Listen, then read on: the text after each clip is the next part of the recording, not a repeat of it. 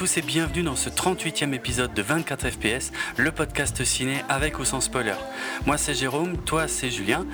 Et euh, la formule de l'émission, le film, non, allez, le film d'abord, euh, on va parler euh, de La vie d'Adèle, le film français qui a eu la Palme d'Or cette année au Festival de Cannes. Avant ça, euh, je rappelle donc brièvement la formule de l'émission. Dans la première partie, sans spoiler, on va parler ben, un peu du film et autour du film. Euh, donc euh, origine, acteur, réalisateur, toutes ces choses-là, anecdotes qu'on aurait éventuellement. Et donner notre avis sans rien dévoiler de l'histoire. Et ensuite, dans la deuxième partie, on analysera la plupart des scènes, euh, on sera peut-être moins détaillé que d'habitude, mais quand même la, plupart des scènes principales du film. Euh, et là, par contre, en révélant absolument tout ce qui est dans le film, tout ce qui est raconté, tout ce qui est montré, au cas où. Euh, donc voilà. on se lance, je sais pas, t'as encore rien dit ouais. Je t'entends pas oui, Non, j'ai encore rien dit. Bah, tu t'es pas trompé de prénom et tout. Ok. Merci. De rien. bon. Tu veux que je m'en aille peut-être? J'ai été méchant. non.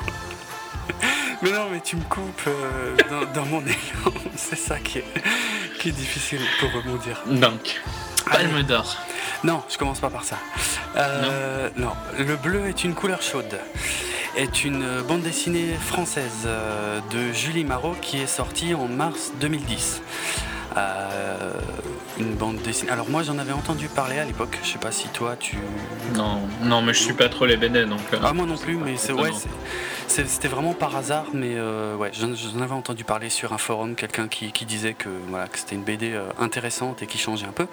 Donc ça raconte l'histoire de Clémentine qui est une adolescente qui sort avec un garçon, tout ça, et puis qui un jour commence à, se rendre compte qu'elle pense beaucoup à une fille aux cheveux bleus qu'elle a un jour croisée par hasard. Et à partir de là, euh, questionnement sur elle-même, euh, questionnement de la part de son entourage et ainsi de suite. bref. Donc euh, le sujet est l'homosexualité féminine dans ce cas. Euh, alors ça avait été assez bien reçu. Euh, je vois que ça avait quand même eu un petit prix euh, au festival de la BD d'Angoulême en 2011, début 2011. Bon, c'était le prix du public Fnac SNCF. Je ne sais pas si c'est le plus glorieux, mais enfin c'est quand même non, non, non, loin de moi l'idée de, descendre ça. C'est quand même c'est quand même un prix. C'est déjà pas mal. Est-ce que tu as déjà eu une BD qui a eu un prix? Non. Non, bah tu vois, tu devrais pas te moquer. Non, c'est vrai. non, euh, non, non, oui, non, je... non, mais c'est, le Non, mais je rigole. Hein. Hein. C'est, sûr que c'est pas le prix euh, de critique et tout ça. Quoi, hein. Donc, on est bien d'accord, c'est le prix euh, un peu populaire, quoi. Ouais. Donc, c'est toujours moins bien vu que. Ouais. Alors, alors la BD en elle-même, euh, histoire de euh, d'en parler tout de suite, je l'ai lu euh, bon récemment, hein, je l'avais pas lu à l'époque où j'en avais entendu parler. Je l'ai lu récemment, bon bah, par rapport à la sortie du film, histoire d'y jeter un coup d'œil. comment dire Je vais je vais tout de suite être très clair sur une chose. ça va pas beaucoup surprendre Julien, je pense, puisqu'on en a déjà un peu parlé. Hein, tout ce qui est romance en général m'emmerde infiniment j'ai horreur de ça, euh, quel que soit le support. Et euh, donc en ce qui me concerne, mais surtout je voudrais pas qu'on prenne ça dans le mauvais sens, hein, mais en ce qui me concerne, une romance hétéro ou une romance homosexuelle, ça m'emmerde à égalité. C'est pareil, je, ne fais aucune différence et euh, ça m'ennuie profondément. Voilà. Donc ouais, euh, ouais je, mets vraiment ça sur un pied d'égalité et euh, que ce soit euh, pour la BD en question. Alors là, donc ouais, juste pour finir sur la BD, je, je, trouve pas que les dessins soient incroyables. Je trouve pas que l'histoire soit incroyable non plus. étant donné qu'en plus, ouais, moi c'est pas c'est pas un sujet, tu vois, qui me surprend ou qui me choque ou quoi que ce soit. Donc voilà, je prends comme c'est et et pour, voilà, je trouve qu'il n'y a rien d'extraordinaire. Euh, alors, il faut avouer un truc, je peux comprendre quand même que la BD ait fait parler. Euh, ça ne me parle pas à moi, mais euh, il y, a, quand même une grande sincérité là-dedans, peut-être. je sais pas si c'est un peu autobiographique de la part de, son auteur, euh, mais en tout cas, on sent qu'il y, a, du vécu, il y a quelque chose qui est quand même extrêmement sincère et il y a une volonté de, raconter euh, quelque chose de personnel un peu. De, la fois personnel et de un, mélange euh, entre extraordinaire et banal en fait. Extraordinaire pour les autres et banal pour soi et mais les conséquences que ça peut avoir. Enfin bon de toute façon on va en reparler euh, euh, plus avant. Et mais voilà intéressant pas pour moi, mais euh, sans plus quoi. C'est pas moi en tout cas ça me fait pas. C'est pas la BD de, de la décennie. Non et en, plus je trouve vraiment bon euh, l'auteur avait 25 ans quand la BD est sortie. Euh, elle était assez jeune. Après ça veut rien dire, mais je trouve que les dessins sont vraiment vraiment pas extra mais vraiment pas. Hein. Euh, si ça me choque, parce que je suis pas forcément très difficile de ce côté-là non plus, mais euh, ouais, c'est pas la joie. Après, par contre, il y a un parti pris qui est intéressant, euh, graphique, c'est que la majorité de, la BD est plus ou moins en noir et blanc, en tout cas dans, dans des tons de gris.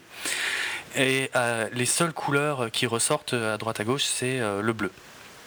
Sauf vers la fin où la BD redevient en couleur. J'y reviendrai euh, peut-être plus tôt dans la partie spoiler. Euh, ben donc voilà, voilà pour la BD en elle-même. Euh, donc c'est cette bande dessinée qui est adaptée au cinéma par le réalisateur Abdelatif Keshish. Alors un petit mot sur sa filmo, bien que ça va être rapide, hein, parce que j'ai absolument rien vu. 2000, La faute à Voltaire.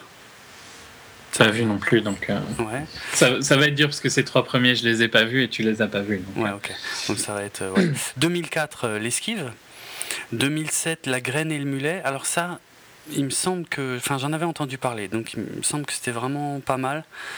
Euh, c'est un film que je crois qui a eu un, un assez bon accueil. Euh, et, peut-être même un beau petit succès, mais ça, je, c'est pas toujours évident de trouver les, chiffres euh, français, mais en tout cas, euh, c'est à partir de là, en tout cas. Qui devient un peu plus connu. Ouais, ouais, ouais. En 2010, il sort Vénus Noire, hmm. qui est, je crois, tiré d'une histoire vraie. Ouais, sur. Ah, j'ai oublié le nom de la femme, mais. Sartieu Bartman Enfin, c'est son vrai nom. Ouais. Mais ouais, ouais. c'était peut-être pas ce nom-là que tu cherchais. Non, non, mais c'est comment il l'appelait, quoi, tu vois. Euh... Bah, la Vénus noire, non? la... Ouais, ben non, la Vénus Autantote. Ah, ok. Euh, ou je sais pas si, c'est, ah, oui, je le prononce bien, tu vois. Mais ouais, donc ouais, le film se passait euh, dans les années 1800. Je Je vais pas en parler des masses parce que je trouve qu'il était un peu longuet, c'était pas super intéressant, je le conseillerais pas spécialement. C'était l'histoire d'une femme noire qui était exposée comme un phénomène de foire euh, dans les années 1800. Quoi. Hmm. J'avais, je me souviens avoir vu la bande-annonce, j'avais été presque tenté pour le voir, mais ça avait pas l'air très fun.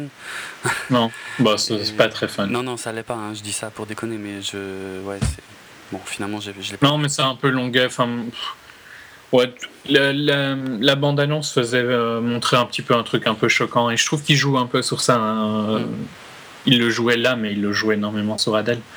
Hmm. Ça, on parlera dans Adèle, mais je trouve que ça apporte pas grand chose. Enfin, ouais, c'était pas. Il y a eu des, excellents films, tu vois, sur les, les monstres de foire et tout ça. Enfin, bah, que je dis que c'est un monstre, hein, mais. Euh, oui, non, mais.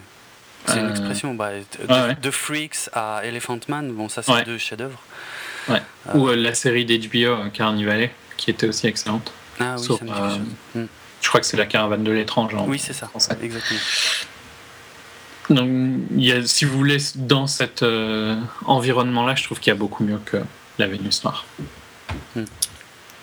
Ok, donc euh, et puis donc là cette année en 2013, il adapte Le bleu est une couleur chaude euh, pour le cinéma. Alors a priori, le titre original est longtemps resté en fait. Euh, ça devait sortir sous le, sous le titre hein, Le bleu est une couleur mhm. chaude, même en film. Et il a changé, euh, ouais, euh, quand, il, quand il faisait le montage du film, je crois en fait. vraiment vers la fin. la fin, ouais, la fin de la production, fin de la post-production, quoi. alors, un mot sur le casting et après on reviendra peut-être sur différents aspects qui sont autour du film, mais d'abord euh, le casting. Bah, c'est principalement deux actrices, hein, de toute façon. Ouais, voilà, oui, c'est clair. donc, dans l'un des deux rôles, dans le rôle d'Emma, donc la fille aux cheveux bleus, qui ne change pas de prénom par rapport à la BD, on retrouve Léa Seydoux. alors, j'avais l'impression que je voyais pour la première fois un film avec Léa Seydoux, mais en fait, pas tout à fait. Non, même si j'ai pas vu. J'ai pas vu tout ce qu'elle a fait. C'est importante. Hein. Ben apparemment, ouais, plus que je ne le pensais. Mais bon, je, vais trahir des tas de fois dans cette émission euh, mon désintérêt total pour le cinéma français. Hein. que voilà, autant l'avouer tout de suite aussi, comme ça, euh, c'est fait. Mais, tu ne l'as euh, vu que dans les films américains, c'est ça? Bah, Exactement. moi, je l'ai vu dans ah, dans Inglorious Bastards, ouais, elle était, euh, c'était une des filles dans la, dans la scène d'introduction, une des filles l'a pas dite. Bon, euh, mm. là, je, là, je me souvenais vraiment pas d'elle. Et euh, elle était un peu plus marquante dans Mission Impossible Protocole Fantôme en 2011, où c'était une, une, méchante qui était pas mal mise en avant dans le film, quoi. Mais c'est tout, hein. non, mais Pour moi, c'est tout. Mais ça, reste une, une, actrice française assez connue quand même. Euh, ouais, ouais. Au contraire de ça. Comme j'ai pas vu le Robin. Sur la vie d'Adèle. ouais, comme j'ai pas vu le Robin des Bois de Ridley Scott, euh, bah, je l'ai pas vu qu'elle était dedans. Bon, c'est sûrement une petite apparition, mais voilà. J'ai pas vu Minuit à Paris de Woody Allen, euh, pareil. Euh, pas vu. Et puis après, tout le reste, c'est des films français. De, de toute façon, rien que le titre, ça me parle même pas. Pour être tout à fait franc. Donc aurais peut-être pu voir celui de Christophe Gans. Ah mais il n'est pas encore sorti. Ah, ah oui, le, La, Belle et la Bête, ouais, il sort en 2014, ouais. semble bien. Euh, mais elle sera dans celui-là. Oui, elle sera dans celui-là, c'est vrai. Hmm. Donc Léa Seydoux qui joue Emma et Adèle qui joue Adèle. Ouais, Adèle Exarchopoulos qui effectivement joue Adèle, donc Clémentine dans la BD. Euh, ouais, renommée Adèle comme son interprète principal. Ça, je pense qu'on y reviendra aussi, mais euh, mm. on devine. Hein, euh, ouais, enfin, enfin ouais. Moi, je, pense que je vois pourquoi il a changé le, enfin, il a gardé le prénom de l'actrice, quoi, parce que le film tourne quand même énormément autour de l'actrice. On y revient dans un instant. Un, dernier mot. Il y a beaucoup de choses à dire sur elle, de toute façon. Ouais, ouais, c'est clair. C'est clair. Un dernier mot, donc ouais, sur le Festival de Cannes. 2013 euh, où le film euh, La vie d'Adèle a remporté la Palme d'Or à l'unanimité du jury euh, long métrage. Donc un jury qui était présidé par Steven Spielberg et qui était composé de Daniel, Auteuil, pardon, Vidya Balan, une actrice indienne, Naomi Kawase, une réalisatrice japonaise, Nicole Kidman, anglais, euh, Christian Mungiu, qui est un réalisateur scénariste roumain, Lynn Ramsey, qui est une réalisatrice euh, scénariste anglaise, et Christophe Waltz, euh, acteur fétiche de Tarantino désormais, qui est d'origine allemande et autrichienne. Ouais. Donc à l'unanimité, si j'ai bien suivi, c'est rare. Ouais. Et c'était là, je crois aussi, c'était, il refaisait cette année de donner le prix pas juste à Abdelatif Keshish, mais à Abdelatif et ses deux actrices. Et aux deux actrices. Ils avaient déjà fait ça l'année dernière pour Amour. Ils ont demandé, effectivement, Spielberg avait demandé l'autorisation euh, exceptionnelle de remercier, euh, enfin de remettre trois prix au lieu d'un en quelque sorte, mm. euh, puisque donc quand la Palme d'Or a été remise, il y a eu également des mentions spéciales pour les deux actrices, Léa, Léa Seydoux et Adèle Exarchopoulos. Ça part, enfin, je sais pas si tu sais pourquoi, ça part sur une règle que t'as pas le droit de donner la palme, t'as pas le droit d'avoir la meilleure actrice, tu vois, et le meilleur film, pour éviter que. Ah ok, pour que ouais, le film, qui a la palme. Trace tout. mais, au final, je trouve que c'est un peu ridicule quand tu euh, le fais comme ça, quoi. Enfin, je, trouve qu'ils trichent le système quand ils, quand ils font comme pour Amour et comme pour La vie d'Allah. Je fais une critique sur Ken en même temps. Mm. J'aurais pas beaucoup d'occasion de le faire. Euh, pour moi, ils trichent le système à partir du moment où si tu donnes des récompenses aux actrices, ben alors fallait les donner aux actrices, tu vois, et pas aux réalisateurs. Quoi. Je trouve que c'est un peu trop facile si mm. euh, à chaque fois que tu donnes une récompense, tu récompenses le reste, tu vois. Ouais. Ouais, mais euh, bon, euh, celle qui a eu le prix d'interprétation féminine. Qui est excellente, par contre, dans un, excellent film. Vas-y, je te. Ok, ouais, c'est Bérénice Bejo dans Le Passé. Ouais, et c'est vrai qu'elle passe à la trappe. français. Ouais. elle passe à la trappe alors qu'elle mérite largement plus que Léa Seydoux euh, au niveau interprétation. Et je trouve que ça, ça efface, tu vois, le fait de l'avoir donné. Parce que si tu insistes à mort, je trouve que tu insistes sur le fait que tu l'as pas donné à Cédou ou Adèle parce que tu pouvais pas, quoi, légalement, tu vois. et donc, tu effaces une, une, interprétation qui était excellente. Hmm. Et je trouve que, enfin, c'est comme si aux, tu t'imaginerais pas ça aux Oscars, quoi, tu vois. Je trouve que c'est un peu de l'amateurisme. Hmm. Soit, tu soit tu changes les règles, soit tu respectes les règles, mais tu fais pas à moitié, je trouve. Ça passait mieux l'année dernière avec Amour où les deux acteurs étaient, tu vois, c'était des vieux acteurs, c'était plus un remerciement, un peu de carrière qu'ici.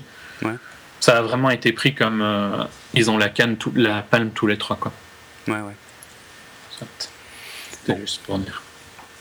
Alors maintenant, euh, autour du film, euh, qu'est-ce qu'on pourrait encore souligner? Ben il y a eu récemment des polémiques sur bah, les, les, deux jeunes actrices qui se sont Distancié. Ouais, ouais, c'est ça. Bon, en fait, a priori, euh, les conditions de tournage étaient difficiles, mais alors là, j'ai envie de dire difficiles entre guillemets, hein, parce qu'il y a pire j'ai l'impression quand même. Euh, en gros, euh, Keshish leur faisait refaire les prises des dizaines et des dizaines et des dizaines et des dizaines de fois jusqu'à atteindre la centaine de fois. Hmm. Euh, bon, il y a eu des techniciens qui se sont plaints aussi, hein, qui faisaient des heures sup. Il paraît quand même que c'est un gros connard. Hein. Il paye pas hmm. les heures sup, il prévient très tard. De, tu, vous devez être là le lendemain, euh, alors qu'ils étaient censés avoir congé, des trucs du style. Et il tourne des heures et des heures de rush. Je crois qu'il a quasiment 1000 heures de rush. Oh, putain. Donc, Euh, il doit pas être facile, mais. Euh, bah, c'est loin d'être le seul. En fait. Et après, bon, je pense que les actrices se sont peut-être pas rendues compte des proportions que ça allait prendre non plus. Je pense que elles l'ont mal vécu sur le tournage, peut-être à un moment ou à un autre, et ouais, passer la, la gloire de, de, Cannes, quand on a commencé à leur poser vraiment beaucoup, beaucoup, beaucoup de questions, il y a un moment où elles ont un peu lâché ça, mais euh, Évidemment, les médias s'en sont emparés pour euh, expliquer. Ah, bah, ils pouvaient pas rêver mieux. Hein. Ouais, c'est clair, c'est clair. Mais après... Et d'ailleurs, ils, ils, entretiennent bien la polémique hein, quand ils disent qu'ils trouvent que ils, trouvent que le film ne devrait pas sortir et tout ça, tu vois. Keshish, ouais, a dit que, vu tout ce qui a été dit, euh, maintenant il voudrait que le film ne sorte pas, limite et tout machin. Voilà, c'est ça. Comme si la Palme d'Or, tu vois, qui est censée sortir une semaine après, n'allait pas sortir. Ouais. Ouais, non, non. Euh, tout ça, c'est du marketing ultra bien euh, géré de leur part. Après qu'elles aient eu un mauvais, euh, une mauvaise expérience, ça peut être. Hein, et je pense largement, sans spoiler le film, qu'elle regrettera. Je pense que Léa pas, parce que Léa a une carrière suffisamment importante maintenant, tu vois, hmm. avant, avant la vie d'Adèle. Mais je pense qu'Adèle Exarchopoulos va largement regretter ce film. Je pense pas qu'elle sa carrière survivra à ce film. Ah je crois qu'il se finira sur ce film. Et pourtant, je l'ai adoré. Hein. Parce que sa carrière, elle avait quand même à peine commencé. Euh, mais je pense que voilà, ça s'arrêtera là. Quoi. Ah je pense qu'elle va être euh, stigmatisée par ce film. Mais ah. peut-être que j'ai tort. Hein, peut-être. J'espérerais avoir tort parce que autant je déteste Léa Seydoux, autant j'ai adoré Adèle. Donc ça pouvait être inversé, moi ça m'arrangerait très fortement. Mm. Mais ouais, je trouve que tu sens j'ai un ressenti qu'il l'a quand même utilisé, tu vois. Et je peux, en regardant le film, j'ai ce ressenti-là. Donc je peux, je peux comprendre qu'elle a une mauvaise expérience de ce film. Et si on, peut euh, migrer vers son prénom, tu vois. Mhm. Je, je, me rends compte juste une chose avant que tu partes sur le prénom, euh, c'est qu'on a pas du tout cité les films dans lesquels euh, Adèle Exarchopoulos avait déjà joué. Alors rapidement, parce que de toute façon j'en ai vu aucun. Euh, Boxes en 2006, Les Enfants de Temple Bar en 2007. Enfin, j'espère que ça se prononce comme ça. Enfin, en Alsace, on dirait comme ça. en même temps, elle a que 19 ans, hein, donc ses rôles précédents, c'était aussi euh, Boxes qui était en, en 2007. T'imagines qu'elle était jeune, quoi. Ouais, oui, oui. Euh, Tête de Turc en 2009, La Rafle en 2010, ça c'est bien le seul film dans la liste dont j'ai déjà entendu parler. Euh, chez Gino en 2011, Carré Blanc en 2011 aussi, et Des morceaux de moi en 2013. Voilà. Tous des petits rôles. Hein. Ouais, ok. Donc le prénom. Donc, euh, Adèle. Ben, je trouve que c'est un peu perturbant même pour elle, tu vois, de lui avoir changé le prénom de son personnage. C'était quoi là Parce que le but de Keshish quand il fait ça, c'est qu'il veut qu'elle soit elle-même. qu'il veut pas vraiment qu'elle joue un rôle. Il veut plus filmer Adèle Exarchopoulos ah, que Adèle Exarchopoulos jouant quelqu'un. C'est clair, c'est rien de le dire. Euh, est-ce que c'était sa volonté ou la volonté de Keshish et qu'elle voulait pas mais qu'il la forçait Tu vois, ça, j'en sais rien. Je m'en fous un peu au final, mais je pense que ça lui posera problème aussi, tu vois, parce que je sais pas à quel point est-ce qu'elle va réussir à se distancer de ce rôle. Hmm. Je, je sais pas. C'est vrai que euh, quand tu vois le film, tu as l'impression de, de, voir un documentaire sur Adèle Exarchopoulos. Je grossis un peu le trait. Hein. Ah mais par contre, alors que tu vois bien que Léa Seydoux, elle, elle joue un jeu, un, rôle, quoi. Ouais. Et. Pas très bien en plus, mais non. Euh, bah, c'est vrai qu'il y a une différence de ton qui est énorme entre les deux actrices en fait, hein. et qui est limite choquante parce qu'effectivement une est quasiment elle-même a priori, et l'autre joue, et, ça se sent un peu trop. Ouais. Ben, en plus, ça se sent parce qu'il force le trait avec la caméra de la manière dont il les filme. Ou euh, je crois que ce que je t'ai envoyé, c'est quand je suis sorti de la séance, c'est qu'on ressentait euh, qu'il était amoureux d'Adèle dans sa manière de la filmer. Ouais, je suis d'accord. Ouais, Et ça, c'est pas choquant. Il y a plein de réalisateurs. Dans les meilleurs, mm -hmm. Hitchcock adorait ses, euh, ses actrices principales. Donc c'est pas c'est pas le premier à être comme ça avec ses actrices. Euh... Ouais, il y a des moments où, où ça sert à rien. Ici, hein, quand même. Enfin, ouais, voilà. Parce que, ok, le changement du prénom du personnage, ça c'est forcément en amont du tournage. Euh, puisque dans le film, elle s'appelle Adèle, euh, voilà, ça, ils n'ont pas pu changer après. Non, non, non. Le titre, lui, il a été changé euh, vers la fin. Et ça, je vais quand même passer une seconde là-dessus. Euh, J'aime pas du tout ce titre, moi, La vie d'Adèle, euh, parce que... Il est générique, je suis d'accord avec toi, mais à côté de ça, par contre, c'est La vie d'Adèle que tu vas voir. Alors, la vie, je suis pas tout à fait d'accord, mais c'est vrai que le film, c'est Adèle, Adèle, Adèle, Adèle. C'est vraiment euh, tout, c'est que elle, tout le temps elle. Euh. alors la réalisation, histoire de passer ça aussi. C'est gros plan, gros plan, gros plan, gros plan, C'est ça. C'est caméra à l'épaule, gros plan sur les visages et celui d'Adèle la plupart du temps. c'est pas euh, le style que je préfère, déjà de base. Ah non plus. Bon, c'est son style à lui par contre. Hein, euh, D'accord. pas... Mais euh, que, à la limite, qui est ça, ça, ne rend pas non plus le film mauvais, tu vois, ce style de. Je trouve que c'est un style un peu trop. Il l'utilise il trop. Il y a trop de gros plans. D'ailleurs, j'ai quelques notes, tu vois, dans, sur mon téléphone, hmm. et trop de gros plans. parce que parfois, ça rend ça, par exemple, ça rend le, personnage d'Emma avec des airs ridicules de temps en temps. Hein. Ouais. Ouais, ouais, non, c'est vrai, il y en a, ouais, il y en a trop, euh, clairement. Et, des euh, moments où il n'y a pas besoin, et il va quand même sur le gros plan à des moments où ils sont en groupe. Et ça, je trouve que c'est, il cherche un peu. Ouais. tout à fait. Alors pour, pour finir sur le titre, euh, qu'il ait mis, alors il, il, a tellement kiffé Adèle, parce que ouais, c'est clairement ça. Mm. Finalement, c'est pas très surprenant qu'il ait mis, euh, qu'il ait changé le titre. vraiment, la seule critique, c'est que je trouve que le titre original est super cool. C'est tellement rare les titres français qui sont qui sont bons. Et le bleu est une couleur chaude. Je trouve que, je sais pas, ça sonne bien. C'est beau. Pour une fois que tu as, un beau titre, il le change. Le, à l'international, euh, le, le, film garde presque son titre original puisque euh, euh, c'est Blue is the warmest color, donc qui signifie le bleu est la couleur la plus chaude. Qui, mais c'est, ce serait... Un peu oui, mais, l'esprit elle-même. l'esprit elle-même, et c'est la traduction la plus proche qu'il pouvait avoir, je pense, sans utiliser des mots affreux, tu vois. Oui, c'est vrai. Ouais, ouais. Non, c'est. C'est, c'est là, là, on atteint quand même des sommets euh, en ce qui me concerne euh, où un titre, un film français a un meilleur titre, anglais, un meilleur titre anglais à l'étranger. Ouais, c'est, enfin bref. Bon.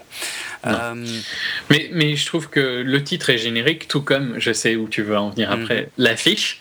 Ouais, mais par contre, pour défendre le titre, je trouve au moins tu sais ce que tu vas voir quand tu vas voir. Et surtout avec son sous-titre, donc chapitre 1 et 2, je trouve vraiment que tu vois deux pans de sa vie. Quoi. Oui. Même si c'est pas c'est pas clairement notifié dans le film. Euh, bon, enfin, c'est compréhensible. Franchement, si tu si tu le comprends pas, c'est que t'as pas fait attention. non, non, je suis d'accord, mais euh, je me demande si c'était vraiment nécessaire quand même en fait ce sous-titre. Euh, est-ce que quand il a gagné la palme, est-ce que c'était pas chapitre 1 Non, non, c'était déjà la totale. Je crois. Hein. Pour moi, c'était chapitre 1 quand il a gagné la, la palme. Bah non, ça voudrait dire qu'il aurait montré que la moitié du film, mais c'est. Ça... Non, non, non. Mais il a remonté par contre, hein, puisque ce qu'ils ont vu à Cannes, c'était une version. Euh, ouais, mais chapitre 1, alors ça voudrait dire qu'il y a une suite, et euh, qu'il y aurait peut-être une suite, et il n'y a pas de. Mais je pense que c'était un peu. C'était possible quand il est passé à Cannes. Hmm. Franchement, il me semble pas. Je... Il me semble que c'était déjà chapitre 1 et 2. Ok. Bon. Enfin, de toute façon, vu les heures de rush qu'il a, à mon avis, il pourrait te faire des suites. Hein. c'est vrai. ouais, j'ai pas pensé à ça, ouais. Non, soit, moi j'avais en tête que c'était chapitre 1 quand, euh, quand il était passé à bah, C'est pas important. On peut faire appel à nos, à nos auditeurs. Hein. Si quelqu'un s'en souvient euh, précisément, n'hésitez pas à nous faire la remarque sur Twitter, sur, sur le site, n'importe quoi. Ok. Euh, c'est là qu'on part sur l'affiche Ouais, vas-y. bon, alors cette affiche est atroce. Euh, plus générique, tu meurs. Euh, bon, c'est joli, tu vois, c'est une jolie photo des deux nénettes en train de rire. Avec un gros entouré, de cerclé de blanc. Ouais. pour bien que la palme d'or soit visible. Ouais, ça c'est clair. bon, après, si j'avais la palme d'or, je le foutrais aussi en gros. ouais, mais j'aime mieux l'affiche US où ils le mettent discret concrètement. Ouais, ouais c'est clair, c'est clair. Mais alors, non seulement effectivement j'aime pas la fiche française parce qu'elle est ultra générique et parce que ça pourrait s'appliquer mais à n'importe quel type de film, à euh, une comédie entre potes, à une comédie euh, familiale, à euh, ouais ou, à une romance bateau standard. Enfin tu me diras, pour moi c'est un peu ce que c'est hein, la vie d'Adèle, c'est une romance bateau.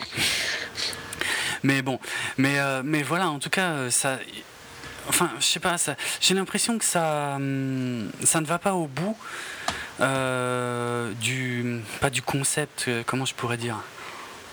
Limite, en fait, il y a, un élan de timidité, tu vois, sur l'affiche, alors que le film, lui, va vraiment dans tous les aspects du couple et de la vie de couple. Et, alors que l'affiche, et même le titre du film ne sont pas très explicites quant au, à l'histoire en fait, euh, tu vois, quant au type d'histoire qui est raconté. ouais. Alors je dis pas qu'il faut mettre des gros euh, warnings, attention, euh, film homosexuel, machin, c'est pas ce que je suis en train de dire, mais, mais c'est trop générique. Là, on sait absolument pas de quoi ça parle. C'est deux filles qui rigolent et la vie d'Adèle. De quoi ça parle, on sait pas. Ce film, cette affiche, elle me vend rien, rien du tout. Non. En même temps, euh, mais je trouve que l'affiche est affreuse. affreuse hein. Mais par contre, si tu vas voir la vie d'Adèle et que tu n'en as pas entendu parler avant, j'ai un peu du mal à le croire aussi, tu vois. Tu vois ce que je veux dire? Si, si, si t'as pas entendu parler de la vie d'Adèle où hmm. tout le monde en parle en permanence, tu sais à peu près de quoi il parle dans tous les cas. Normalement, oui. oui, oui. Et euh, encore une fois, à ma grande surprise, c'est euh, l'affiche américaine qui, pourtant euh, sont réputées. Alors il y a plusieurs affiches américaines a priori. Hein. Il y en a une qui est complètement idiote, qui est Léa Seydoux dos nu qui tourne la tête, donc on a sa tête de profil avec ses cheveux bleus et qui, reprend quasiment à l'identique la, couverture de la bande dessinée d'origine. Alors pourquoi je la trouve idiote cette, cette affiche là Parce que tout simplement parce que le film il n'est pas sur son personnage à elle en fait. Après, ça reprend la couverture de la BD, pour ça, c'est pas trop mal, mais. Euh, ouais, c'est pas. Mais en plus, enfin, un de mes problèmes dans le personnage d'Emma, c'est ses cheveux. C'est ridicule et l'affiche les montre. Enfin, tu vas me dire l'autre affiche les montre aussi, mais pas de la même manière. Non, pas de la même manière. Justement, l'autre affiche, celle que je trouve réussie, c'est... Euh, et alors là, en plus, on reprend le code couleur de la BD, c'est-à-dire c'est tout quasiment en niveau de gris, avec la seule couleur présente, c'est euh, les cheveux d'Emma, euh, mais c'est les deux filles euh, face à face qui sont sur le point de s'embrasser, et c'est une, une, photo qui est très très belle, qui, ouais, je sais pas, la, mise en situation, enfin tout, l'ensemble me paraît plus honnête en fait. et, et, en, plus plus beau et, et, moins générique et tout, avec un peu de recherche artistique, tu vois, sur les couleurs, que alors que l'affiche française, plus bateau, il pouvait pas faire, quoi. Ouais. Non, non, je suis d'accord qu'elle est l'affiche US, celle-là en particulier, est vraiment très très mm. belle. Mm. Euh, donc voilà pour l'affiche. Euh, le titre. Le titre aussi, c'est fait. La classification maintenant. Ah oui. Ah Quand- oui, là, ouais, on va ouais. pouvoir. Fallait pas l'oublier ça. hein. Non. Euh, je me suis posé la question en voyant le film euh, parce que Moi, je me suis posé la question en achetant mon ticket, hein, sincèrement. Ouais. Parce que je l'achète euh, aux bornes électroniques, tu vois? Enfin, Ah je sais oui, pas si vous en avez ou pas, mais. Oui, dans certains. Euh, et donc, tu, je, dev- si j'allais à la caisse, je ne demanderais pas non plus euh, c'est quoi l'âge, en fait. Mais là, il est écrit. Donc, euh, j'ai cru que je me trompais. En fait, je- j'ai pas vraiment. C'est pas non plus comme si je faisais attention à ça d'habitude. hein. Donc, j'ai euh, j'ai appris et tout ça. Et puis, je me dis, mais il n'était pas écrit 12 ans. Et je me dis, c'est pas possible qu'il soit écrit 12 ans. Et, et puis, je vais au film, quoi, tu vois. Hmm. J'y pense plus. Et c'est parce que là, on en reparle avant et c'est bien 12 ans, quoi. Ouais, ouais. Et en France, bah pareil, j'ai revérifié euh, après, quoi. Et j'étais mais abasourdi de voir que c'est euh, interdit aux moins de 12 ans avec avertissement. Ah, ils, ils ont Ouais, super. même, tu vois, hein. Et euh, non, sérieux, c'est hallucinant. Euh, maintenant, je pense pas, c'est un, spoiler de toute façon. euh, Enfin, tout le monde le sait, quoi. Ouais, tout le C'était le dans sait. toutes les. Si c'est un spoiler, vous avez jamais entendu parler d'Adèle parce que Hmm. tout le monde sait qu'il y a plein de scènes lesbiennes explicites. Donc, Ouais, c'est ça, des scènes de sexe explicites et en plus qui sont pas, qui, qui sont longues dans le film, qui sont très longue, ouais très longues même, trop longue. c'est clair. Et Et en de ces scènes-là, il y a même une scène au début qui est Ouais. une scène euh, hétéro, Ouais. qui est moins explicite que les scènes euh, lesbiennes, plus simulées, on va dire, mais quand Ouais, même avec non, du, non, du fou. Tu sais quoi, je, je- celle-là maintenant, je me suis posé la question, mais maintenant je suis à peu près sûr qu'elle n'est pas simulée parce que le garçon en question, c'est euh, dans la vraie vie, c'est le copain d'Adèle. Ah, ok. Bon. Donc je, je suis même pas sûr qu'elle soit simulée. hein. Ok, bah. Pour, pour moi, il n'y a aucune scène de sexe qui est simulée dans ce film. Bon. Pour moi, je dis bien. hein. Qu'elle qu'elle soit simulée ou pas, de toute façon, je Mm. m'en fous. Tout ce que je voulais dire, c'était que il y avait du full frontal, quoi. Ouais. Donc nudité frontale complète euh, euh, d'un garçon, parce que c'est Ouais. moins accepté quand même que d'une fille. Même si c'est rare quand même hein, de la nudité frontale euh, au cinéma d'une fille, mais là il y en a plein. Mais celle d'un garçon, c'est encore plus rare, quoi. Hum, hum. Et que ce soit interdit au moins de 12 ans, mais je comprends pas, quoi. Ça... Ouais. Sans faire le prude, Et- quand même, 16 ans, quoi. Et juste pour être tout à fait clair, on parle d'un garçon en érection. Ouais, ouais. Euh, Ouais, Même non, si a- le plan est assez court hein, pour Ouais, euh, ce moment-là, mais tu le vois quand même. Quoi. Ouais, tu vois quand même. Non, franchement, c'est abusé. Alors, je sais pas, c'est. On va pas, on n'a pas envie de passer pour des vieux cons hein, euh, qui, euh, qui disent ah bah non, hein, il y a du cul, faut sur- surtout, surtout pas montrer ça à personne et tout machin. Non, mais enfin, euh, il y a une interdiction au moins de 16 ans qui existe en France. Et elle me paraît plus qu'appropriée pour la vie C'est d'Adèle. Si, je pense que j'ai jamais vu un film qui était plus approprié d'avoir moins de 16 ans. Quoi. Ah ouais, c'est clair. Parce que après le moins 18, c'est compliqué en France. Parce que moins 18, c'est euh, équivalent à un pornographique. Et alors là, euh, ça coupe tout euh, au niveau de la distribution, au niveau de tout. Il y avait eu notamment le, le débat sur le film Martyr. Bon, pour, pour d'autres raisons, là, pour des raisons de violence, mais qui avait été interdit au moins de 18 ans. Et puis il y avait eu beaucoup de manifs. Et finalement, euh, ça avait été repassé en moins de 16 ans. Euh, ce qui me paraissait juste, hein, euh, parce que moins de 18 c'était abusé. même si c'est extrêmement violent, martyr, mais enfin bref, c'est pas le sujet. Mais là, ouais, enfin, c'est le, a priori, si je me gourre pas, donc c'est le CNC, donc le Centre national du cinéma et de l'image animée, qui s'occupe de, de, de cette classification en France via une, une commission. Et donc je, je tenais à, à les saluer dans cette émission en, en leur demandant ce qu'ils branlent. Euh, parce que c'est pas la première fois que je me demande s'ils regardent les films, quoi. Mm. Euh, je sais plus hein, quels sont les films où je me suis déjà fait la réflexion, mais j'ai déjà vu des films interdits aux moins de 12 ans où tu avais des, des trucs d'une violence inouïe, quoi. Euh, limite gore. Et je- Ouais. je, comprends pas. C'est pas, c'est pas possible. Ça doit être sur dossier euh, qui, qui juge les films, mais ils les regardent pas. Je, franchement, je, je- Ou alors, ou alors, dans le cas de la vie d'Adèle, euh, c'était, euh, je sais pas, c'est une opération de, de léchage de cul suprême. parce que S'il n'avait film- pas la, canne, la palme, Ouais. il l'aurait pas. Ouais. Et j'ai deux exemples hein, pour, pour des films qui, sont, qui ont été classés en moins de 18 ans pour les mêmes raisons que. Parce que tu vois, tu parles de Martyr, mais c'est un film d'horreur. Oui, oui. Donc, euh, mais euh, euh, Ken Park de Larry Clark, qui était en moins de 16 ans, qui a été repassé en moins de 18 ans à un moment dans sa distribution. Donc, et plus récent, 9-5 de Michael Winterbottom. Tu connais le réalisateur hein oui. quelques films, qui lui est sorti en moins de 18 ans parce qu'il avait des, sexes non des scènes de sexe non simulées. Donc, hmm. il y a vraiment un problème avec le. Je m'en fous qu'il laisse à 16 ans, tu vois. Je trouve que 16 ans, c'est bien, quoi. 16 ans, il n'y a pas de problème. Mais 12 ans, ça veut dire qu'il y a des gens, euh, c'est vraiment, ça peut être jeune, quoi, pour certains, hein, pour découvrir ça. Bah oui, ouais, ouais, je trouve aussi, ouais. Pour, pour des gens, il y a quand même peut-être une partie du public qui n'est pas totalement au courant euh, du contenu, euh, surtout de la partie explicite du contenu du film, euh, qui, qui, peut être tenté d'aller voir ça, je sais pas, avec des, des jeunes adolescents qui sont peut-être pas prêts à, à, voir ça. Et, et, putain, c'est dans ce genre de cas que le CNC est censé bosser un peu, mais là, hallucinant, franchement. hallucinant. Ils vont mettre un truc moins de 16 ans, tu vois, parce qu'il y a une insulte, mais. Ouais, c'est vrai. Ouais, ouais, ça, non, mais n'importe quoi. Et alors, le, le, le, film, euh, tu sais, le prochain film de Lars von Trier, euh, Nymphomaniac, euh, mm. pour l'instant, la, la, campagne de promo s'axe quasiment que sur un truc, le fait que les scènes de sexe ne sont pas simulées. je suis à peu près sûr que lui, il aura le moins de 16, quoi. Ouais. Voire moins de 18 pour moi. Hein. Ouais, mais non, moins de 18 en France, c'est pas possible parce qu'alors il sort bah, quasiment pas C'est comme ça que Nine Song est sorti. Et ouais, il sort dans 3 ciné, quoi. Ouais, ouais. Mais euh, c'est pour ça qu'il. Enfin, 9.5, c'était aussi comme ça qu'il était vendu, tu vois. C'était un des premiers films sur des, avec des scènes pas simulées. Ok. Mais euh, Nine Song, que je connais pas, hein, ou Nymphomaniac, a priori, peut-être que quand tu vas le voir, tu sais qu'il euh, y a des scènes de sexe la vie d'Adèle, et encore plus si tu te bases sur euh, l'affiche française. Ouais.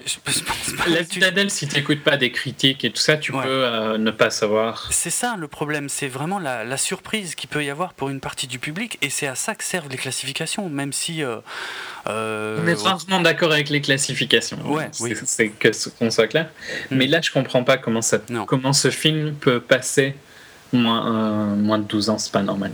c'est vraiment choquant. Quoi. Et en plus, franchement, ça n'aurait pas. C'est pas comme passer d'un. d'un R à. Euh, je sais plus quoi. PG-13 Non, ouais, ah, non, mais. Ah oui, non, non, de R, à PG-13, ça change vraiment le public. Ah oui, Ici, je pense que le public, de toute façon, d'Adèle, c'est quand même un public plus adulte. Quoi. Ouais. C'est pas. C'est un film de 3, plus de 3 heures. Euh, 2h50. 2h50. Ouais. bon, ouais, vraiment. Je comprends pas. très, très étrange, hein, sérieux. Problème.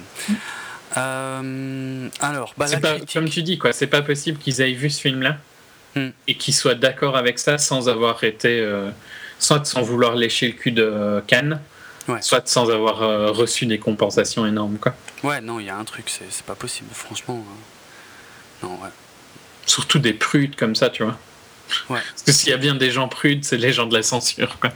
oui, oui, par définition, c'est clair.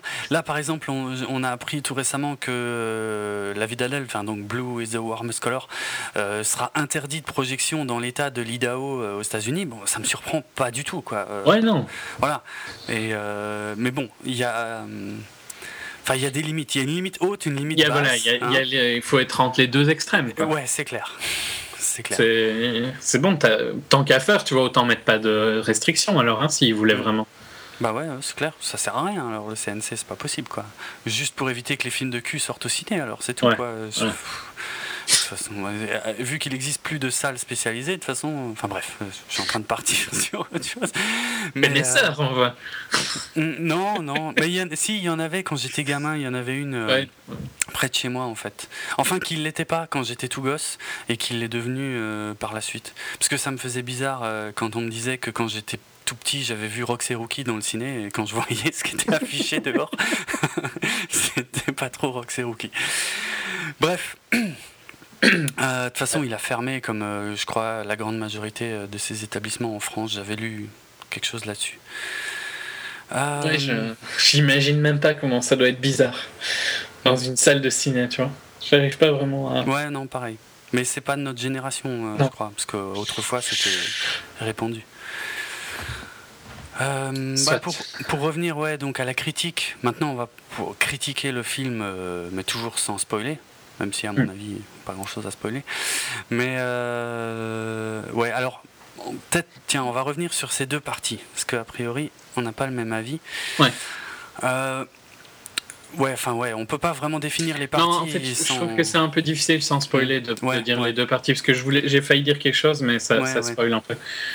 mais, globalement, je, vais faire, euh, je vais donner mon avis, tu vois un peu, parce que je pense que c'est plus si vous voulez le découvrir et que vous n'avez pas envie d'être spoilé, c'est plus intéressant. Mm. Que vous n'entendiez pas euh, des risques de spoil. Mm. Euh, les plus gros compliments que je peux lui faire, c'est qu'on ressent pas qu'il dure trois heures. Il y a des longueurs à, certains moments, mais c'est pas un film où je regardais ma montre, enfin mon téléphone, parce que, euh, souvent parce que je m'emmerdais comme pas possible. Et sur certains points, je dirais qu'il est, il paraît moins long que Only God Forgives, tu vois. C'est vrai. Il dure 1h30. Hein. Mm, mm. euh, et l'interprétation d'Adèle, je trouvais. Enfin, interprétation, ou, est-ce que c'est elle, ça? Parce qu'elle, elle dit en interview qu'elle joue un personnage, hein, évidemment. Ah Elle va pas dire l'inverse. Bah, ça serait un peu renier ses talents d'actrice si elle qu'elle se joue elle-même, tu vois. Ouais, pourtant, euh, beaucoup de mal à croire qu'elle joue quelque chose quand même. Hmm. Mais donc Adèle, je trouvais, est super dans le film. Vraiment, hmm. Je l'ai adoré. Du... C'est elle qui me donne envie de regarder le film, tu vois. J'avais un peu de mal avec elle euh, au début, mais c'est vrai que bon, on passe quand même beaucoup de temps avec elle et dans, beaucoup de situations différentes. Et euh, bon, j'avais peut-être aussi un problème avec la bande-annonce qui montre euh, des passages. Bon, c'est toujours difficile de faire une bande-annonce, surtout quand. Surtout sur ce genre de film. Ouais, surtout sur ce genre de film, mais je trouvais que c'était pas très glorieux en fait l'image qu'on pouvait avoir d'elle en voyant la bande annonce en fait avec sa façon de parler euh, des choses comme ça tu vois mm. et, mais finalement dans le film et c'est la même hein, dans le film mais euh, mais tu vois plus déjà ouais ouais tu vois tous des à côté et tout ça ça passe beaucoup mieux et c'est vrai qu'il y a bah, de toute façon on peut pas se détacher d'elle parce que la caméra ne se détache jamais d'elle. Et euh, mais euh, ouais ouais, il y a un attachement qui commence à, venir progressivement euh, quand on la découvre et qu'on est ouais, on est tout le temps avec elle. Trop d'ailleurs à mon avis. Mais bah, je dis trop parce que franchement, pour rebondir aussi sur ce qu'on disait tout à l'heure sur le titre du film, le personnage qui donc se nomme Adèle, pas comme dans la BD, il la filme euh, en train de faire des tas de choses. Mais il y, en a un Mais ça, ça aussi, c'est quelque chose qu'il aime. Ça, c'est typique un peu de ce style de cinéma, hein, de filmer la mondanité. Ouais, mais enfin, là, ça va jusqu'à la filmer quand elle dort. Et à filmer son cul, d'ailleurs, ça, j'ai. Ouais, ça, ça, ouais, hein. ouais. Il y a quand même plusieurs fois où euh, il, filme, euh, il filme son cul. Il la filme pas elle. Il filme non, non, il filme son cul. Et, euh, et, sa manière dont il la positionne, parce que c'est pas une manière normale de dormir. Hein. Euh, pour vraiment avoir cette forme. Il n'y a, que Marty McFly qui dort comme ça. C'est vrai, hein c'est la même pose. c'est un peu J'avais pas pensé. T'as as dû y penser pendant le film, ça a dû oui, bah concentrer. Je t'imagine en train de, de voir Marty McFly mélangé à Adèle. tu, tu, devais adorer. Ouais, enfin, plus ou moins. Ça fallait bien que je m'occupe. Hein. Hmm. Non, mais c'est vrai que ces scènes-là me dérangent, mais il y a plein de trucs qui me dérangent dans sa manière de filmer, mais c'est pas, ça n'est pas une critique d'elle, tu vois. Elle, je ah trouve ah, qu'elle est, qu'elle est passionnante à voir. Ah, Après, par contre, il, euh, il la filme. Euh... Ouais, il la filme trop. Ouais, je peux. J'accepte cette critique-là qu'il la filme trop. Et c'est là où tu sens qu'il est, qu'il a qu'il est presque pervers avec elle, parce que ça, ça, dépasse presque l'amour. Hein, il, y a, il y a des scènes où tu sens de l'amour pour elle, et il y a des scènes où tu sens le, le côté pervers. Quoi. Et ces scènes-là où, je sais pas, il y en a bien trois ou quatre fois, non, la même, la même position, où vraiment il filme ah son cul quand elle dort. Ah euh, elles sont, elles sont. Deux trois fois, ouais, ouais. Surtout qu'en plus, par contraste, il est tout le temps sur les visages aux autres moments. Oui, exact. Ouais. Non, et puis il la filme en train de bouffer, il la filme en train de marcher, il la filme. Enfin, je suis presque surpris qu'il l'ait pas filmé au shot, quoi, parce que. Euh, à mon avis, il l'a fait, tu vois, c'est dans les rushs. Ouais, si ça se trouve, ouais, mais ça, ça me choquerait pas, hein, ça me choquerait. Ah, mais moi non plus. je le dis pas en, je le dis, je rigole, mais je, pense que c'est quasi le cas. À mon avis, il l'a filmé quasi en permanence. Hein. Ouais, ouais. Et euh, ça se voit un peu trop, quoi. Euh, c'est comment dire, ça dessert. Il y a un moment où je trouve ça dessert l'histoire. Alors pour euh, quand même. Mais comme euh, tout comme les scènes de sexe, pour moi, elles desservent le film. Hein. Un peu. ah oui, oui. Qu'elles existent, ça me dérange pas. Euh, je pense même qu'elles ont un intérêt, tu vois, pour. Mais elles sont beaucoup trop longues et leur longueur desserve le film. Très longue et très appuyée. Hein. C'est surtout la première qui est hallucinante, quoi. Ouais. Je sais pas combien de temps ça dure, mais j'ai eu l'impression que ça durait 10 minutes. Franchement, ouais, non, je pense. Quoi. Pour moi, il y a un quart d'heure de scène explicite dans ce film. Ouais, il y, a moyen. Et il y aurait deux minutes, l'effet aurait été le même, tu vois. Je pense. Sans pousser dans le côté, euh, tu regardes un porn, quoi. J'aime pas, pas ce côté des films. Euh, je préfère la, la, séparation des médias. Et limite, je vais faire une critique sur les séries sur certaines personnes, tu vois, qui regardent genre Spartacus ou, euh, ou Game of Thrones, hein, mais Game of Thrones est devenu moins explicite euh, au fur et à mesure, je trouve. Pourquoi est-ce que tu regardes Game of Thrones ou euh, Spartacus pour voir des scènes de sexe, tu vois? C'est si dur à trouver sur Internet, quoi. Hmm. Ouais, mais c'est pas les mêmes actrices. Enfin là, je parle d'actrices. Non, mais enfin, Spartacus, limite, à mon avis, tu trouves les mêmes. Et quoique, dans Game of Thrones, il y a une actrice de X la, celle qui. Euh, la copine du, du nain. j'oublie les noms, moi. Entre, entre saisons, j'oublie les noms. La copine du nain. Tu vois, euh, celle. Chae? Ouais, il me semble que c'est une actrice X. Ah bon, ok. Donc, euh, tu vois, il y a des, des ponts. Non, mais. J'aime, et c'est la longueur des scènes dans Adèle me fait ce feeling-là, tu vois que je suis pas là pour voir ça, quoi. Je suis là pour voir une histoire. Que tu veuilles mettre cette scène-là, ça me dérange pas, mais t'es pas obligé de la mettre pendant un quart d'heure. Mais c'est ça, hein, c'est ça, qu'elles aient une belle scène de sexe euh, très intense, euh, tout ça, pas de souci, et peut-être même un peu explicite, pas de souci. Euh, mais que ça dure aussi longtemps, ou au bout d'un moment, finalement, la seule évolution de la scène, c'est C'est les changements de position. Exactement, exactement. Et, ouais, non, ça sert plus à rien quand c'est aussi long, quoi c'est bizarre. Il y a un problème d'équilibre, euh, pas que dans la scène de sexe, mais surtout hein, dans les scènes de sexe, et puis même sur le sur l'ensemble du film. Alors là, je vais je vais revenir un peu sur les deux parties euh, qu'on évoquait avant, mhm. sans, sans vraiment dire de quoi ça parle. Moi, j'ai bien. Enfin, j'ai même beaucoup aimé la première partie en fait. Euh, et c'est vrai que là, euh, là, j'ai pas vu le temps passer du tout. Par contre, la deuxième partie, là, j'ai commencé à m'ennuyer. En spoiler, je te demanderai où tu gères. Euh, la première question que je te poserai, c'est où est-ce que tu sépares la première et de la deuxième, tu vois? Ouais, ouais. Parce que peut-être qu'on n'est pas, tu vois, qu'on pense à deux choses différentes. Ouais, peut-être. Il y, a, y a, quand même un changement dans la narration. En fait, dans la première partie, j'ai l'impression que tout, tout va très lentement, en fait. Avec beaucoup de scènes que, personnellement, je juge inutiles, mais, euh, mais voilà, les choses évoluent vraiment euh, tranquillement au fur et à mesure. Il y a, il y a tout un développement euh, psychologique, entre autres, qui est très intéressant. Dans la deuxième partie, il y a des ellipses de malades, mais de, de, de, de plusieurs années, des fois, et sans mhm. que sans qu'on nous le dise clairement, quoi. Non, mais, mais je trouve que la manière dont il le montre, c'est compréhensible. C'est compréhensible, mais euh, ouais, mais pas visuellement. Non, euh, à part sur le personnage de Léa Seydoux qui vieillit, au contraire de celui d'Adèle qui ne vieillit pas du tout. Ça, ça peut être une des critiques, mais en même temps, il y a des gens qui euh, ont un visage jeune, tu vois, qui restent jeunes, donc je peux l'accepter quand même. Hmm. Mais c'est vrai que visuellement, tu, tu, tu, En gros, si tu rates. Euh, la bascule La bascule, tu peux te demander, mais c'est bizarre, il y a eu combien de temps qui se sont passés, tout ça. Ouais, ouais. Mais il n'y a pas que ça. Hein. De toute façon, honnêtement, je, serais passé sur ces ellipses ne m'auraient pas gêné si cette deuxième partie avait quelque chose à raconter. Et pour moi, euh, ça raconte quasiment plus rien. C'est, ça devient des scènes. Euh, d'exposition d'une longueur incompréhensible et, euh, et ça n'a presque plus rien à raconter. Alors dans l'ensemble, ça, raconte la même histoire à 90 voire peut-être même 95% que, la BD en fait. C'est je crois à peu près tout ce qui est dans la BD est dans le film. Par contre, avec des tas de choses en plus.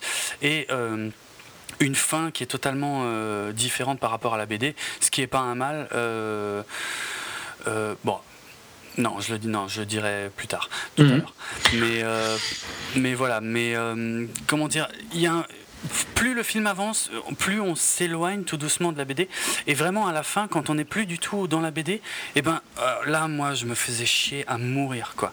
Vraiment, il n'y a plus rien d'intéressant qui se passe, quasiment, hein, plus rien. euh, Je sais pas et- où, tu en es, tu vois, dans ta réflexion là. Donc, Ouais. mais moi, au contraire de toi, j'ai trouvé que le début était un peu poussif. Il faut du temps pour s'accrocher à Adèle.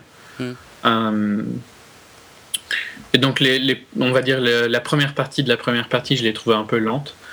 Puis après, ça va. Mais il y a les scènes explicites qui m'ont fait un peu chier parce que, par leur longueur. Ouais. Et j'aime bien la deuxième partie. Globalement, tu vois, je trouve que euh, elle retourne un peu. euh, un peu les sentiments et tout ça, et j'aimais beaucoup la deuxième partie. Mais euh, il y, a des- il y, a des- il y a des longueurs, hein, ça. dans un film de 3 heures, de toute façon, il y aura toujours des longueurs, parce qu'il fait pas 3 heures par, euh, par besoin d'un scénaristique, il fait Ah, 3 clairement heures pas. parce qu'il voulait mettre autant d'images. quoi. Ouais, ouais. C'est d'ailleurs 2h59 qui dure pas 2h50. Mais euh, ouais, bon, après, de toute façon, c'est une question de feeling, je pense, par rapport au scénar. hein. Le fait que moi, j'ai préféré la première, alors que toi, plutôt la seconde, c'est clairement une sensibilité, je pense, par rapport à ce qui est raconté. Donc, ça, c'est Ouais. euh, euh, effectivement. Euh, ouais, ça va dépendre des spectateurs, euh, de, leur, euh, de leur sensibilité, tout ça. Mais. Franchement, il y a quand même. Honnêtement, moi, au final, à part pour les scènes de sexe explicites, finalement, je me demande pourquoi ce film a eu la Palme d'Or. Ben, oui et non, tu vois, parce que il fait quand même un film de 3 heures que tous les deux on ne s'est pas emmerdé, alors que c'est pas spécialement, c'est surtout pas spécialement ton type de film. Moi, je Ah vais non. plus euh, voir ça.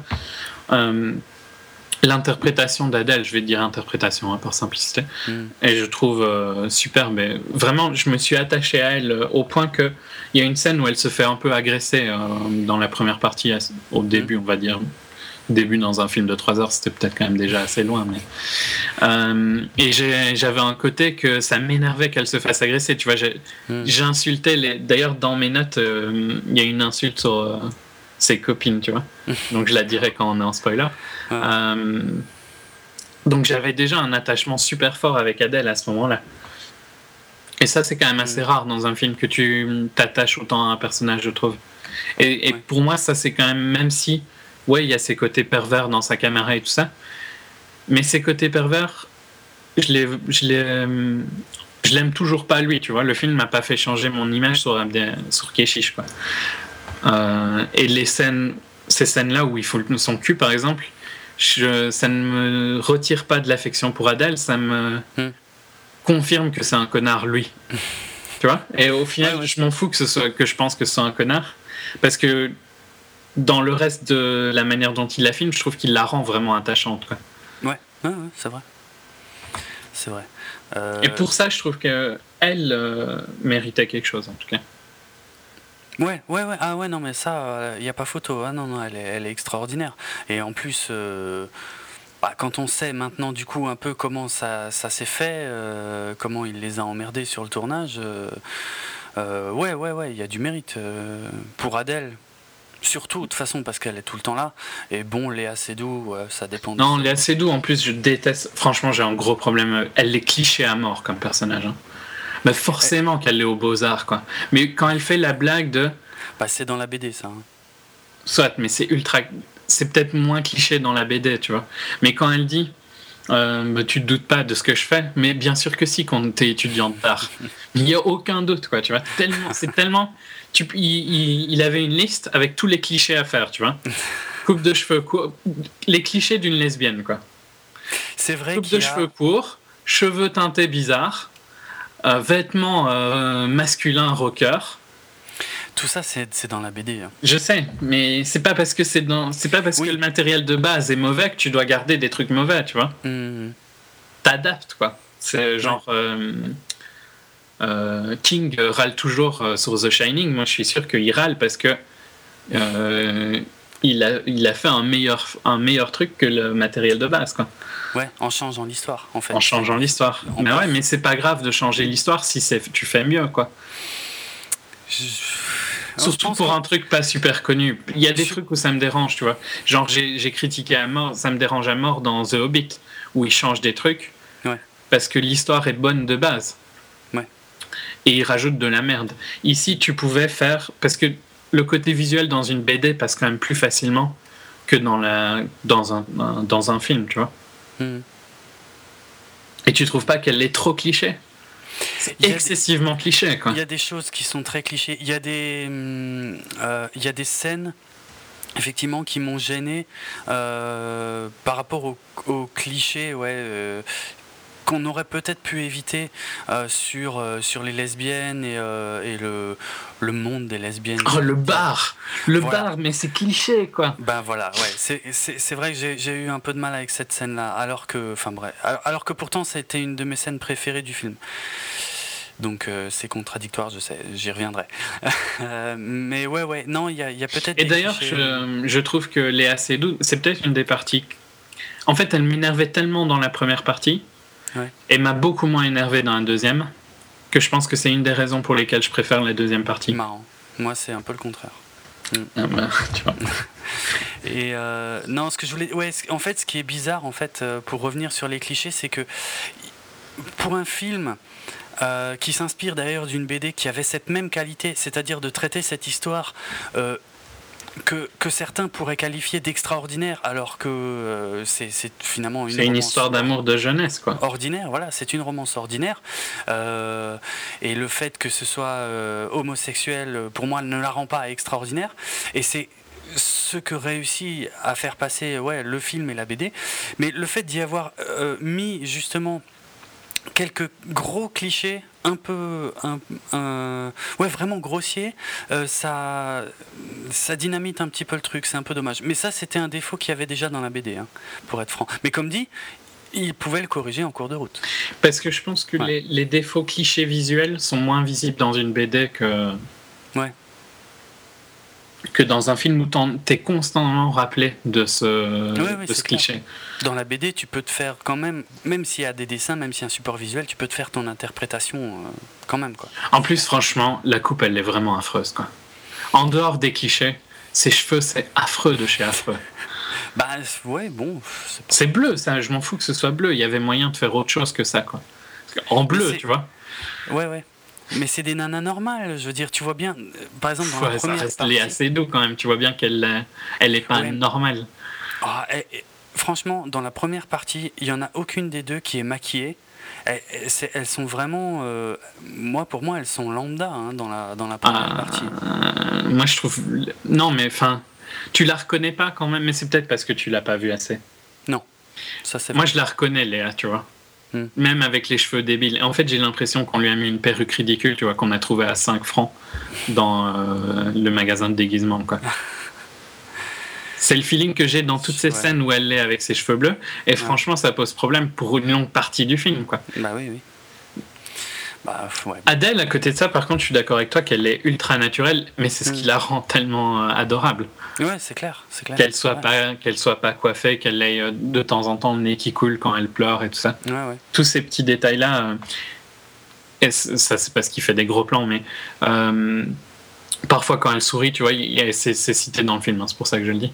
Il y a, à côté de sa lèvre, il y a une petite, je sais pas comment on appellerait ça Juste, il y a un petit. La peau, tu vois, ce.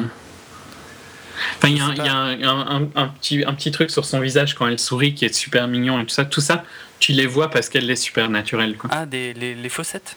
C'est pas ces fossettes, c'est vraiment euh, sur le coin de la lèvre. Mais c'est comme, un peu comme une fossette, mais hmm. c'est tout petit. Quoi. Ok. C'est quand elle, quand elle parle avec son copain qui est euh, gay, qui lui dit. Ah oui, c'est vrai, je, m'en souvenais plus. Ouais. Euh. Ouais, donc je comprends qu'il a, a des mérites, tu vois, mais euh, je trouve pas qu'il a des spéciales. C'est difficile en fait de dire s'il a des mérites de réalisation parce que est-ce que c'est par euh, sa réalisation que tu aimes bien d'elle ou est-ce que c'est uniquement par son interprétation? Ah moi c'est pas la réelle, hein, c'est clair. Non mais tu peux euh, pas savoir, tu vois. Bah oui, enfin oui, mais le feeling que j'ai que j'ai, c'est, pas la réelle, mais en fait, oui, que, comme tu dis, tu peux pas vraiment savoir, effectivement. Parce que peut-être que si elle avait fait le même film avec un autre, ça aurait pas du tout donné. Qui aurait été moins intense avec elle, tu vois. Je pense que l'intensité qui, dans la manière de filmer Adèle, est important. Ouais, c'est vrai. Important. Euh, oui. Alors, euh, bah, écoute, pour conclure, euh, je pensais pas qu'on passerait autant de temps sur non, sans spoiler, mais, mais c'est bien, c'est bien parce que finalement il y avait beaucoup de, de, petits, de petites choses à, dire également. Euh, est-ce que tu le conseillerais et si oui, à qui? Je le conseillerais, ouais, mais, mais j'ai. Le problème, c'est que dans, dans, certains de mes amis, ben, c'est plus, tu vois, ah, mais c'est le film avec les scènes lesbiennes. Ben, oui, mais c'est pas mm. ce Et alors, quand tu dis que tu le conseilles, t'as toujours les blagues typées que je suis sûr que tu l'auras aussi quand tu vas le conseiller ou pas le conseiller. Euh, ah oui, mais c'est uniquement pour ça que tu vois, tu le conseilles. Mais non, mm. justement, je le conseille malgré le fait que ces scènes, mais, euh, et je, je, trouve, sont beaucoup trop longues. Mais oui, je le conseille quand même. Ouais. Bah, moi, je le conseillerais. Euh, pas à tout le monde, hein, évidemment. Non, non, déjà, pas à tout le monde, ça c'est clair. Mais aux, gens, aux gens que ça intéresse déjà les romances à la base, parce que pour moi c'est une, une séparation importante, hein, parce que moi je, ça m'emmerde, mais au plus haut point. C'est vrai que je l'ai peut-être pas dit très clairement, mais le, film, que le, fait que le film dure 3 heures, ça me faisait vraiment vraiment peur avant de le voir.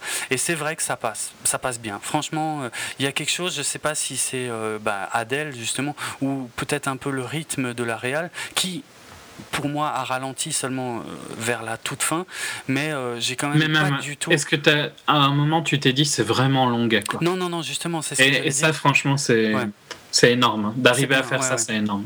Parce que euh, quel film récent, tu vois, était particulièrement long? Prisoner, c'était particulièrement long, mais j'ai ressenti à aucun moment ça. Tu me diras si tu le ressens quand tu le vois. Hmm. C'est rare que des films de plus, en général, les films de plus de deux heures et même ceux qui sont autour de deux heures, tu te dis qu'ils auraient pu être coupés plus courts. Ouais, ouais.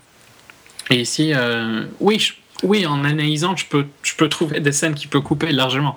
Mm. son film pourrait faire deux heures et je pense que ce serait aussi bien, voire mieux. Mais c'est pas pour ça que pendant le film, je me l'ai suis dit. Je me le suis dit. Ouais, pareil. Disons que j'ai complètement perdu la notion du temps. Donc je peux pas dire si la partie où je me suis ennuyé à la fin, c'était c'était une heure ou c'était une demi-heure ou seulement un quart d'heure. Franchement, j'en ai aucune idée. Mhm. Euh, mais en tout cas, effectivement, euh, c'est vraiment vraiment sur la toute fin parce que l'histoire euh, commençait à me désintéresser au plus haut point aussi, hein, que je me suis emmerdé. Mais sur un film de trois heures, c'est vrai que c'est un c'est un bel exploit, je trouve qu'on n'ait pas ce feeling d'emmerdement. Après, peut-être certaines personnes l'auront. Hein. Mais euh, non, dans l'ensemble, c'est pour ça, c'est vraiment pas mal. Mais après, ouais, il faut quand même, je sais pas, peut-être, parce qu'au niveau réalisation pure, je trouve qu'il n'y a rien d'incroyable. C'est beaucoup, beaucoup de gros plans.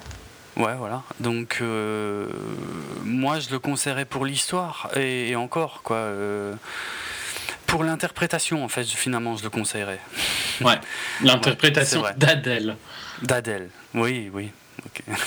Surtout d'Adèle, oui, clairement. Mais euh, ouais, je je le déconseillerais pas, euh, tu vois, en disant c'est une merde. Mais... Un des plus gros compliments que tu peux lui faire, c'est que toi qui détestes ce style de film, ce style d'histoire, ouais.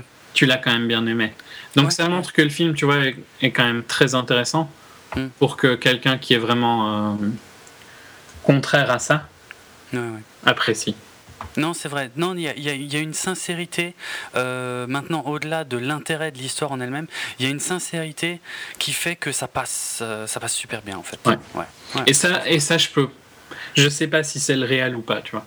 Donc, mm. je, je vais pas critiquer purement Keshish dans le sens où c'est peut-être grâce à, sa manière de la filmer qu'il y a cette sincérité. Mm. Ok, bon bah écoute, on va, on va conclure la partie sans spoiler là-dessus. Et euh, bah voilà le, signal sonore. Et on passe donc euh, à la partie avec spoiler. Euh, alors pour répondre à ta question de tout à l'heure, pour moi le changement de partie c'est simple, c'est quand... Quand elle, quand, elle, devient enseignante quoi. Non? Ouais, plus ou moins, ouais, c'est à peu près par là. C'est-à-dire, c'est, bah, il y a, y a un. C'est à l'ellipse de temps, hein. quoi. Euh, oui, c'est ça. C'est quand euh, Emma n'a plus les cheveux bleus et qu'elles vivent ensemble. Ouais. C'est là que commence la deuxième partie. Mm. Euh, Je pense qu'on est d'accord Ouais, ouais, je suis- euh, là-dessus. Ouais. Ok. C'était juste pour être sûr. euh, et je dirais que le début de cette deuxième partie est un peu lourd, un peu mou. Un peu Ouais. Attends. Mais par contre, ouais, ok. Mais tu veux peut-être faire dans l'ordre ou bien Ben, on va essayer de faire dans l'ordre, ouais, à peu près, ouais. Euh, Ça bon, ça commence. De toute façon, on ira plus vite que d'habitude sur Hmm. beaucoup de scènes, mais. euh, J'ai l'impression d'avoir été super confus dans mon avis euh, hors spoiler. J'essa- J'essaie de me rattraper. ok. Bon, en gros, il me semble que ça commence euh, au bahut, donc avec euh, Adèle, Euh, notamment le cours de français. Alors, c'était quoi le bouquin? Parce que moi, j'ai oublié. Oh, c'est un bouquin de Mériveau, mais j'ai oublié le. Ah, ok. euh, je me rappelle plus du nom. Ouais, bon, c'est pas grave, mais c'est vrai que c'est il y- a euh, toute une étude. Alors moi déjà, dès, dès cette, je crois que c'était ça la scène d'ouverture, mais dès cette scène, effectivement, je me disais, ah, putain, est-ce qu'il n'y a pas des doubles sens là dans les analyses qu'ils sont en train de faire du bouquin? Mais comme je connais pas le bouquin, euh, j'aurais pas trop su. euh, Non. Et en plus, ces Ouais. scènes-là, je trouve, sont pas super intéressantes, puisqu'elles Ah, sont un peu. elles- en fait, elles montrent la vie quotidienne. Elles sont peut-être intéressantes dans le sens où elles montrent la vie quotidienne d'Adèle, tu vois. Ouais, ouais. Ouais, on la voit sortir de chez elle, euh, prendre le bus, machin. Bon, au début du film, c'est pas choquant parce que tu sais pas encore que tu vas t'en bouffer encore pas mal des scènes comme ça, euh, dont beaucoup ne servent pas à grand chose. Mais ouais, en fait, Tu qui la vois se lever, prendre le bus. Ouais, ouais. Ce qui, euh, ce qui est intéressant, c'est euh, par contre euh, les relations euh, avec ses copines. Et Que j'ai détesté très très très vite, hein, je te le dis tout de suite. Mais à un moment, j'avais envie de la frapper. D'ailleurs, en particulier une. Je crois que ce que j'ai écrit, c'est. Enfin, vas-y, continue. Euh, Bah c'est, tu sais, c'est la scène, je crois, elles sont à la cantine et puis Ouais. elles, elles lui disent ouais, mais il y a machin, il te regarde et tout. euh. Bon, c'est, c'est des scènes euh, extrêmement banales dans, dans une cantine. Ouais, c'est des scènes de jeunes adolescents, quoi. Ah ouais, clairement, clairement. Mais euh, euh, bon, elles sont sympas parce que euh, bon, ayant lu la BD, je savais que effectivement, de toute façon, au début, euh, Adèle sort avec un garçon euh, et avant de peut-être pour appuyer plus d'ailleurs le- le- l'évolution vers euh, l'autre côté, mais enfin, j'aime pas dire ça comme ça, on dirait que je parle du côté obscur de la force. Euh, mais euh, en tout cas, ouais, ça commence sur, sur, sur des situations extrêmement banales, dans le genre, voilà, il y a lui, il te regarde et tout machin, tu devrais lui parler, patati patata. Il y Mais a- a la grosse moche de Rousse, là, déjà, elle m'énervait. hein.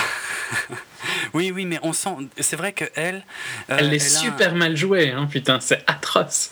Il y a un truc, enfin, je sais pas si elle est mal jouée, Ah, mais. Ouais, elle est mal jouée, plus, en plus, Ouais. elle est moche, quoi. Bon, moi, elle a attiré mon attention parce qu'on sent, on, on dirait que c'est un peu la, la chef de la bande, quoi, en tout cas. Bah, en tout Je cas, qu'elle voudrait, quoi. Ou qu'elle voudrait, Elle est oui, jalouse à exactement. mort, je trouve que Exactement. tu ressens la jalousie. Ça fait vraiment la fille jalouse à mort, mais, euh, mais je, je, je vais tellement classique. la trash plus tard que je vais laisser. euh, D'accord. Bah, c'est bon, de toute façon, comme dit jusqu'ici, c'est assez classique. Il y a une scène euh, que j'ai bien aimée qui est dans ce coin-là aussi, vers le tout début. C'est donc juste après qu'on qu'on ait amené là, le, le garçon. euh, j'ai pas du tout son prénom, hein, par contre, au garçon. Thomas. Thomas, ok, merci. Euh, Il y a une scène justement où on revoit Adèle qui prend le bus le matin et il y a le garçon en question qui vient s'asseoir à côté d'elle. Ouais. Euh, J'ai bien aimé euh, ce passage et tu verras que ça reviendra, euh, comme, quand je dis hein, que ça fait vraiment appel à la sensibilité de chacun, les parties de l'histoire qui sont racontées. Moi j'ai bien aimé cette scène, cette scène tu sais, du genre, je sais qu'il me kiffe, mais je fais comme si on parlait de tout et de rien, tu vois. Ouais, bah ouais. C'est le début d'une relation, quoi. Ouais, ouais, c'est assez classique. C'est Et le- moi j'aime, Enfin, c'est le plus, c'est le plus marrant dans une relation. ben ouais, ouais, c'est vrai que c'est, ça fait partie de ce que je préfère voir éventuellement. Ouais, mais Euh, même faire, même faire, même tu vois, faire, le ouais, stress De, de découvrir quelqu'un, de jouer un peu, c'est le plus amusant. hein. hmm. Enfin bon, ouais, ça c'est des avis personnels après, tu vois, mais non, mais il y a, ouais, amusant non. pour moi. Il y a justement, il y a une tension, euh, alors que les, les dialogues sont euh, hyper banals, Mm. et il y, a- il y a une tension, mais qu'il faut à tout prix masquer, que nous on connaît. Enfin bref, moi j'aime beaucoup Tu, ce, ce type de tu as du vécu en fait, c'est facile de t'identifier à leur, à leur Ouais, ouais. situation parce qu'on l'a tous vécu, euh, la majorité. Peut-être pas celui qui a 12 ans et qui vient, qui vient d'avoir 12 ans, tu vois, et qui va aller voir la vie d'Adèle. ouais, c'est vrai. Et euh, par Mais à contre, 16 euh, ans, tu t'es identifié déjà. Ouais, je pense. Enfin. Ouais, Il y a des chances, quoi. Ouais, il y a des chances. Il n'y a pas d'âge après. Hein. Non, non. dans la plupart des cas, oui, c'est, ça commence à arriver. Euh, enfin, à 16 ans, c'est à peu près fait, ouais. Euh, un autre détail dans cette scène dans le bus qui a retenu mon attention, mais je dois être le seul, hein, c'est qu'il y a, il y a un sujet très très très important qui est soulevé dans ce dialogue. Euh, tu t'en souviens par hasard euh, Je sais pas, peut-être, mais dis-moi. C'est est-ce que les métalleux ont forcément les cheveux longs ah, Oui. j'ai trouvé qu'elle était pas mal ça. Ouais, non, Elle lui dit bien tous les tous les. Euh, d'ailleurs, j'ai trouvé que dans leur manière de se parler, tu vois, il y a déjà un peu d'humour. Je trouvais ça, c'était sympa. Parce que quand elle lui dit j'aime bien tout, un peu tout et tu vois, sauf le métal, hum, hum. Euh, toi t'as dû te marrer. Mais en plus, quand il lui dit ah ben. Et sa manière de réagir à ça, je trouvais superbe. Oui, c'est clair. Il joue pas mal hein, d'ailleurs, lui par contre. Oui, il est très bien lui, hein. j'ai bien apprécié. Il a peu de scènes, mais il, joue, il, joue, il les joue bien. il, les joue comme tu penses qu'un mec jouerait à peu près ces scènes-là. Ouais. ouais. Et euh, enfin, bon, le, débat en lui-même, on va pas débattre de ça. Non, non, mais c'est marrant.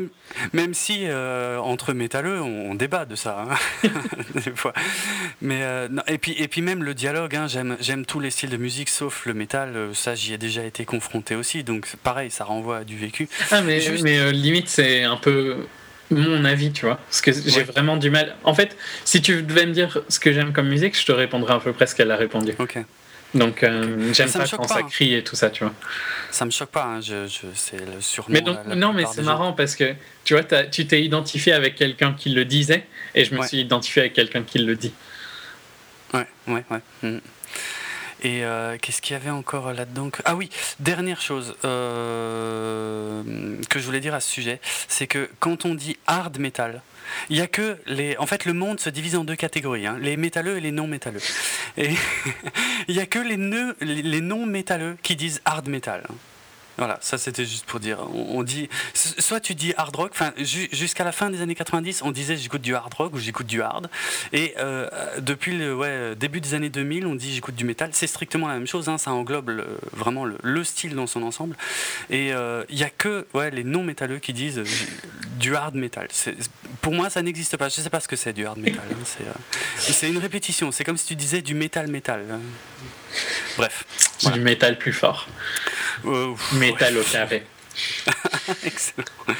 Bref, pardon pour cette euh, digression euh, qui, est vraiment la, une des très rares scènes qui m'a renvoyé à des choses plus, plus personnelles. Mais j'ai bien aimé qu'il ose quand même un peu, tu vois, blaguer avec elle alors qu'il cherche à je trouvais que c'était sympa. Et euh, ouais, j'avance un peu, je saute probablement une scène ou deux, mais la construction de son personnage quand elle sera avec lui euh, le week-end suivant ou quoi, tu vois, les, mm. les, temps sont jamais très explicites. Euh, non, pas du tout. où tu découvriras vraiment Adèle, je trouve, est une des scènes les plus importantes de.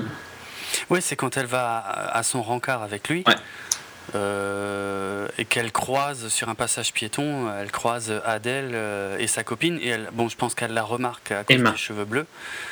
Euh, oui, pardon, elle croise Emma et sa copine Sabine, parce que ça c'est.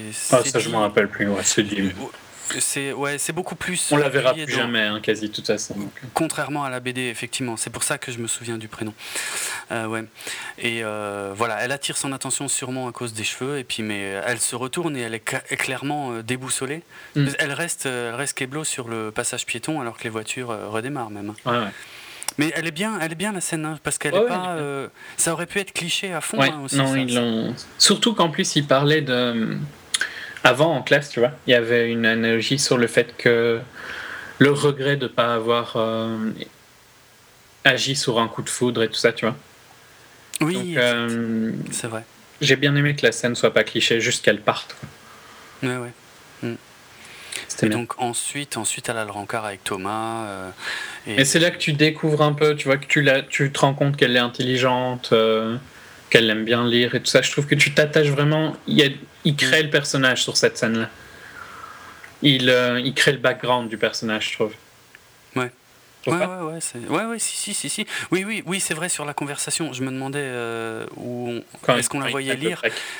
Oui, non, c'est quand ils discutent en fait et que lui il dit qu'il a, il a essayé de lire ou qu'il aimerait bien mais que ça l'emmerde. de lire des, des, surtout des gros livres. Ouais, ouais, non, c'est vrai.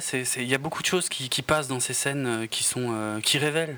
Mhm. Des, des bah, qui créent vraiment son, le background du perso. Quoi. Et euh, sur, franchement, là, bravo à Keshish parce qu'il crée un personnage. Il, à aucun moment ça se sent forcé, mais mm. tu apprends plein d'informations ouais, ouais. euh, sur quelques scènes courtes. C'est pas facile à faire du tout. Hein. Mm. C'est vrai. C'est vrai. Euh, et ben pour, euh, pour contrebalancer ça, parce que ça commence à se concrétiser avec Thomas, Mhm. il y a euh, notamment une scène où elle est dans son lit toute seule le soir et là elle s'imagine, elle se voit avec Emma. Enfin, elle connaît, Ouais. elle, elle connaît, connaît pas encore son prénom, mais elle se voit avec, Avec la fille aux cheveux bleus. une fille aux cheveux bleus. Voilà, ouais. Ouais. Et c'est. on la sent, on la sent On je- ouais, en doute quoi. hein. ouais, ouais. Et de toute façon, ce sera un peu, un peu toujours. euh, c'est un peu comme ça qu'elle sera tout au long du film, de toute façon, en doute. Hmm. Jusqu'à la toute, toute fin. Ouais. Euh, ne pas, elle sait pas vraiment ce qu'elle veut, quoi. Et je, je trouve que c'est une bonne retranscription de l'état qu'on est quand on est adolescent, un peu, tu vois. Un peu Ouais, ouais, c'est perdu. vrai. euh, C'est vrai. je trouve qu'elle joue très bien ça. Bon, en même temps, elle est très jeune. Mais pour contrebalancer rapidement derrière, je crois il y a la scène. euh, Ouais. Ben, elle- elle- Thomas. comme, euh, enfin, c'est toujours ce que j'ai entendu dire, c'est que elles se, elles- elles- les filles qui sont attirées par d'autres filles, elles se font quand même des mecs pour euh, tester, quoi. Ouais. T'as vraiment l'impression qu'elle va tester, je trouve, avec Thomas. Ouais, ouais. Ouais, ouais, c'est clair, c'est possible parce qu'il y a un trouble. Alors là, je saurais plus dire sur quoi il est basé, mais on, on sent qu'il il est encore là, puisque le lendemain euh, ou le surlendemain, on sait pas trop d'ailleurs, mais quand elle retourne au bahut, elle, elle ne regarde même pas Thomas. Il y a ses copines qui la pressent de questions de façon euh, Ouais. tout à fait C'est la- normale. hein. Ouais, enfin, Bah, c'est si. vraiment la, la PJ du sexe. Hein.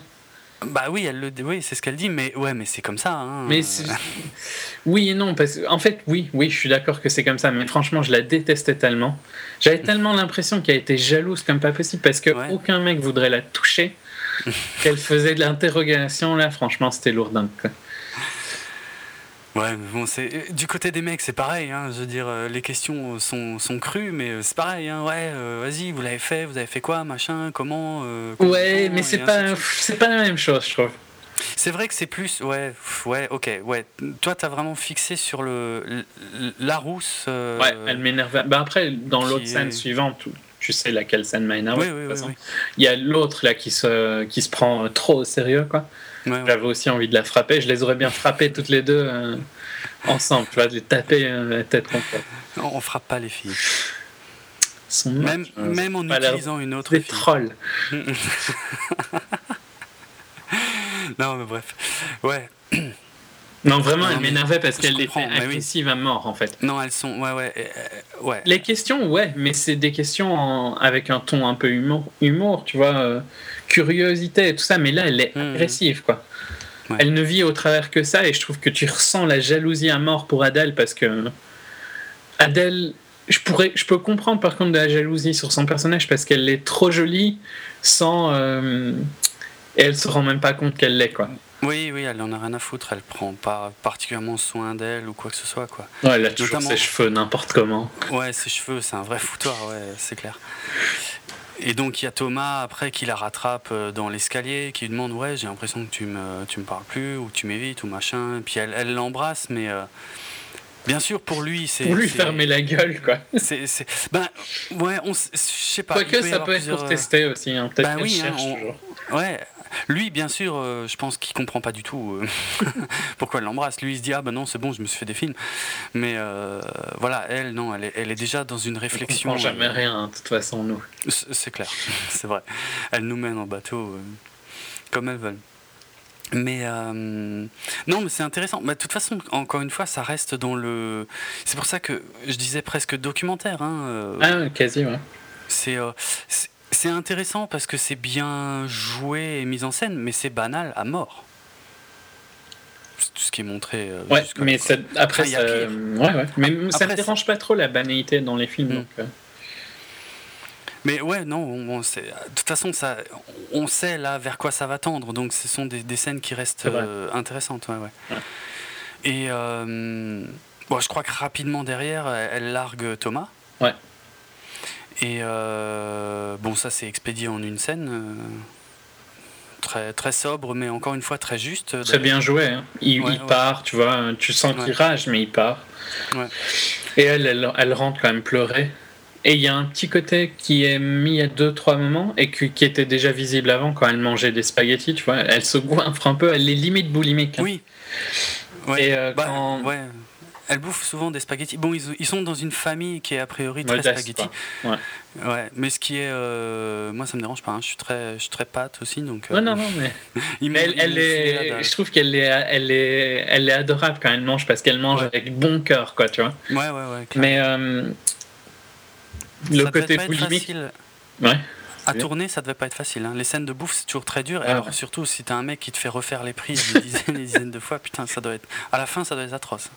Mais non, elle le fait bien dans toutes ces scènes. Mais la scène Ouais, ouais. là où euh, je dis qu'elle est un peu boulimique, c'est parce qu'elle a sa cache en dessous du lit avec tous les, les bonbons et tout ça. Ah oui, j'avais oublié ça. Oui.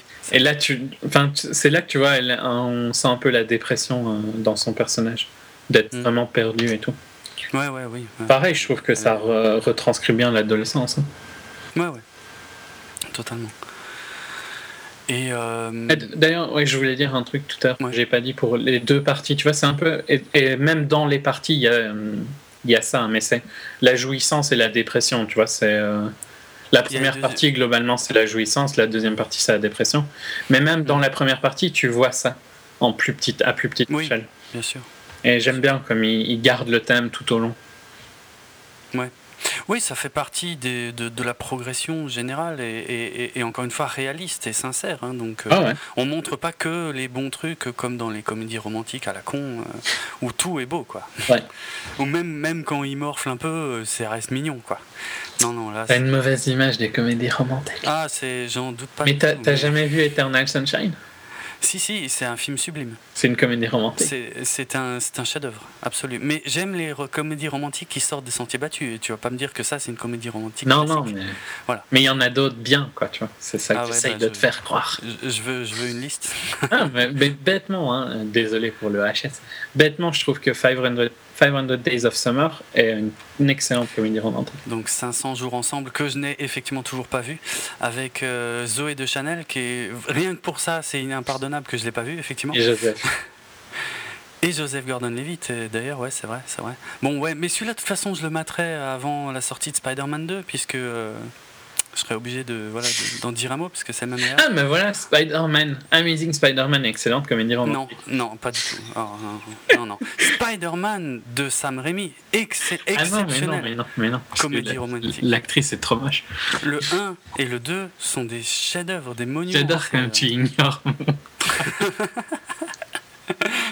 Mais non, je, je peux même pas répondre à ça euh, sans, me fâcher ou, tomber dans l'excès. Comme toi, d'ailleurs. Tu es dans l'excès. Non, non, euh, sérieux. Non, non, mais euh, c'est pas que. C'est ouais, un petit peu compliqué. euh, Enfin, et puis on n'est pas là pour parler de moi, mais j'ai rien contre les comédies romantiques, contrairement à euh, ce que j'ai dit jusqu'ici. En fait, non, c'est pas ça. C'est plus compliqué que ça. Non, mais les comédies romantiques, c'est un des genres où il y a probablement le- les plus grosses daubes. Merci. Ouais, ok. Déjà, ça me rassure. Bon, je, j'en- Dans- pas, en hein, tout cas, euh, pour moi, quoi. Ouais, ouais. Pour mon style de film, c'est un des genres où il y a les plus grosses daubes. Mais après, il y a des excellentes comédies romantiques. Et c'est- Ouais, ouais. en fait, c'est un peu euh, ce que. Je, suis un, je suis un peu ouvert à tout au niveau film. Le seul truc, je l'ai déjà dit, euh, on me l'a déjà dit sur Twitter, il y a juste les films en costume hein, qui me dérangent un peu. Mm. Euh, sinon, je suis ouvert à tout et tout, tout style, tant que le film est bon, tu vois, je trouve que tout style peut être intéressant. Ouais. Euh, les comédies romantiques comprises. Alors, histoire de pas passer pour un insensible complet, euh, je vais faire un aveu, même si euh, c'est un peu chier. Euh, à la fin de Spider-Man 1, je pleure. À chaque fois. À chaque fois. À chaque fois. oui, non, pas la première fois que je l'ai vu, à chaque fois. À chaque fois. Voilà. Et à la fin du 2, quand elle découvre que c'est lui et qu'elle est d'accord, j'ai les larmes aux yeux aussi. Voilà. Mm. C'est, c'est, c'est- voilà. Mais, mais il faut qu'il y ait un enrobage un peu particulier pour que ça attire mon attention, on va dire. Mais euh, Une vie moins ordinaire, qui est considéré comme l'un des pires films de. Et merde, maintenant j'ai oublié son nom. Du réalisateur anglais de Trainspotting. Danny Euh, Boyle. Danny Boyle, merci. Une vie moins ordinaire est une de mes comédies romantiques préférées et de loin, de très très loin. J'adore ce film. Je le connais presque par cœur, quoi. Mm. Comme une bonne comédie romantique dont on peut être fan, tu vois. Ah ouais. Et euh, mais il est, il est, il est spécial. Il est très particulier et ça, a été, ça avait été un, un four complet quand il était sorti et puis tout le monde l'a- l'a détesté, quoi. Et ainsi de suite. Bref, voilà, ça c'était juste pour. Ouais, euh, c'est pas, c'est pour pas dire que dans tous les cas. Mais... que j'étais pas voilà que je suis pas un non plus euh, totalement euh, fermé aux, aux comédies romantiques mais il faut qu'il y ait un truc euh, je sais pas euh, qui sorte un peu de l'ordinaire c'est sinon ça marche pas ça m'ennuie euh, profondément Mm. ce qui était le cas ici Euh, donc euh, pardon non, euh, ouais, pour, pour finir sur la boulimie, je trouve que pareil, c'est encore une construction Mm. de personnage, tu vois. Et je trouve qu'elle est bien, elle est pareil, elle est bien faite parce que après, quand elle va parler avec Emma plus tard, qu'elle mange de tout et tout ça, tu vois, Mm. et ben tu pourras te rappeler cette scène-là, qu'elle est un peu euh, goulue, quoi. tu Mm. vois. ouais ok ouais Et euh, Oui. bon j'ai pas euh, c'est pas ultra important, c'est juste de la construction qui fait que le personnage est complètement est complet, quoi, tu vois. Ouais, c'est vrai. Hum, hum. C'est vrai. Euh, alors, après ça, on a euh, cette scène de nouveau au, au bahut où euh, elle, elle attend sur les escaliers, a priori à la fin des cours, avec une de ses amies. Mm. Euh, et il y a, il y a une autre fille qui passe. Ah oui, son oui, ami- oui. Et, et oui, c'est une scène importante. Ouais, ouais. Euh, mine de rien. Euh, et son ami lui dit Ah, machin, là, qui vient de passer, elle, elle a quand même un, un beau cul, euh, mine de rien. Et puis, ah, elle plaisante un peu Ah bon, tu, tu regardes son cul et tout, machin. Enfin, bref. Puis, toi aussi, t'es très jolie. Puis, finalement, elle s'embrasse. Enfin, la, la copine l'embrasse euh, Ouais. par surprise, euh, même, on pourrait dire, quoi. Mhm. Et euh, on, on voit que ça la, ça la secoue méchamment, quoi. Elle- et puis après, elles font comme si de rien n'était, quoi. Oui, bien sûr. Mais oui. qui est une, une- C'est pas choquant, hein, c'est comme. Non, non, non, ouais. Ouais, ouais. Et ouais, non, et Adèle, elle est complètement secouée jusqu'au. Enfin, encore une fois, on ne sait pas combien de temps après, mais peut-être le lendemain ou peut-être un peu Mm. plus, mais euh, où elle, euh, elle attend euh, une opportunité de pouvoir euh, adresser la parole à l'ami en question, et, et finalement, c'est dans les toilettes des filles, et puis bah, tout de suite, elle essaie de le- de l'embrasser de nouveau, quoi. Ouais. Et, euh, et la cassure est, est assez horrible parce que l'ami lui dit non non mais oh là là tu t'es fait des films ou je sais pas quoi. Bon, elle Ouais, est pas ouais. méchante. hein. Non, non, elle est pas méchante, elle est super gentille. Ouais, très très gentille, mais euh, elle lui dit non, mais par contre, voilà, c'était juste comme ça. C'était comme ça, ouais. C'était pas. Et, Ça voulait et- rien dire. et c'est euh, catastrophique euh, Mm. pour Adèle. C'est là qu'elle commence sérieusement à, à se questionner bon, sur elle, quoi. Et euh, Mais cette copine-là, par contre, très gentille. Ouais, ouais, non, non, c'est clair, il n'y a aucune méchanceté, euh, ouais, ouais, dans, dans son refus ni rien, mais ça blesse euh, Adèle nettement, nettement, nettement plus que la séparation d'avec Thomas. euh, Ah oui, largement. Mm. On le voit bien dans comment elle joue. ouais. Je crois que c'est ce soir-là qu'elle va au bar. Enfin, en tout Ouais. cas, c'est la scène suivante. C'est pour lui remonter le moral que son, son copain, euh, qui est gay ouvertement, euh, Mhm. euh, lui propose ouais, une soirée dans les bars ou un truc comme ça. En tout cas, dans la BD, c'était comme ça. Je me souviens Ouais, plus, c'était exactement pareil. Bah, ils vont dans un bar, quoi. Après, elle, elle quitte le bar à un ah ouais, moment. c'est- ouais, c'est comme la BD alors, ouais, ouais, c'est ça. Et elle, elle va dans un autre bar parce qu'elle voit euh, dehors passer un groupe de personnes avec une fille aux cheveux bleus. Alors elle les suit. Et elle, elle arrive dans un bar lesbien. Clichéland. Je crois que c'est le nom du bar, c'est Clichéland.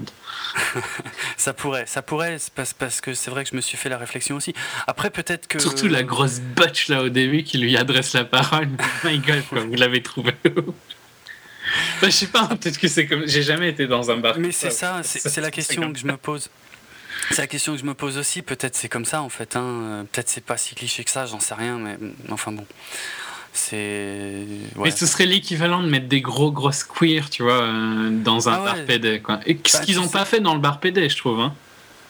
Parce qu'ils étaient dans un bar PD, lui, il était pas blindé de clichés. Un peu, mais, mais ça allait, quoi. Il y avait un vieux tatoué qui était bien euh, folklorique, Ouais, mais il semble quand même. hein. Il était pas queer à parler avec sa haute voix et vraiment, tu sais, euh, la cage au folle, quoi. Ouais, oui, oui, ou les, le, comment s'appelle ce bar? Le Blue Oyster Bar dans les Police Academy.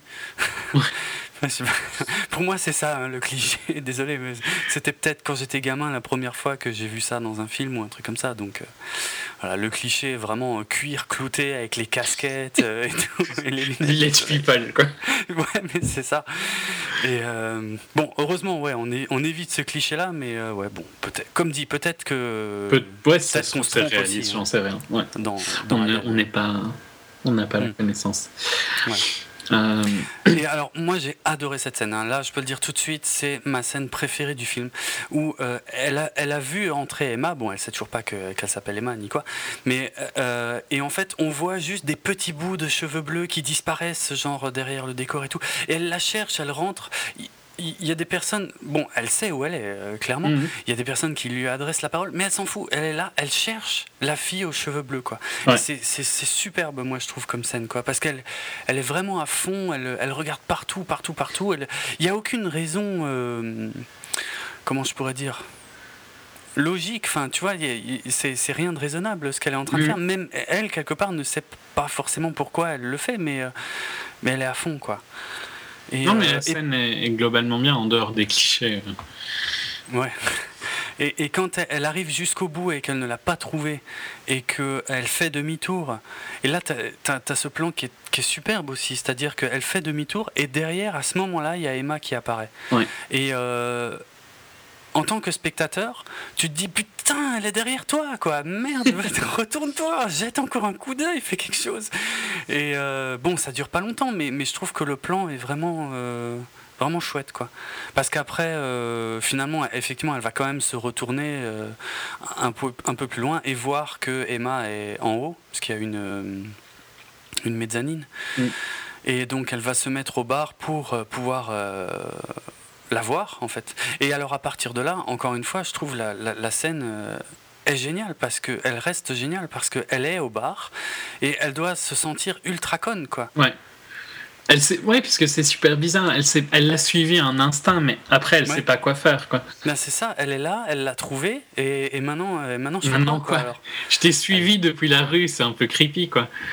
c'est clair, c'est chelou, ouais. Euh, donc, et y a, elle se fait rapidement aborder d'ailleurs par, euh, par une autre fille. Et, euh, mais comme elle, elle jette des regards euh, insistants à, Emma, elle finit par attirer l'attention d'Emma, qui descend au bar et qui, qui, commence tout de suite très, très nature, très à l'aise, genre ouais, vas-y, laisse-la, c'est ma cousine. quoi. Et moi j'ai adoré. Avant de boire un lait fraise. Ouais, exact. Le soir, tu vois. ouais. Est-ce qu'il y a des bars où tu peux demander un lait fraise On va savoir. Je sais pas, ça, ça t'as déjà vu, as déjà vu un lait fraise à part dans les films? Non, non, clairement pas. Mais franchement, ouais, je suis du genre à tenter l'expérience. Je pense que j'essaierai un de ces quatre, tiens, le soir surtout. Ouais, Dans un bar un peu chaud, quoi, tu vois. T'as pas un bar de métalleux, tu vois, où tu un lait fraise, s'il vous plaît?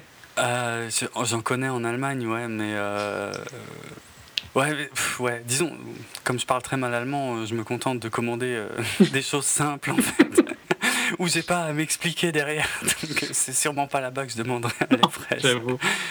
Hmm. Euh, bon, non mais super scène, vraiment, moi j'ai adoré de A à Z quoi. Non, puis je trouve qu'il y, y, a un peu un, un, rappel de la scène du bus où elle lui fait goûter son lait fraise, tu vois. Et Adèle dit euh, bah, c'est un peu dégueulasse quand même. J'aime bien parce que tu vois, elle s'est fait chier à venir la chercher et tout. Et mm. tu te dis, bah, elle va mentir. Quoi. Elle va dire qu'elle l'aime bien et tout. Et j'aime bien qu'elle dise la vérité. Je trouve que ça la rend très euh, sincère. C'est clair. Et alors, bon, c'est dans cette scène pour la première fois qu'on est quand même confronté au choc de la différence de jeu entre Léa Seydoux et, euh, et, Adèle Exarchopoulos. Quoi. Clairement la façon de s'exprimer, tout ça, enfin, c'est vrai. Il y a une actrice et il y a une fille, quoi. Ouais, exact. Et, le pire, c'est que c'est l'actrice qui joue le moins bien. ouais. Enfin, ouais, ouais c'est vrai que ça, paraît parfois un peu forcé euh, pour Léa Seydoux. J'ai pas, j'ai moins de problèmes que toi avec Léa Seydoux, mais parce que je la connais mal aussi. Hein, mais, euh, mais parfois, ouais, ça paraît un peu. Euh, ouais, on voit qu'elle joue un personnage, clairement. Hmm. Mais euh, voilà, bon, ça c'était ma scène préférée du film. euh, de loin. Euh, on, bah, elle lui donne. euh, bon, elle discute de quelques détails euh, personnels, mais sans plus. Euh, Ils disent dans quand la même la BD. différence d'âge et tout ça. Tu vois quelques éléments importants. Ah, c'est vrai, oui. Oui, c'est vrai, en fait. Tiens, je- je- Elle dit bon, ça, qu'elle est, qu'elle est mineure. hein. Oui, c'est vrai qu'elle est mineure et que, et que de toute façon, elle se fait calculer. Enfin, Emma euh, a, a tout capté, quoi. Elle est mineure et euh, hétéro. Ouais. tout de suite, elle lui met assez rapidement dans la tête, quoi. Non, mais c'est bien. C'est euh, ouais, c'est, une belle scène. Il y a, la, la différence majeure par rapport à la BD, c'est qu'en fait, il y a euh, la copine d'Emma qui commence euh, à être euh, un peu euh, jalouse, en fait, euh, la fameuse Sabine, donc. Euh, ça la saoule et puis elle vient la chercher pour qu'il pour qu'il s'en aille quoi. Alors que là, euh, ceux qui viennent chercher Emma, c'est pour aller faire la fête. On voit hein, la fameuse Belgique. Sabine. En Belgique, effectivement. C'était ah oui tiens ça c'était tellement, je sais pas pourquoi, tu vois. Mais si, en fait, moi, au, au début du film, euh, j'étais agréablement surpris par le fait que ça se passe pas à Paris, en fait. Non. C'est à Lille, Ça- je crois, non?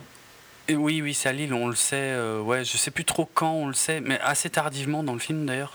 C'est vraiment tout à la fin, euh, quand il est question de la galerie d'art, par exemple. Oui, oui, bah oui, c'est à ce moment-là. Ça, ça- ça n'est dit que deux fois. Lille, ça n'est dit que deux Et encore, c'est même film. pas vraiment dit parce que voilà, il Ouais. il a une galerie d'art à Lille, mais Oui, oui, c'est on pas est- on dit, est on, pas sûr, ouais. on est à Lille, quoi. Oui, c'est par déduction euh, la plus logique, mais sans certitude, effectivement. Et, euh, mais c'est vrai qu'à ce moment-là, j'étais surpris qu'ils disent on va en boîte en Belgique. Je me suis dit, ah bon, mais c'est où? J'avais capté que c'était en province, mais euh, ouais, je m'attendais pas à ça. Non. Et c'est vrai que c'est Et- pas mal que ce soit pas à Paris. Ouais, exact. C'est, c'est- encore une fois, moi, je- enfin, quand on n'est pas parisien, euh, ça apporte un, encore un degré de, ben, de sincérité, de, de, de, de véracité en fait.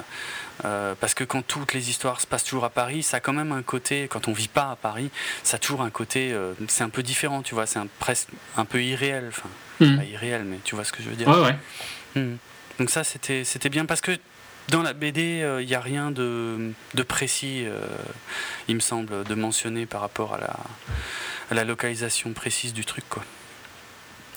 Ok. Et donc le lendemain, il y a euh, Emma, euh, avec ses cheveux bleus, difficile à, à ne pas voir, qui vient euh, attendre euh, Adèle à la sortie du, du bahut. Euh, Et il y a les pétasses qui regardent quand Adèle. Ouais. Oui, parce qu'elles appellent Adèle et, euh, et Adèle ne se retourne pas, elle fonce, enfin elle fonce, non, mais elle non, marche. mais elle euh, marche, euh, elle va, elle sait où elle va, quoi. Mais en fait, c'est justement euh, une différence par rapport à la BD, c'est que euh, dans la BD, euh, Clémentine, donc Adèle, hein, c'est le même personnage, est hyper gênée en fait par le fait que Emma soit devant le bahut et elle va, elle va vite la chercher et elle la prend par la main pour l'éloigner en fait. Et d'ailleurs, ce qui ne plaît pas du tout à Emma, quoi. Alors que là, dans le film, c'est vrai qu'elle part plus naturellement, si ce n'est qu'elle ignore totalement les appels de, de ses copines, quoi. Mais, mais j'ai bien aimé cette scène, cette euh, séquence avec euh, où elles vont sur le banc, et elle la dessine. Sur le banc, ouais. Et elle la dessine. Bon, c'est. Enfin. Bon, personnellement, je trouve que se faire dessiner euh, par quelqu'un, c'est déjà presque du domaine de l'intime. Et Ben, j'ai trouvé que c'était un peu rapide. Mais après, ouais. Oui mais non, tu vois, que si quelqu'un sait dessiner, peut-être que. elle est- oui, exactement. Du point de vue d'une dessinatrice, ça l'est peut-être pas, en fait, oui, pour le coup. Oui, oui, exact. Et j'aime bien, je peux bouger. Pareil, tu vois, elle a, elle a des, des réflexions vraiment de jeune, quoi. Ouais, ouais. Ouais, c'est clair.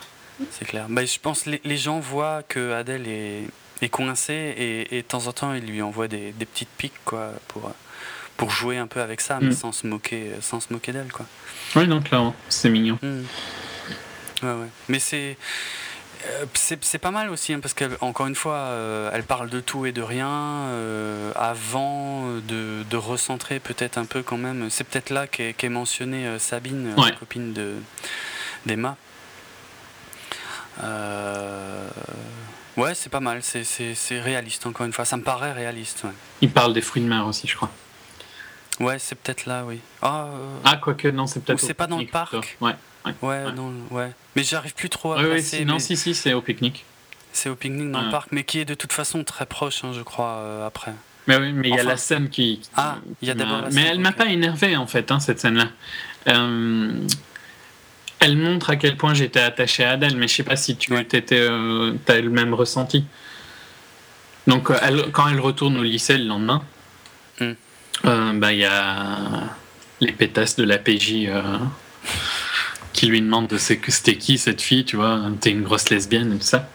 Ouais, parce que c'était une lesbienne, elle avait l'air d'une lesbienne, donc t'es parti avec elle, t'es forcément une lesbienne. Voilà. Bon, entre la rousse, qui. Il euh, n'y a rien d'humain qui voudrait la toucher, et l'autre se prend pour une, un top modèle, là, tu vois. Hein. Oui, oui, je vois laquelle On la voit très agressive, quoi, putain. Oui, dans la bande-annonce, c'est un des passages certainement les plus marquants de la bande-annonce, euh, parce que ça, euh, cette scène, moi, je l'avais vue en boucle avant de voir. Ah, j'ai jamais vu la bande-annonce avant de voir. Ah, T'as bien fait. Et puis euh. cette scène est, dans la BD aussi de toute façon, donc. Ouais, tu la connaissais. Mais je sais pas, j'avais vraiment ce sentiment que ça m'énervait qu'elle l'agresse, quoi, tu vois. Et vraiment de manière méchante. En fait, ça rappelle comment on peut être crétin à l'école, quoi, tu vois. Ouais, ouais, exactement. Et Ouais, tout, on oublie souvent hein, comment l'école c'était. Hmm. tu vois ce que je veux dire et, et, là, ouais, l'agression est vraiment violente et en plus, la, la deuxième qui, qui, fait vraiment racaille. La brune, elle fait racaille, tu vois. Ouais, ouais. Sa manière de parler et tout, et puis après les autres qui lui disent mais arrête de t'énerver à Adèle alors qu'elle est en train de se faire agresser comme pas possible. D'ailleurs, j'ai bien aimé qu'il y ait un follow-up à cette scène-là où euh, des autres leur disent mais arrêtez d'être agressive. Euh, c'est vous qui avez été agressive avec elle et tout ça. J'ai bien aimé qu'il y ait un follow-up. C'était un peu un soulagement euh, quand même, ouais, parce que putain, elles y vont franco. Comme tu dis, hein, il y a même pas de, c'est même pas des questions, c'est tout de suite des accusations, quoi. T'es, euh, ouais, t'es une lesbienne, machin, c'est dégueulasse. t'es venu dormir chez moi et tout. Enfin bref. Enfin voilà quoi, c'est très très dur et, la position d'Adèle dans cette scène est atroce. Quoi. Mm. Mais t'as envie, enfin moi j'avais envie qu'elle lui dise, mais même si j'étais lesbienne, je te toucherais pas quoi. Excellent. Oui, oui, ça aurait été. Mais bon, c'est pas, c'est pas du. Non, non, mais non, parce que c'est pas, ce serait la réaction de quelqu'un qui est à l'aise avec euh, ce qu'elle est, ce qui n'est pas le cas d'Adèle à ce moment-là dans le film. Ah non, clairement pas. Jamais même d'ailleurs. Je dis à ce moment-là dans le film, mais elle sera jamais à l'aise avec le fait d'être oh, lesbienne. Ouais, je sais pas quand même, j'ai des doutes. Euh, je trouve qu'à un moment, ça devient quand même. Enfin, ouais. Dans des groupes spécifiques, tu vois. On y, on y C'est sous-entendu qu'elle l'a jamais dit à ses parents. Hein.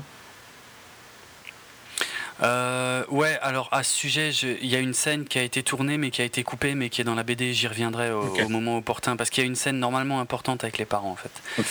Euh, qu'est-ce que je voulais dire euh, moi encore Mais donc cette scène ne m'a pas énervé en elle-même, tu vois, c'était juste une scène je trouve importante qui montre que en bah une heure de film à peu près, peut-être un peu moins même, t'es attaché au personnage.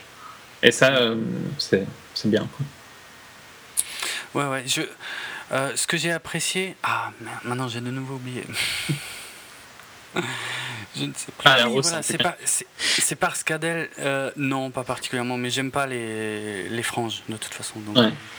ça, euh, tu m'as de nouveau. je t'ai coupé, désolé. Oui, ça y est. Comme, comme Adèle, en fait, moi, ce que, ce que j'apprécie dans cette scène, c'est comme Adèle elle-même ne sait pas où elle en est par rapport à elle, elle sait même pas comment se défendre. Enfin, elle, elle, se défend un peu, tu vois. À un moment, elle s'énerve. Elle dit, mais oui, mais je, suis pas lesbienne. Enfin, puisque je te le dis et tout machin. Mais enfin, bon, en même temps, l'agressivité de, des autres en face et en plus, elles sont. C'est intense, hein, ouais. c'est vraiment un groupe contre une, quoi. Et par contre, euh, aussi un bon mouvement de caméra sur la fille qu'elle l'a embrassée, qui elle, qui reste silencieuse, tu vois. Oui, exact, exact. Ouais, ouais. Exact. Ouais, non, c'était. Euh, ouais, c'est une scène forte hein, mm, du film, il n'y a, pas, a pas photo. C'est une belle scène. Bon, après, après, elle engueule son. Euh, son copain euh, gay parce que lui il dit tout à fait normalement bah oui on a été ensemble dans les bars gays c'est vrai que pour lui c'est, ça pose aucun problème pour Adèle non plus mais pour les autres tout de suite ça y est c'est ah oui c'est, limite une confirmation quoi, ouais, ouais. Mm, mm. difficile comme passage forcément très mais très beau hein, franchement Ouais, ouais, très bien. Très bien. Et je, je crois que c'est après ça qu'il y a le pique-nique dans le parc, ouais. en fait. Bah, il y, y, a une scène euh, où euh, il parle, hein, elle, euh, plus le, son ami gay. Je sais pas son prénom. Franchement, je, ça doit être dit à un moment, mais. Hmm. Je m'en rappelle plus du tout. C'est pas. Ouais, non. Valentin, c'est pas Valentin? Ouais, je crois, que, c'est Valentin. Enfin, dans la BD, c'est Valentin en tout cas, ouais, ouais. Donc, euh, elle, ils discutent et. Il y, a, il y a une scène, je trouve, ouais, où tu vois, où euh, ils parlent un peu, je trouve, qui est bien parce qu'elle est, elle est fort euh, sincère et fort réaliste. Encore une fois. Ouais. Donc, euh, bonne scène. Par- parmi, par contre, les rares scènes inutiles qu'il y a dans cette partie du film, il y a euh, une des scènes de, de manif. C'est un peu avant, hein, c'est un peu plus tôt dans le film, je crois. Ouais. On, a, on a passé dessus, mais on la voit avec ses amis en train de manifester et tout, heureuse et tout, et en train de chanter, et en train de chanter le même truc, mais pendant des minutes et des minutes. Enfin, ça, moi, ça m'a paru une éternité. Et, euh, et surtout, je trouvais que ça servait à rien du tout parce que le film n'est pas clairement placé dans le temps. Si tu veux, la BD, en fait, euh, il y a les manifs dans la BD et c'est clairement dit que c'est les, les manifs de, de 95, en fait, euh, quand euh, Alain Juppé était donc Premier ministre euh, de Jacques Chirac et qu'il avait pris des mesures qui étaient euh, hyper impopulaires et que vraiment il y, a eu des manifs énormes euh, en France. Quoi. On, on sait un peu quand même dans le sens où il n'y a pas un seul euh, Personne n'utilise son téléphone et tout ça. Donc, déjà de base, on sait que c'était Ouais. il y a au moins 10 ans. Quoi. J'avais pas pensé, mais oui, c'est vrai. Ouais, ouais ok. Mais bon, c'est pas. C'est pas mentionné, je suis d'accord. Il n'y a rien d'explicite, ouais. Mais j'avais pas du tout pensé au smartphone, en fait, c'est pas bête, ouais. C'est vrai que c'était limite bizarre qu'il n'y en ait pas. Ah bah, ce serait un défaut Mm, si mm. c'était dans les années 2000, hein. dans les années 2010. Ouais. Parce que ce serait irréaliste à mort qu'il n'y ait pas tout le monde qui soit sur son smartphone. Mais il n'y a, y a pas beaucoup de PC non plus, tu vois. ouais, ouais, non, c'est vrai. c'est- Il y, a un- y a y pas- il y a peu de technologie hein, dans le film. peu, ouais, peu de connectés, peu de, de choses comme ça. Non, c'est vrai. C'est vrai. Euh, Ok, ouais, finalement, c'est peut-être ça l'indice du, du placement. Mais, Mais c'est moins explicite non, mais c'est un- une manif euh, enfin pour l'enseignement, non Il me semble. Ah, je crois, ouais. ouais. Et limite, ça crée encore une fois du background au personnage. Je suis d'accord que la scène est un Ah. peu trop longue, mais elle veut quand même être enseignante, tu vois. Et elle, elle le sait déjà à ce moment-là. Bah, j'avais pas du tout fait le rapprochement, mais oui, oui, c'est juste. Donc je suis, enfin, tu vois, elle m'a pas euh, choqué à mort. Je trouve qu'elle l'apporte, euh, Hmm. elle, euh, elle remplit le personnage de plein de, de petites Ouais. anecdotes. Mais je suis d'accord qu'elle est longue et que en- encore une fois, il pousse le vice à- avec des gros plans quand elle chante et tout ça. Ouais, ouais. Tout est sur elle, quoi, tu vois. Trop. Hmm. Enfin, trop. Enfin, c'est pas, c'est pas, c'est pas qu'on voudrait voir quelqu'un d'autre qu'elle, mais Mais la scène est longue, voir, ouais. quoi. voilà, la scène est juste longue, ouais, c'est, c'est ça. Euh, et donc, ouais, après, il y a la fameuse scène du pique-nique où j'ai pas de souvenir précis de, de ce qui. Ben, c'est là où, euh, en fait, c'est là où la scène un peu boulimique est, ex- est- Hmm. rentre euh, dans l'histoire du fait que c'est là où elle mange un peu. Elle dit qu'elle mange de tout et tout ça. Quand, l'autre, quand Emma dit qu'elle mange pas les croûtes. Et c'est là qu'ils ont leur. euh, J'ai pas du tout aimé le dialogue par contre avec les huîtres. Parce que je l'ai trouvé d'un cliché, quoi. Ouais, ouais, c'est vrai que c'était peut-être pas nécessaire ça, parce que cette scène n'est pas dans la BD. hein. Ben, que Emma aime bien les huîtres, soit. Mais il y avait besoin de Ah dire ouais. que euh, j'aime bien les huîtres pour leur texture. Enfin. pff. Non, non, c'est, ça me rappelle Non, non. quelque chose, un truc C'est- ouais, voilà, ouais, ouais. C'est plus, plus explicite que ça, sans être. euh, Ouais, c'était peut-être un peu lourd, quoi. Ouais, J'ai trouvé. pas mal. Bon après euh, Emma elle est c'est un peu dans son caractère aussi hein. elle est un petit peu dans le elle est assez franche elle est un peu dans la Ah bah, elle a des cheveux bleus, quoi. oui oui oui d'ailleurs c'est vrai mais moi tu sais que je focalise beaucoup moins sur les cheveux bleus C'est- peut-être à cause des fameux bars euh, métal que je fréquente en Allemagne hein, où il y a crois-moi il y a, il y a tout et puis je, je fais pas gaffe hein, je, je m'en fous quoi ça fait Mais c'est pas qu'il soit bleu hein, qui me dérange, c'est que c'est vraiment affreux, quoi. La coupe, les- la couleur, euh, tout, quoi. bah, on sent que de toute façon c'est dit même je crois hein, qu'elle le fait elle-même euh, Ouais, ouais, elle, elle le dit. Et, et puis ouais, c'est pas très, c'est pas très soigné quoi. Mais bon, c'est son style. Mm. Euh, À un moment, elle est que- quand même habillée en jeans, de haut en bas, tu vois. Donc les cheveux bleus, veste en jeans bleu, jeans bleu. Euh, C'est elle, elle a, elle a pas en plus une veste en jeans sans manches? Si, je crois. Quoique, Ouais, je crois aussi. hein. je sais plus. C'est possible. C'est super. Ouais, bon. Bon, en même temps, c'était voilà, c'était à, à ce moment-là, ça passait peut-être mieux. quoi. Mais tu vois, contrairement à la BD, elle, elle, reste en contact en fait. Alors que dans la BD, suite à l'après-midi qu'elles avaient passé ensemble, dont une partie sur le banc et tout, elles se sont quittées, mais sans, sans rien, sans coordonner, rien quoi. Et euh, bah, tu sais, un indice que c'est. Euh, c'est là qu'il y a un indice que c'est une plus vieille époque, c'est après leur première après-midi. Elle téléphone à, à, la maison de. À la maison, oui, c'est vrai, exact. Quand est-ce que tu donnerais ton numéro de téléphone maison, quoi? Ouais, c'est vrai, exact, exact. Ouais, ça, ça, ce passage est dans la BD, mais tout de suite, euh, suite au premier encart. Je sais plus si dans le film c'est aussi. Ouais, c'est au premier encart. C'est pas vraiment ouais, de le dire, mais c'est au premier. Ok. Oui, mais oui, c'est vrai, c'est vrai. Pareil, c'est le téléphone de la maison. Ouais, Et j'aime bien le fait que. Mais pourquoi tu m'as appelé tout de suite là Et bah, c'était pour vérifier si tu m'as donné le vrai numéro. Je sais pas, je trouvais ça fun. Je trouvais ouais, parce que ça montre qu'elles sont inquiètes toutes les deux au final. Tu vois qu'elles qu'elles sont Hmm. Ça montre que même Emma, qui est censée être la dure et tout, tu vois, est quand même, euh, a quand même envie de voir Adèle, quoi. Ouais, ouais. Et alors que. Oui, ah oui, et, du coup, oui, ok, maintenant je comprends mieux. Et Adèle n'a pas, enfin, pardon, là je suis, je suis plus sur la BD en fait, donc Clémentine n'a pas le numéro euh, d'Emma. Non. Puisque s'il n'y a pas d'affichage du numéro, et puis c'était pas systématique euh, à l'époque, euh, ouais, ok. Parce que dans la BD, en fait, c'est en regardant la télé euh, au hasard, notamment un passage sur la Gay Pride, où elle voit, en fait, elle reconnaît Sabine, donc la, copine d'Emma, et, et, elle note son nom, et après elle cherche dans l'annuaire où elle habite pour retrouver où habite Emma, en fait. Ok. Ouais, non, c'est beaucoup moins compliqué dans le film. Ça, ouais, ouais, il n'y a pas tout ça dans le film. Hmm. Il y a un petit côté euh, stalker hein, dans la BD quand même. Oui, euh, oui et non. Après, il y, a du temps qui passe. Hein, euh, et c'est pas choquant quand tu es amoureux de quelqu'un, parce que là, elle le sait, je pense, clairement ah qu'elle est amoureuse. Donc. Mais. D'ailleurs, je t'ai dit une bêtise, la scène du pique-nique, est dans la BD, sauf qu'elles pique-niquent pas en fait. Elles sont dans un parc, elles discutent, mais. Euh, et elles mangent pas. Et, je crois pas qu'elles partent de bouffe. Hmm.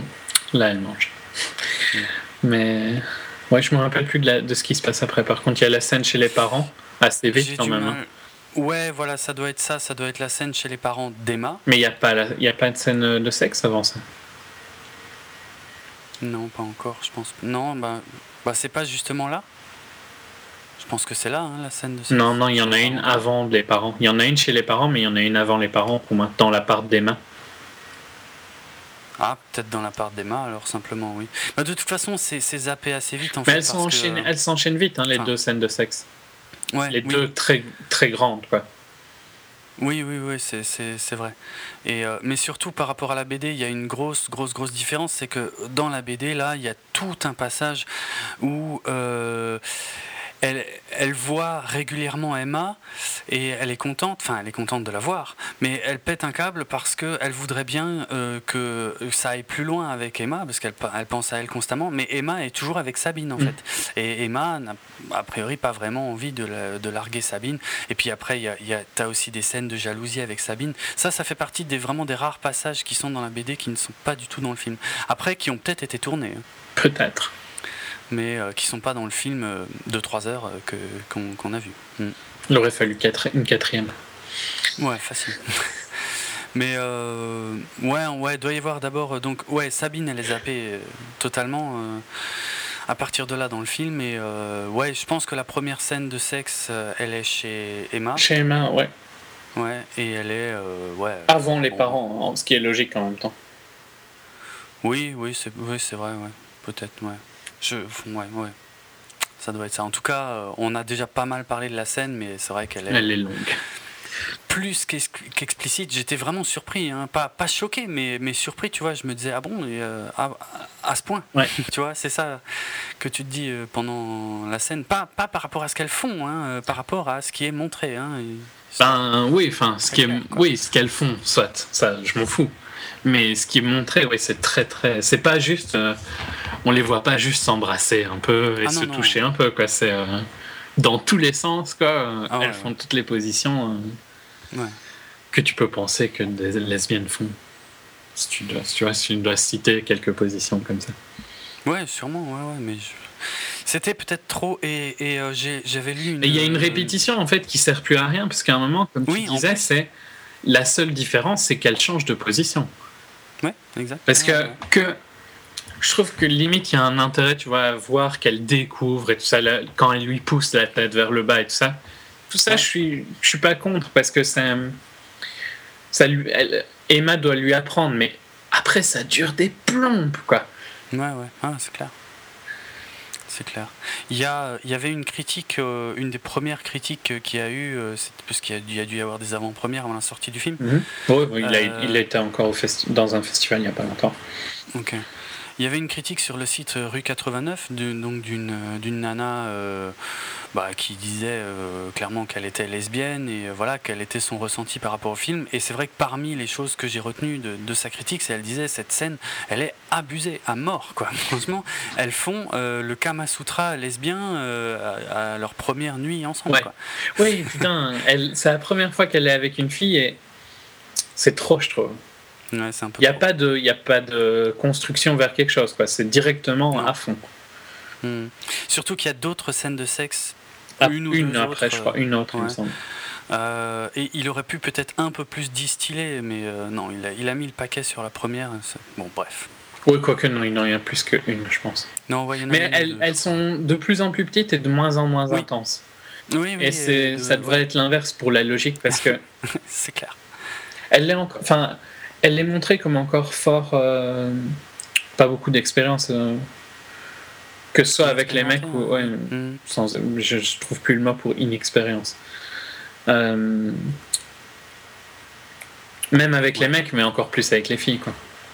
Oui, bah oui. Mm. Donc c'est un peu exagéré ce qu'ils font première, la première fois. Ça me faisait un peu penser à. J'ai pas lu tout le roman, hein, je, tiens, je me défends de base, mais le début de Fifty Shades of Grey, tu vois, le personnage est montré comme une grosse débile qui a ben, vierge et tout ça, quoi. Et euh, à la première nuit avec le mec, elle, aura fait tout ce que tu peux faire. Euh, enfin, tu vois, euh, du sado, de tout, quoi. Hein. donc, doué, quoi, le mec, hein, pour convaincre? Ici, je trouve que c'était un... C'est pas aussi exagéré, mais c'est un peu le feeling, tu vois. Que Emma doit vraiment être douée pour convaincre, pour que tout passe comme ça, quoi. Hmm. Bon, en tout cas, la, la scène de sexe est, était présente dans la BD, donc c'était euh, clairement un passage euh, plus ou moins obligatoire, mais euh, encore une fois, peut-être l'intensité. la longueur, surtout. Et la longueur, la longueur, ouais, ouais, surtout la longueur, pas l'intensité, effectivement. La longueur était clairement à, à revoir, quoi. Et, qu'est-ce qu'il a dû tourner, quoi, t'imagines? Parce que dans les 700, je crois c'est 750 heures, 550 heures de rush qu'il a, combien il en a, quoi? Ouais, ouais. C'est construit une collection, hein, le mec, je pense. c'est vrai. Non, mais c'est vrai, c'est vrai que ça, ça fait partie des quelques scènes où, où j'ai repensé à ce à ce qu'avaient dit les actrices et euh, où je me suis dit putain ouais mais elles ont dû faire ça pendant des plombes et des plombes et des plombes si ça se trouve et, et ça fait partie des rares scènes où je peux comprendre qu'elle se soit plainte. Ouais, ben clairement. Mais parce que dans l'ensemble, c'est quand même pas non plus, je trouve, des scènes très demandeuses. la plupart des autres. Hein. Il y en a, il y a, celle-là et une autre euh, plus loin dans le film où je me suis fait la remarque, je me suis dit bon là, c'est vrai que là, là, elles ont dû morfler. Là, là, elles devaient en avoir ras le bol quoi. Mais euh, il y en a que deux hein, de scènes. Hmm. Ce qu'on n'a pas encore dit, c'est, mais ce sera plus visible dès qu'on, qu'il y aura les rencontres avec les parents, mais c'est aussi un clash social entre les deux.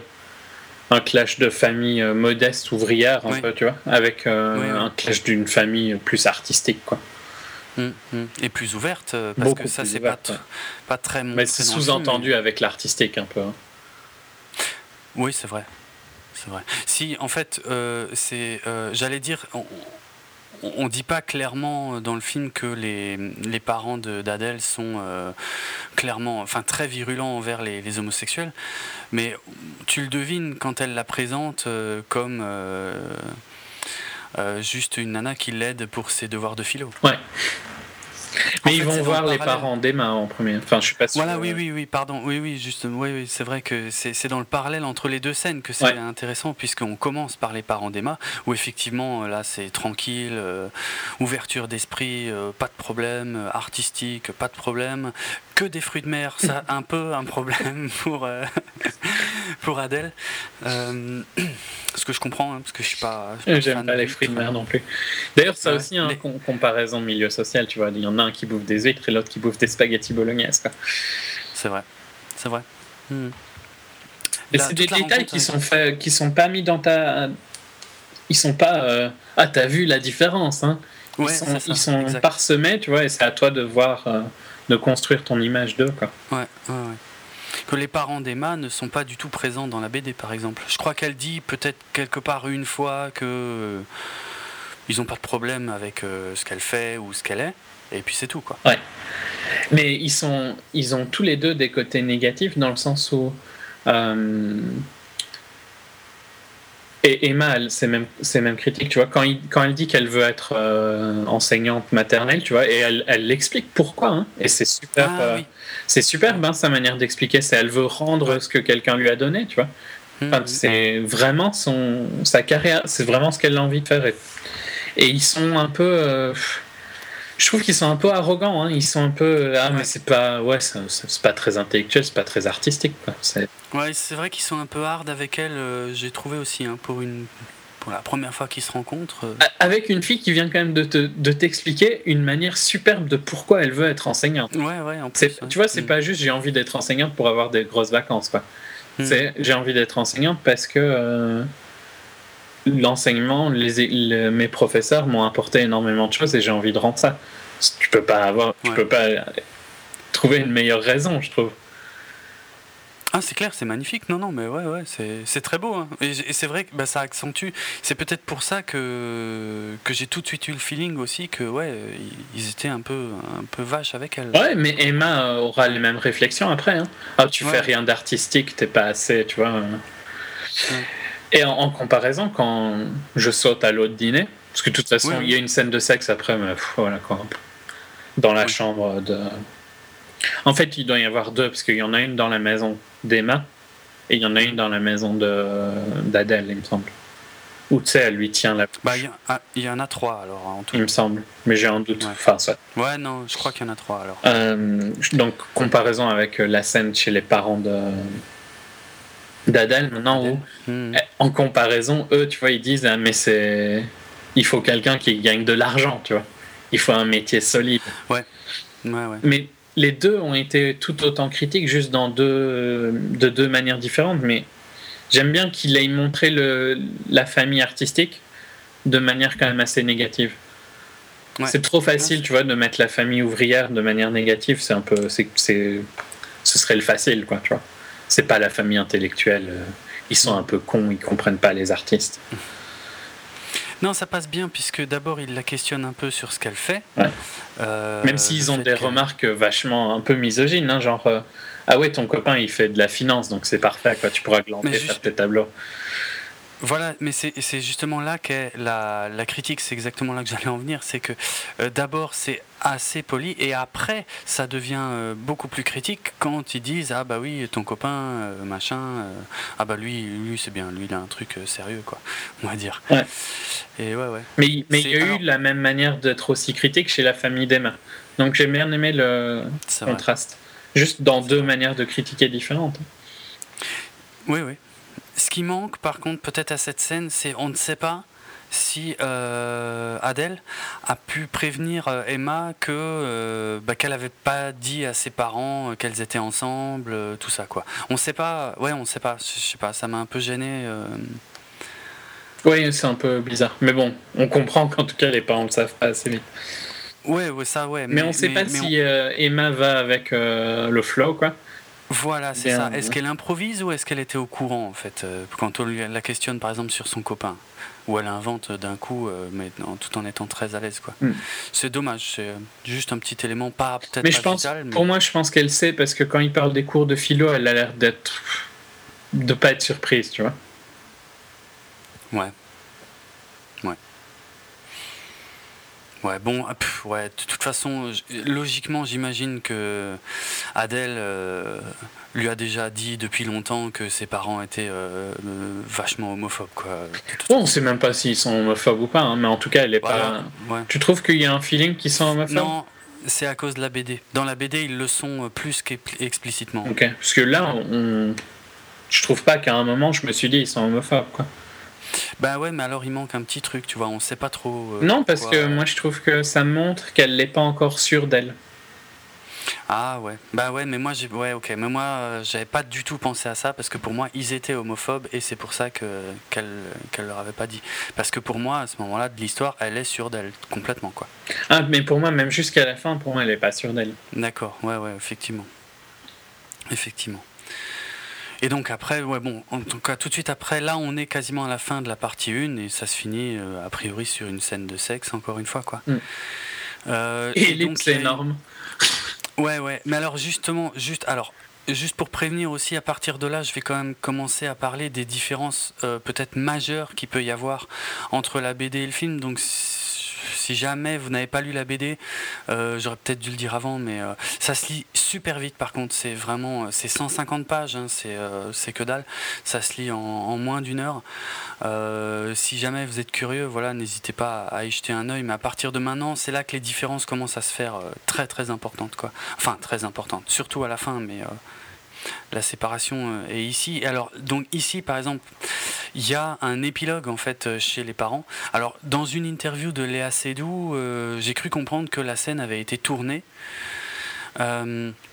donc après la scène de sexe, en fait, il y a Emma qui est complètement à poil, en fait, qui, qui descend dans la maison se chercher à boire dans le frigo, mais totalement à poil, et qui tombe par hasard sur la mère la mère de Clémentine, qui, euh, elle, va prévenir son père. C'est une scène qui est totalement sans dialogue hein, dans la mhm. BD, mais on sent toute la, toute la détresse et la tension parce que euh, y a, en gros, il y a la mère qui avertit le père que euh, qu'elles sont gouines et que voilà que c'est horrible.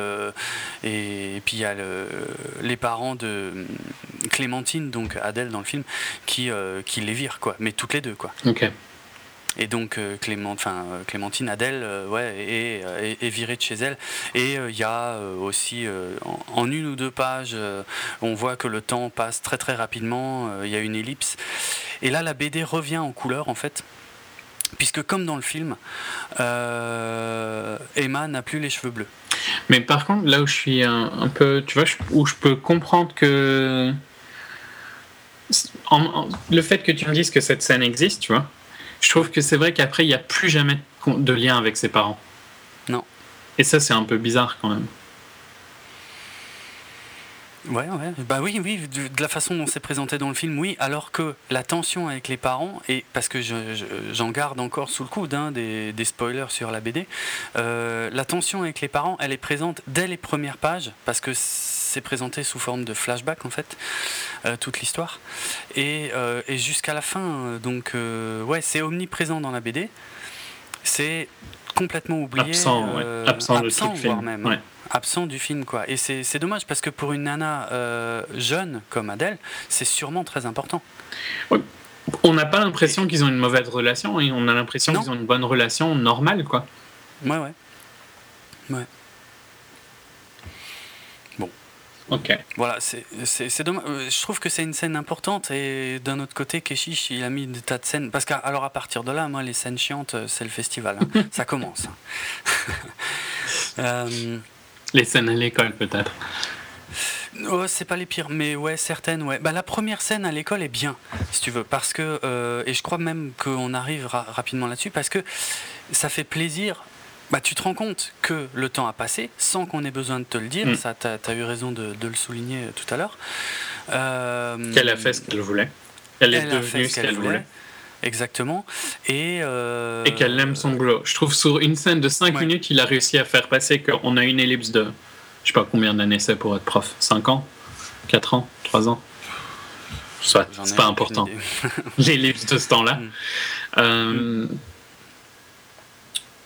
désolé. Qu'elle, euh, donc l'ellipse de ce temps-là, qu'elle aime ce qu'elle fait et qu'elle a fait ce qu'elle voulait faire quand elle l'avait dit chez Emma. ouais, c'est bien. Et puis euh, c'est vrai qu'après, elle rentre à la maison et on comprend qu'elles vivent ensemble. C'est, ça permet de raconter beaucoup de choses sans que ça en ait vraiment l'air. C'est, c'est pas trop mal. C'est vrai, c'est pas trop mal. Par contre, arrive très rapidement, je crois, la scène. Alors moi, je l'ai compris comme. D'ailleurs, je sais pas comment. Maintenant, j'ai encore un doute. C'est la pendaison de crémaillère ou Euh, prendre autrement cette scène? Parce que je sais pas. hein. A- Non, fête, pour moi, c'est pas vraiment une pendaison de crémaillère, c'est plutôt le fait que. Ah, quoique. Quoique. Je me suis posé la Elle est question. bizarre, hein, j'ai- elle est bizarre parce que Ouais. c'est pas quand, pas comme si elle allait exposer. Ce serait peut-être euh, la fin de ses études ou quelque chose comme ça?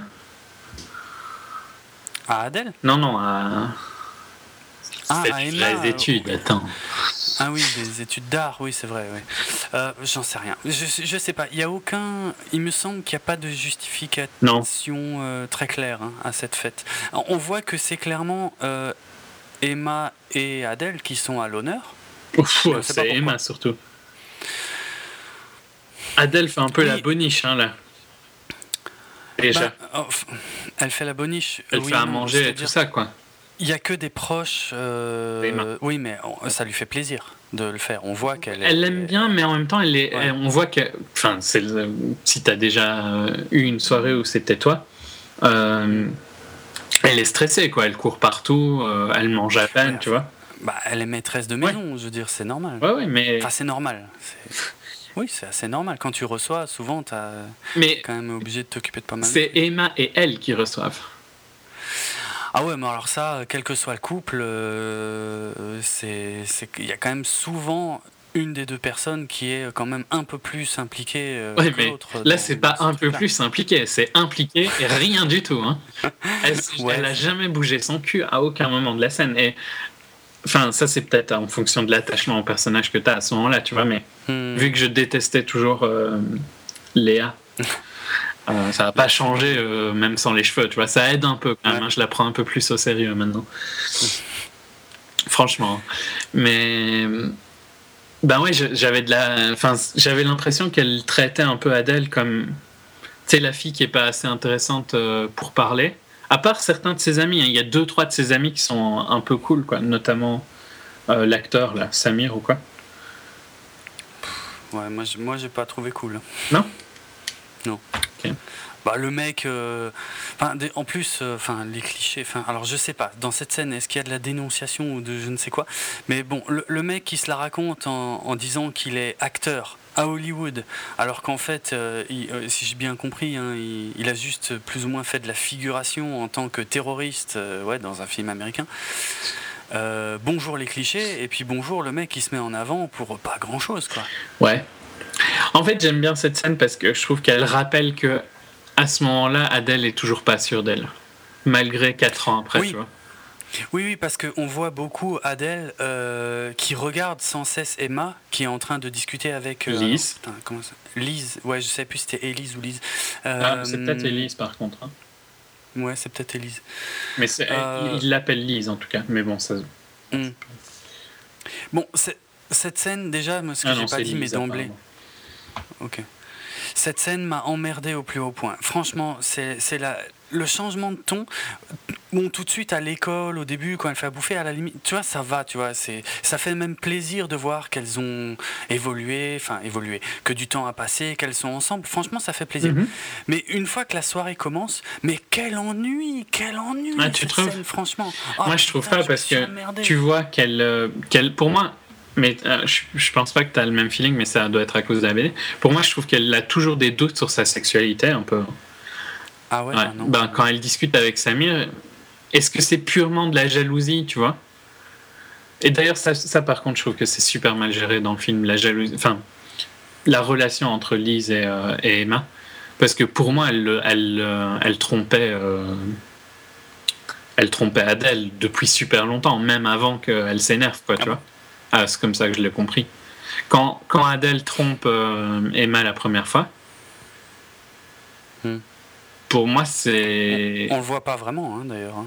Enfin oui, on voit, oui, elle embrasse un mec à une soirée Ouais, avec ses collègues. Parce qu'elle a entendu un message que Emma euh, travaillait avec Lise. Oui, exact. Bon, ça c'est déjà, c'est c'est déjà après. dans le film. Après quoi? Après, cette scène-ci, oui, oui, non, je sais. Mais je dis juste que cette scène-ci, elle, elle, elle, elle, elle te remet en place un peu la.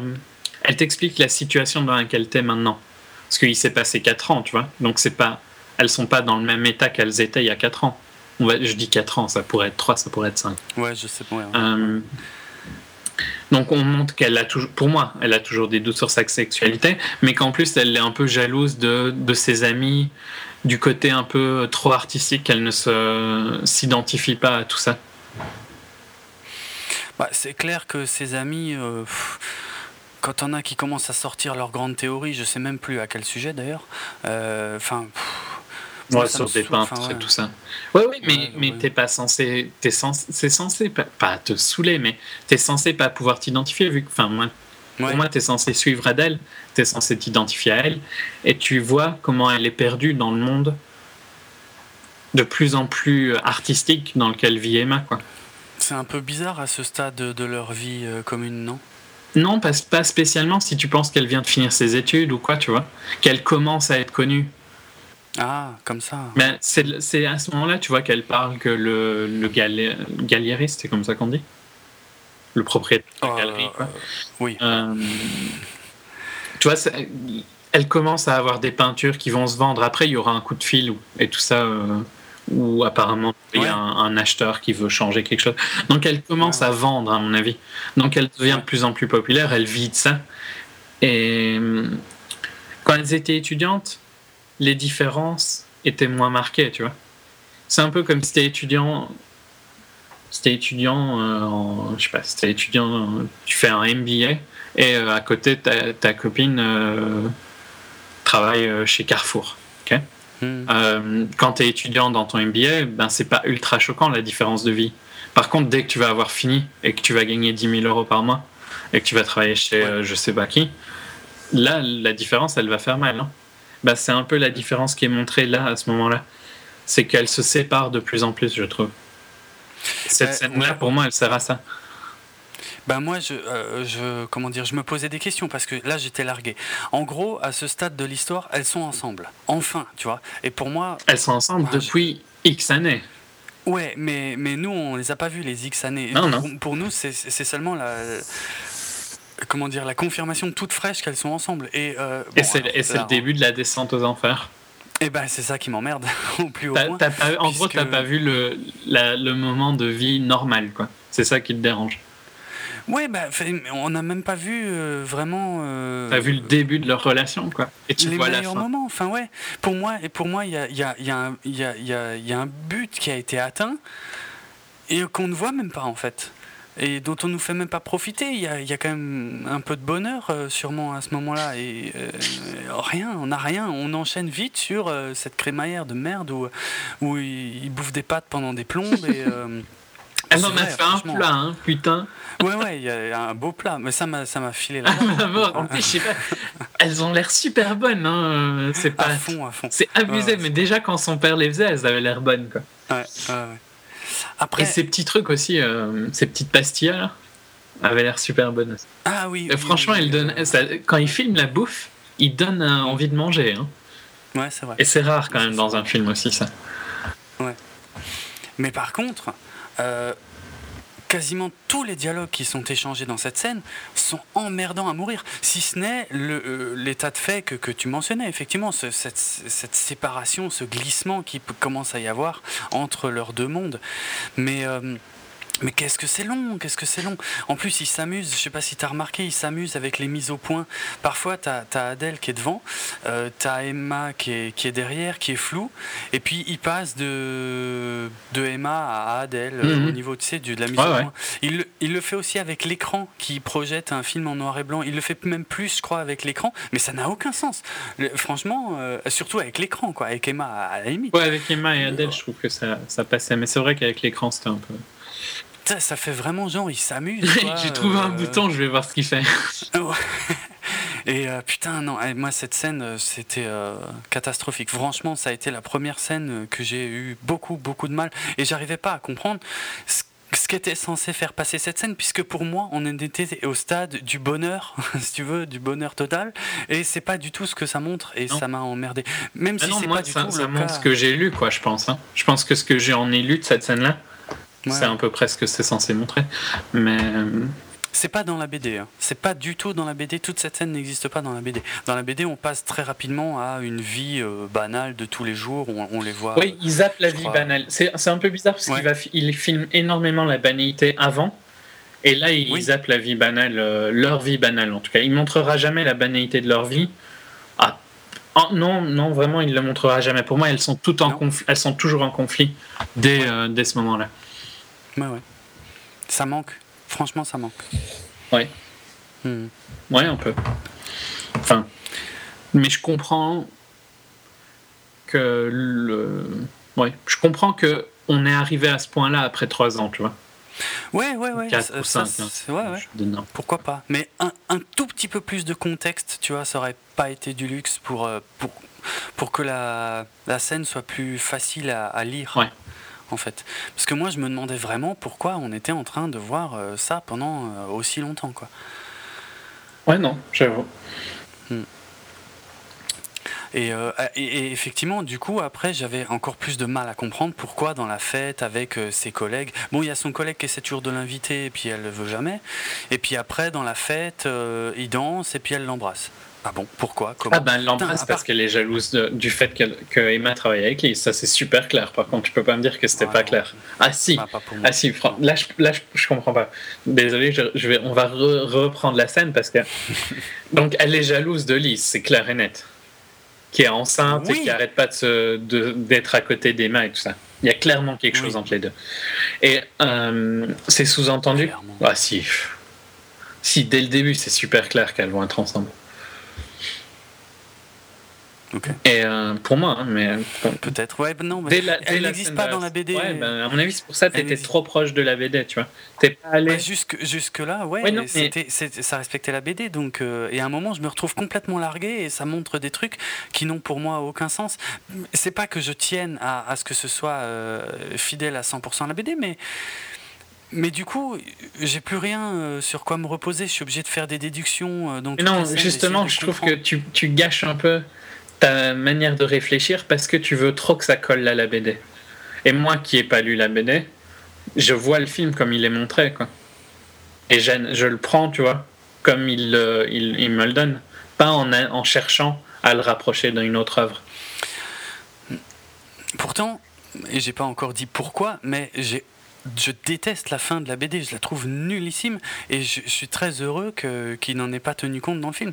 Mais ça ne veut pas dire que euh, que- qu'on doit être largué euh, à ce point Mais j'étais euh, pas. par j'ai des ellipses. pour- Les ellipses, je trouve que. Il y en a, mais je trouve pas qu'elles te larguent. Parce que c'est compréhensible combien de temps est à peu près passé, tu vois, à une ou deux ans Oui. près. Mais, mais alors, il manque quand même des trucs parce que tout ce qu'on voit, c'est une scène de bouffe où Emma discute avec Lise et très rapidement après, euh, Adèle qui roule une pelle à un mec dans une soirée. Mais, mais le contexte, Oui, parce tout- que- la- Parce qu'elle est encore en train de travailler avec Lise. Le soir. Oui, ouais. C'est le message hein, qui trigger on la connaît à peine. Ouais, ouais, ouais, c'est vrai, c'est vrai, mais on la connaît à peine cette Lise. Moi, j'ai, j'avais du mal. C'est de la jalousie, trop- quoi. La jalousie, tu peux. Enfin. Tu vois, c'est- c'est un- c'est instinctif, quoi. Mais ça, ça, je conteste pas. C'est, le problème, c'est que cette jalousie, moi, je l'ai pas vue se construire. Pour moi, elle se construit vraiment sur la scène de, où elle n'arrête pas d'être vraiment collée. Toute la soirée, elle est collée à Lise, quoi. Emma. hein. Ça, c'est vrai. Et donc, Ouais, c'est plus que montré. Et elle se, elle se sent. Le fait de. L'écart s'agrandit, tu vois, entre euh, la vie d'Emma et la vie d'Adèle. Et euh, elle se rend compte à quel point une fille comme Lise est plus proche d'Emma. Mentalement, tu vois. Ouais, ouais, mais je- oui, sûrement, sûrement. Mais ça me. Je j'aurais besoin. Franchement, je trouve pas, je trouve pas qu'il te cache ça, parce qu'il insiste quand même à mort pendant la scène du de la crémaillère, on va dire. hein. Mais moi, je comprenais pas le problème dans la, dans la scène de la crémaillère. De la crémaillère pardon. Je, euh, je me disais, enfin, je, je voyais Adèle, tu vois, et je me disais, elle, elle passe son temps à regarder Emma, mais pourquoi elle va pas discuter avec Emma? Enfin, c'est sa gonzesse, je veux dire, elle peut aller discuter avec elle. Pourquoi elle passe son temps à la regarder parler avec Lise? Et, et, et, et je et je savais pas pourquoi. Alors bien sûr, quand tu réfléchis un peu et tout ce que tu me dis, c'est très logique que, que c'est ça la raison, mais c'est- vraiment vraiment pas explicite dans le film quoi. Mais tu sais Et, que ce euh, serait, ce serait plus explicite. Je critiquerais sûrement le fait que ce soit explicite. J'ai entendu dans un Ouais. podcast quelqu'un qui dit que c'est totalement subjectif ce que tu veux qu'un film te donne. Tu vois, s'il te donne trop, tu vas dire que mais arrête d'être aussi crétin. Je suis pas con. J'ai vu ce que tu voulais me dire. Tu vois. Euh, dans Gravity, il y a un peu une scène comme ça. Et en même temps, tu peux, euh, à l'inverse, tu vois, si, si on te dit pas quelque chose et que tu as besoin qu'on te le dise pour que tu le comprennes, ben tu, vas, tu réagis comme tu réagis là. Pourquoi est-ce que tu me l'as pas expliqué avant quoi? Et trouver l'équilibre, il est quasi impossible parce que il y aura toujours quelqu'un qui va être d'un côté ou de l'autre, tu vois. Il y a des gens qui vont ultra analyser, beaucoup plus que moi, qui vont trouver que avoir fait les plans sur Lise et, et Emma aussi insistants, bah, c'était déjà trop montré. Et il y a les gens euh, où euh, il, faut, il aurait fallu euh, dire euh, Ah oui, t'es jalouse d'elle. hein. Tu vois, il aurait fallu que Samir dise Ah, mais t'es jalouse de Lise et Emma. Mm. C'est un peu, tu vois, et entre les deux, bah, moi je trouve qu'il a trouvé un équilibre qui, moi, me convient. Peut-être qu'il ne Ouais, convient pas à toi. Ah, c'est c'est ça. C'est ça. On va avancer Ouais, parce ouais. qu'on est resté très très longtemps sur cette scène. Mais, mais je suis quand même sûr qu'on est resté moins longtemps que la durée réelle de la scène. Pardon. Euh, alors qu'est-ce qu'on a après? Ben.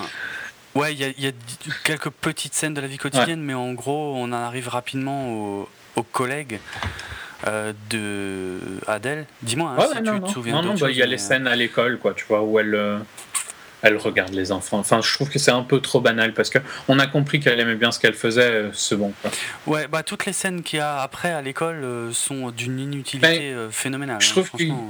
Après la, après la bagarre, c'était Mm. pas mal de remontrer que elle continue à vivre, tu vois, elle essaye de. Il y a une scène quand elle reçoit des cadeaux, tu vois, puis qu'après elle s'écroule, qui je trouve, celle-là, oui. Mais. Ouais, ok, celle-là, ouais. Mais pas quand elle fait la dictée pendant une plombe, Non. parce que tu pourrais, tu pourrais sortir un calepin dans le ciné Et et, faire la dictée en même avec. temps. Franchement, ça, c'est, ça, ça servait à rien. Ou là, il y a une scène à la plage aussi que je trouve un peu inutile. Je m'en souviens même pas. Elle Ouais, va, non, elle ouais, va nager au, au fond et elle flotte. Ah, non. Ah, ouf, ouais, ouais, non, ça sert à rien. On est d'accord. Euh, bon, en tout cas, on en arrive à la scène où, avec, elle se fait raccompagner par son collègue, qu'elle embrasse. Elle sort de la voiture, elle rentre dans une maison et en fait, euh, dès que la voiture est partie, elle ressort pour euh, traverser la rue et rentrer chez elle. Et là, il y a Emma qui l'attend. Mm. Et la scène est ultra forte, je trouve. Là. Pour moi, c'est une superbe scène du film. Bah moi j'ai ouais alors j'ai eu du mal. Alors plusieurs choses. D'une part, cette scène, enfin des petits bouts de cette scène étaient largement montrés dans la bande annonce. Que j'ai encore une fois pas vu. Non mais c'est vraiment débile d'avoir Non, mais montré ça dans la bande annonce, je trouve. Mais c'est une des Euh. raisons, on a déjà discuté hein, du fait que je regarde très très peu de bandes annonces. Moi, je vois des bandes annonces uniquement au cinéma. Et encore souvent, j'arrive assez tard à la séance, donc je vois vraiment la dernière ou quoi. Et en général, je, je garde mes écouteurs, tu vois, pendant les bandes annonces. Ah ouais. À part des trucs comme Gravity où j'ai envie de voir pour être impressionné. Hmm. Mais euh, ça, ça vient aussi du fait que je vais beaucoup voir mes films à Asselt. hein. et que donc les pubs sont en néerlandais. Et que franchement, Ouais, je m'en fous ouais. d'entendre les pubs. Et donc je garde le- mon podcast, tu vois, jusqu'à la fin. D'accord, ouais. Hmm. C'est très private, hein, désolé. Euh, mais donc moi je vois très peu de bandes annonces et je suis. Tu sais quoi, hier, quelqu'un me demandait, je disais que j'allais voir The East, et quelqu'un me demandait, mais ça parle de quoi? Je lui dis, ben, je sais pas. Je... Ça avait l'air intéressant, tu vois, mais je me rappelle plus de quoi ça Mm. parle. Et ça, j'aime bien d'aller voir un film sans savoir, quoi. Tu vois, sans savoir à l'extrême. Je comprends, hein. ça m'arrive sûrement largement moins souvent que toi, mais ça m'arrive. Mais c'est vrai. Mais là, le problème, c'est que la vie d'Adèle, tu vois, ça fait pas partie des trailers, euh, je sais pas, comme des trailers de films que j'attends ou que je remate euh, sur le net, tu vois. Là, la vie d'Adèle, je me le suis bouffé en boucle. Ah ouais, mais j'imagine que c'est beaucoup plus flagrant en France qu'ici. Eh oui, en plus, voilà, donc euh, là, il y avait des bouts de scène que je connaissais, mais par cœur de chez par cœur, avant de Et c'est vrai que c'est très problématique quand ils te spoilent des scènes, parce que c'est ça qu'ils font, ils bah te spoilent la destruction de la relation. Hein. Bah oui. Ouais. Et, euh, et mais, mais même dans le montage, alors pas dans le jeu, parce que je l'ai trouvé euh, juste, cette scène, dans le sens. Ouais. Adèle, elle, elle est. Bon, elle, elle, prise sur le fait Ouais, mais elle, elle garde le même. Euh, il y a des rappels à, la scène où elle se faisait agresser, où elle euh, hmm. tient le mensonge, tu vois. Oui. mais pas bien, quoi. Elle, euh, Ouais, elle, elle réagit pas trop, mais ça la dessert un peu, ouais. Et parce que elle mentait sur les barguets, tu vois. Et elle s'est retrouvée bloquée dans son mensonge. Ouais. dans, quand elle se faisait agresser, tu vois. Hmm. Et ici, pareil, elle ment alors que Emma l'a vu, quoi. Donc tu sais qu'Emma l'a vu. Enfin, je, trouve que c'est sous-entendu que euh, si elle l'est comme ça, c'est qu'elle l'a vu, quoi. Oui, elle l'a vu, ouais, ouais, non, c'est clair. Ça, c'est assez clair. Mais à partir du moment. En fait, le début de la scène est pas mal, je trouve. Euh, jusqu'à ce que Adèle euh, fond dans l'arme et qu'elle avoue. Qu'elle avoue qu'elle a couché avec le mec deux ou trois fois. Et à partir de là, ça part vraiment en grosse engueulade. Et il y a des problèmes. Alors, pas au niveau du jeu. Hein. Non, je trouve que le jeu est superbe. Ok. Ouais. Mais au niveau du montage, je trouve, et, et c'est celle-là, la deuxième scène, où je trouve que ça se voit que, que Keishish leur a fait refaire la scène encore et encore et encore et encore. Parce que y a, pour moi, il y a énormément de faux raccords. Mais ça n'arrête pas, franchement. Dans, bon, alors, il y en a des petits. Euh... Keishish n'est pas Alfonso Cuarón. Ouais, c'est clair. Euh, mais euh, comment dire, c'est pas que des faux raccords sur euh, le, la position, par exemple. Hein. Il y a parfois, elles, elles sont pas tout à fait au même endroit d'un plan à l'autre, alors qu'elles sont pas censées avoir vraiment bougé. C'est surtout quand elle, quand elle est devant le placard, en fait, que tu as Adèle qui est devant le placard, tandis que Emma est en train, je sais plus ce qu'elle sort, des freins, des trucs. Ou...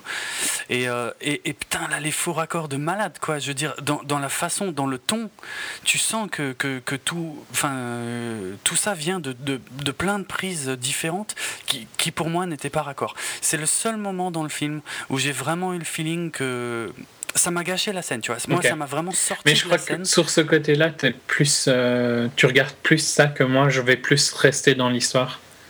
Ouais. Euh, ouais, c'est possible. Hein. Je trouve que la scène est un peu erratique parce qu'il coupe quand même pas mal. On voit qu'il coupe. Ouais, énormément, énormément. Mais et, et, elle parle pas de la même façon d'une coupure à l'autre. Et ça, moi, mais après, je replongeais à chaque fois parce que je trouve que l'interprétation. Et là, dans les, deux actrices l'interprètent bien. Donc. Euh, ouais, ouais. Euh, reste intense, tu vois. Malgré les coupes, ça reste intense, très intense. Et donc, tu, genre, même si je voyais une coupe, je replongeais dedans directement, tu vois. Donc ça m'a pas autant gêné que toi. Je peux comprendre que si tu voyais les faux raccords, et en plus si tu en as vu un, tu vas voir tous les suivants. Ah ouais, ouais. Donc euh, il faut, faut jamais voir le premier, quoi, en gros. Ouais, c'est ça. C'est clair. C'est clair. C'est une scène forte, mais pour moi, elle est techniquement, elle est fausse.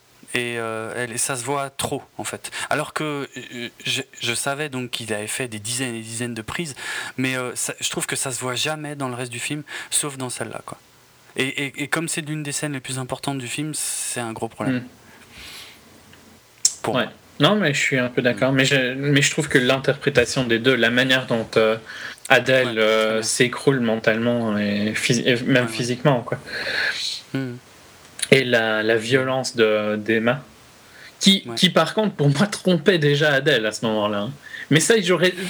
Une de mes plus grosses frustrations du film, c'est que j'aurais jamais cette confirmation, quoi.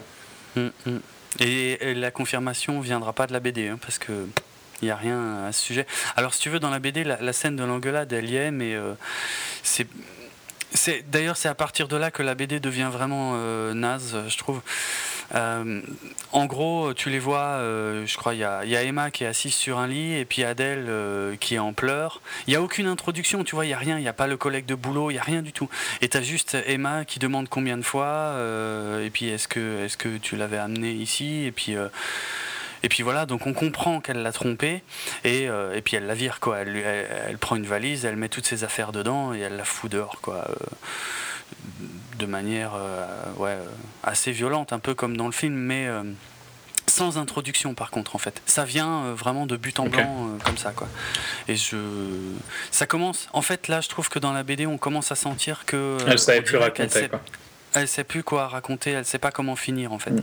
et ça, ça, ça, va être de pire en pire malheureusement à mon avis hein.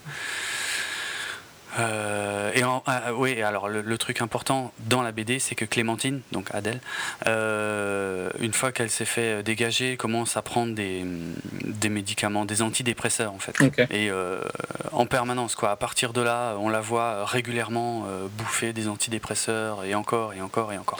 Mais là, de toute façon, à partir de là, la BD n'a plus aucun rapport avec le film. Là, là la séparation, suite justement à la séparation des, deux nanas, il euh, n'y a plus aucun lien entre les deux histoires. De toute façon, la BD est quasiment finie, bon, le film un peu aussi. Hein. Mm. Enfin, il y a encore quelques trucs. Il y a deux, trois scènes fortes encore. Deux, ah ouais, quand même, tant que ça. Euh, parce que moi, à partir de là, c'est rien, quoi. C'est, on, la voit ouais, faire la dictée, comme on disait. On, voit, euh, qu'il y a encore une ellipse de temps, parce qu'en gros, euh, elle ne donne plus cours à des maternelles, elle donne cours à des je sais plus quoi, parce que vous avez pas les mêmes noms que nous. Oui, des, des CP. donc, on voit qu'il s'est passé encore du temps et tout ça. Ouais, on la voit se réveiller la nuit, mais tout ça ne sert à rien parce qu'on a compris, euh, moi je trouve, le traumatisme euh, de la séparation. Et on a du mal à évaluer vraiment le temps qui s'est passé euh, tant qu'il ne sera pas clairement quantifié dans une scène, effectivement, la scène du bar. de toute façon, je vois pas qu'est-ce qu'il y a d'autre que la scène. Non, mais il y a la scène du bar et la scène de la, galerie. La galerie, ouais. Donc, on, va, bah, on va à la scène du bar hein, directement, de toute façon, c'est la seule qui est. Ou euh... ouais, tu l'as retrouvé. Tu as l'impression que ça fait longtemps hein, quand même là. Bah, la tant qu'elle le dise pas, moi je trouve la manière dont. En fait, il n'y a plus aucune animosité entre les deux. En tout cas, Emma n'est plus. Ah, comme ça. Hmm oui, comme ça, oui, d'accord. Mais ça pourrait être au bout d'un mois. Ouais, mais je pense pas. Bah non, c'est au bout de 4 ans, c'est dit, c'est dit plus tard parce qu'on sait que la gamine d'Élise a 4 ans. Mais c'est putain, c'est vraiment le seul truc euh, sur lequel on peut se raccrocher pour savoir combien de temps s'est passé quoi. Parce que mis à part le fait que Adèle par contre est beaucoup plus maquillée et, mieux habillée, ouais voilà, il euh, n'y a pas d'évolution euh, flagrante. Non. Bon, en même temps, elle a 19 ans, tu vois, donc elle peut pas faire l'actrice. L'actrice, oui. Oui, oui. Euh, mais la scène du bar, je trouvais quand même intense parce que tu vois à quel point elle est encore désespérée et perdue. Euh, et elle le joue super bien.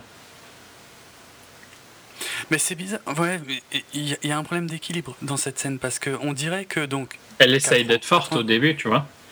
oui, au début, bah, Au début, elle parle de tout et de rien, comme si voilà. Mais euh, on dirait que dans la vie d'Emma, il s'est passé des tas de choses. Dans la vie d'Adèle, rien. Et dans la vie Mais je pense que c'est ça, quoi, tu vois. Je pense que c'est ça. Pour moi, c'est ça. 4 ans. Ben ouais, mais 4 ans, tu peux être 4 ans bloqué sur quelqu'un. Avec, en faisant, tu vois, quelques, elle a fait quelques aventures et tout ça, quoi. Mais tu peux, pendant 4 ans, te dire que tu as perdu quelque chose. Si t'as jamais eu. Tu sais, en anglais, on dit closure, je sais pas comment on dirait. Une clôture, quoi, d'une histoire. Si elle, si elle juge qu'elle l'a jamais eu, tu peux être bloqué. Hein. Oui, euh, bloqué sur l'histoire, mais, mais il a pu quand même se passer un peu des Mais elle, le dit. Bon, elle le dit. Oui, oui, ok. Elle dit qu'elle a eu peut-être quelques liaisons à droite à gauche ou voilà. Mais, jamais euh, comme avec euh, Emma.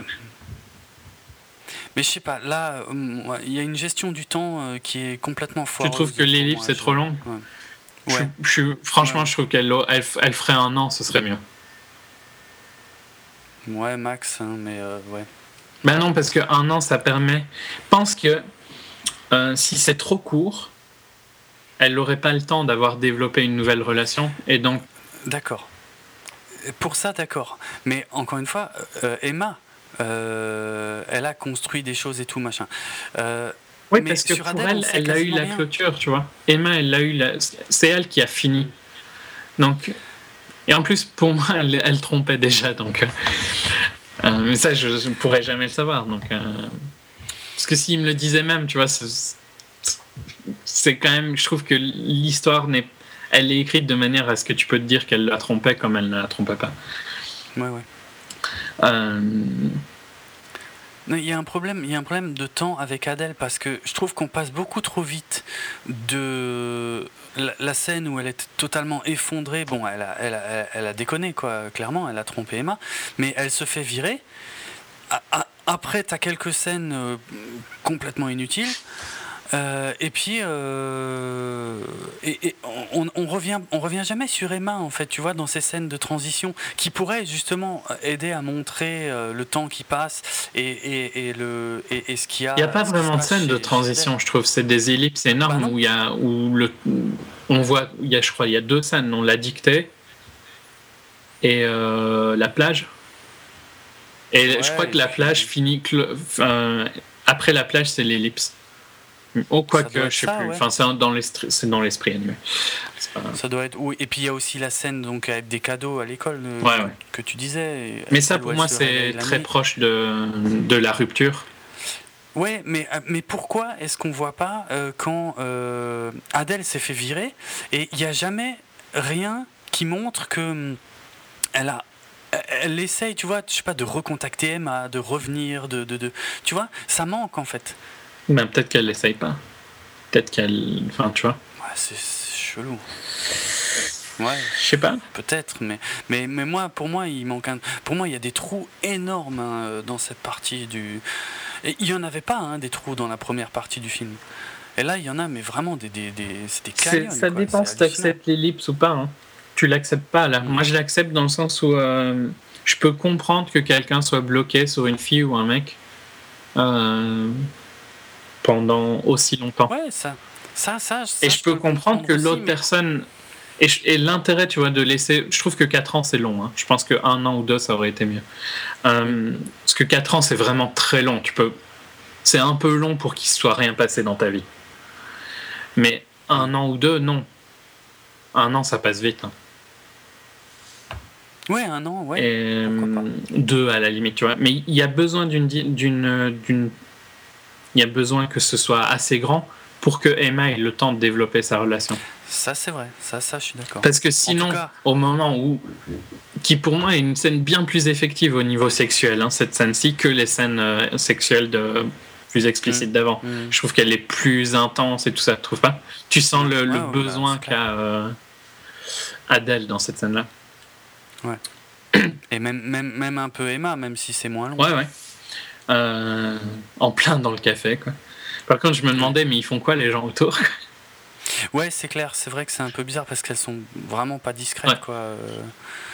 Et euh, puisque, ouais, donc au début elle parle de banalité, puis après elle finit quand même, surtout Adèle, par lâcher le morceau qu'elle lui manque, et puis après ça devient ouais, clairement physique. quoi. Peut-être peut-être un peu trop. Un poil trop. Mais ça, ça montre à quel point elle est perdue, je trouve. Qu'elle le fasse, tu vois. C'est vrai. C'est vrai. Donc, euh, tout à fait. Et, et je pense que s'il n'y avait pas une ellipse de temps assez longue, tu vois, si c'était 3-4 mois, peut-être que Emma pourrait craquer. Mais vu que ça fait tellement longtemps et qu'elle a construit une vie avec un enfant et tout ça, ben je, peux, je le comprends plus qu'elle ne craque pas. Hmm. C'est pour moi la justification de la taille de l'ellipse. Ouais, ouais. Non, mais ouais, ouais, c'est vrai qu'il y a. Mais il choisit vraiment de. C'est bizarre dans sa manière de filmer les banalités de la vie, certaines scènes de la vie quotidienne, et à, côté de ça, de sauter vraiment des pans énormes de sa vie. Hmm.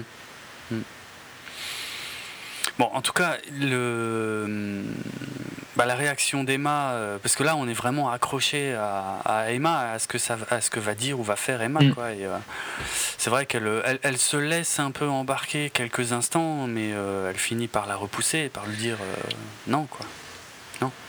C'est fini. C'était bien, c'était voilà, mais c'est fini quoi. Dans un dialogue, tout ce qui est dit dans le dialogue est à la fois banal dans ce genre de situation, mais extrêmement, ce qui veut dire aussi extrêmement réaliste. Mm. Quoi. Genre, j'ai toujours de l'affection. Ouais, Ces, trucs-là, tu vois. Indispensable Euh, à dire quand même, tu vois. Peu banal, mais Oui, oui, oui, indispensable. Ah ouais, tout à fait, ouais. Inévitable. Donc euh, voilà quoi. Mais euh, bon, ok. Alors cette scène, ok, pourquoi pas? Et la Mais- suivante, mais la- elle ne te plaît pas, apparemment. Ah non, alors là, pas du tout. Alors c'est la pire de toutes, franchement, c'est catastrophique. Euh, non, non, j'ai haï cette scène.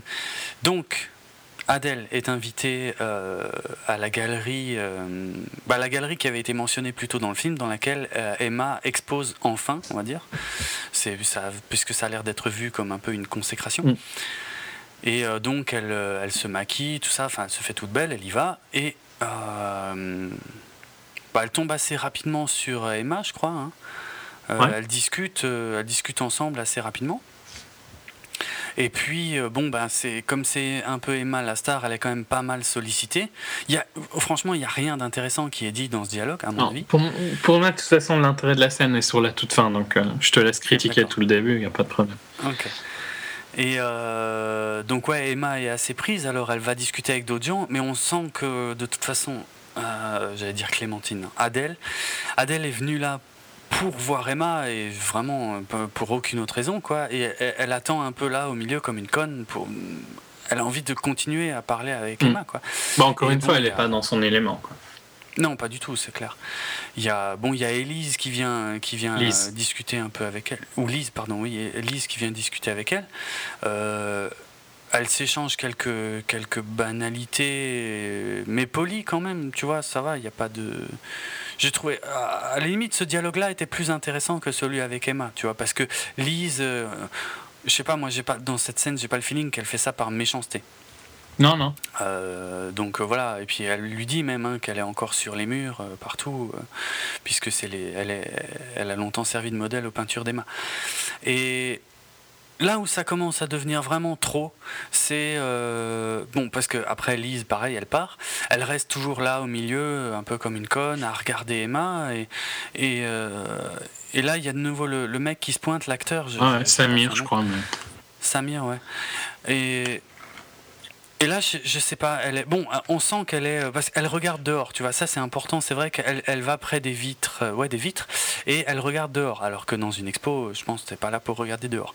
C'est assez important sur, euh, sur vraiment ce qui la motive à venir là, mais son dialogue avec ce mec là, j'en avais rien à foutre. Enfin, je veux dire, lui, euh, bon, il a changé déjà, je l'ai pas tout de suite. Enfin, j'étais pas sûr que c'était lui, tu vois. L'acteur devenu agent immobilier. Ouais, c'est ça. Et puis, et puis franchement, je, je me- je m'en fous. Euh, Lui, a priori, euh, il l'aimait bien. hein, et, euh, et là, en plus, il l'invite, je crois. euh, il veut l'inviter ou un truc comme Mm, ça. ouais, il me semble. il veut, il veut qu'ils aillent ensemble quelque part, je Ouais. crois. Et puis, elle attend. Il doit, il doit aller vite discuter avec quelqu'un, puis elle attend. Puis moi, je me dis, mais qu'est-ce que c'est que ce délire Qu'est-ce qu'elle fait? Enfin, je- Pourquoi Déjà, pourquoi est-ce qu'elle accepte? Parce que dans un premier temps, elle accepte l'invitation du gars. Il me semble. Et puis finalement, le mec s'éloigne et puis, euh, puis elle se barre. Ouais. Elle sort de la galerie, elle part. Quoique, est-ce qu'elle l'accepte? Ah. Pour moi, elle l'accepte pas spécialement. Ah si, elle l'accepte. Si, si, moi je suis sûr qu'elle l'accepte. Enfin, il lui dit, attends-moi euh, euh, cinq minutes, euh, tu vois, il faut que j'aille juste euh, faire un truc ou discuter. Et elle dit, oui, oui, ok, je t'attends. Mhm. Pour moi, ça valait acceptation, tu vois. Sinon, elle lui aurait dit non, non, mais écoute, euh, non, pas aujourd'hui. Ou... Parce que c'était, pour moi, il me semble que tout de suite après, ils sont censés aller quelque part, quoi, si j'avais bien compris. Euh, bah, moi, je l'ai pas vu comme ça. Et justement, je- ce que j'aime bien, c'est qu'elle s'en aille et que ça finisse pas sur, tu vois, euh, leur relation qui commence. Quoi. Ah oui, non, mais ça, ça, ça m'aurait pas forcément plu non plus. Hein, mais, euh, mais par contre, donc, euh, j'allais dire de nouveau Clémentine, Adèle s'en va, part vers la gauche, elle tourne le coin de la rue, et là, pour la première fois depuis trois heures, la caméra. N'est pas en gros plan. Et non, mais c'est mais important mine de Ouais, rien. hein. C'est vrai que la caméra la lâche Ouais. en fait, la laisse partir. On arrête de que la caméra était vie. tout le temps. Voilà, on a, on- ouais, c'est ça. On arrête de, enfin, ouais, de raconter sa vie. En tout cas, on arrête. euh, on n'est plus avec elle, Ouais. quoi. La caméra reste au coin et elle, elle s'éloigne. euh, Ouais, vraiment. C'est symbolique, mais c'est un, un beau symbole. Alors oui, c'est un beau symbole. Dans- Oui. euh, oui, oui, c'est vrai. la mais manière d'un dont tu dis oui, tu vois, ça va pas bien finir. Quoi. non, c'est vrai. Euh, Parce que d'un autre côté, ben moi ça m'a saoulé. Le film il est fini et moi j'ai rien compris. Et alors quoi? Comment? Quoi? Pourquoi? Putain, c'est, c'est- on va où? Quoi? Qu'est-ce qui se passe Ah, mais maintenant oui, mais on en avait déjà parlé plein de fois dans Mais oui, mais moi j'ai horreur de ça. Et moi j'aime bien. Ça me saoule. Non, je- ça me, ça me laisse frustré. pour moi, tu surtout peux pas, en fait, tu peux pas faire un film comme ça et le clôturer, tu vois. Je trouve pas que ça se clôture un film comme ça. Qu'est-ce que t'aurais voulu qu'ils te mettent J'en sais rien, mais peut-être quelque chose d'un poil plus explicite. Bon, alors, euh, on est censé comprendre qu'elle a tourné la page, quoi, que c'est bon, elle a compris que Emma euh, ne faisait plus partie de sa vie. C'était juste une petite euh, discussion de quelques instants dans la galerie, et puis ça, ça sera finalement plus jamais plus que ça. Ouais. Elle réalise ça, et elle se barre. Mais moi, ça me suffit pas, ça me fait chier, voilà. J'ai horreur de ça. Je- non, franchement, ça me. Surtout que, hein, en plus, il y a eu euh, cette petite perturbation temporaire avec le mec, qui qu'on voit aussi sortir et partir dans l'autre direction. Je sais pas ce que c'est censé signifier, mais euh, enfin, vraiment, je non, j'ai pas aimé du tout cette fin. ça m'énerve, ça me plaît pas. J'ai besoin de, de Ouais, concret, t'as j'ai besoin de et moi je m'en fous donc. euh, Ouais. Et puis, honnêtement, euh, j'ai presque même envie de dire que j'ai besoin que ça se finisse bien. Et euh, c'est peut-être aussi pour ça que j'aime j'aime pas les comédies romantiques. Enfin, pas les comédies romantiques, mais les, les romances plutôt. Parce que les comédies romantiques, a priori, là, ça se finit bien. Les romances au sens large, on sait pas. Et j'ai- j'aime pas. euh, euh, c'est con, hein, mais j'aime. en fait, c'est peut-être pas parce que je suis insensible que j'aime pas ça, mais c'est peut-être parce que j'y suis un peu trop sensible et euh, ça me fait chier.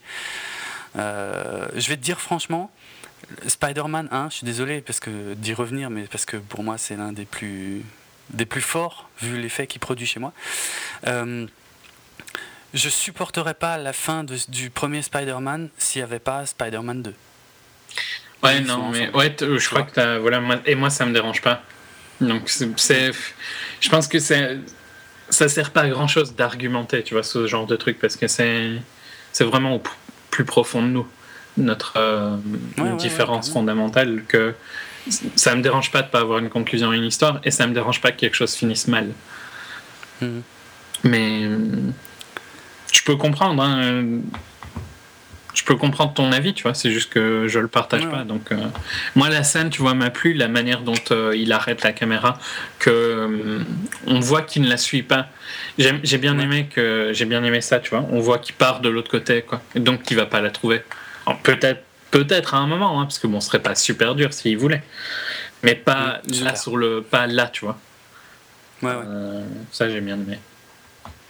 Et c'est pour ça aussi quand même que moi j'ai un sentiment, enfin c'est pour ça que ça me plaît pas trop que le film s'appelle La vie d'Adèle, parce qu'on on voit pas toute sa vie.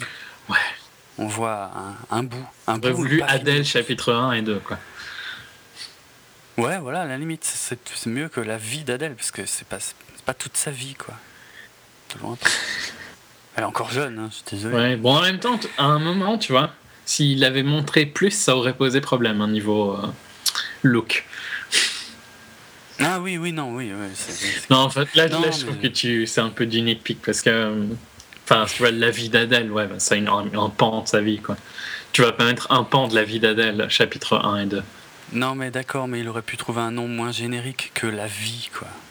Parce que c'est pas toute sa vie. Ouais, ouais, c'est trop, c'est trop vague. euh, Ouais, non, bah, je suis d'accord, mais, mais je suis pas d'accord en même temps. ouais. Je suis d'accord que le nom est générique, tu vois, et qu'il est pas top et tout ça, mais ça me gêne pas que ça s'appelle La vie d'Adèle. quoi. Alors, pour te dire quand même à quoi on a échappé, Mm. euh, la fin de la BD, c'est euh, que assez rapidement, hein, de toute façon, après s'être fait virer de chez Emma, on la voit euh, bon, euh, continuer euh, à être prof, a priori, enfin prof ou enseignante, et régulièrement prendre des antidépresseurs. Il y a ses amis, ben, on revoit son, son ami homosexuel Valentin, donc tu sais, du, du début du film, enfin du début de l'histoire, euh, qui, qui se fait du souci euh, parce que. euh, bah, elle, est en dépression euh, constante, quoi, et puis elle arrête pas de bouffer ses antidépresseurs, et puis un jour, elle, organise, en fait, euh, non, Valentin euh, téléphone à Emma pour, euh, pour la voir, tu vois, pour lui parler de, Clémentine, Adèle.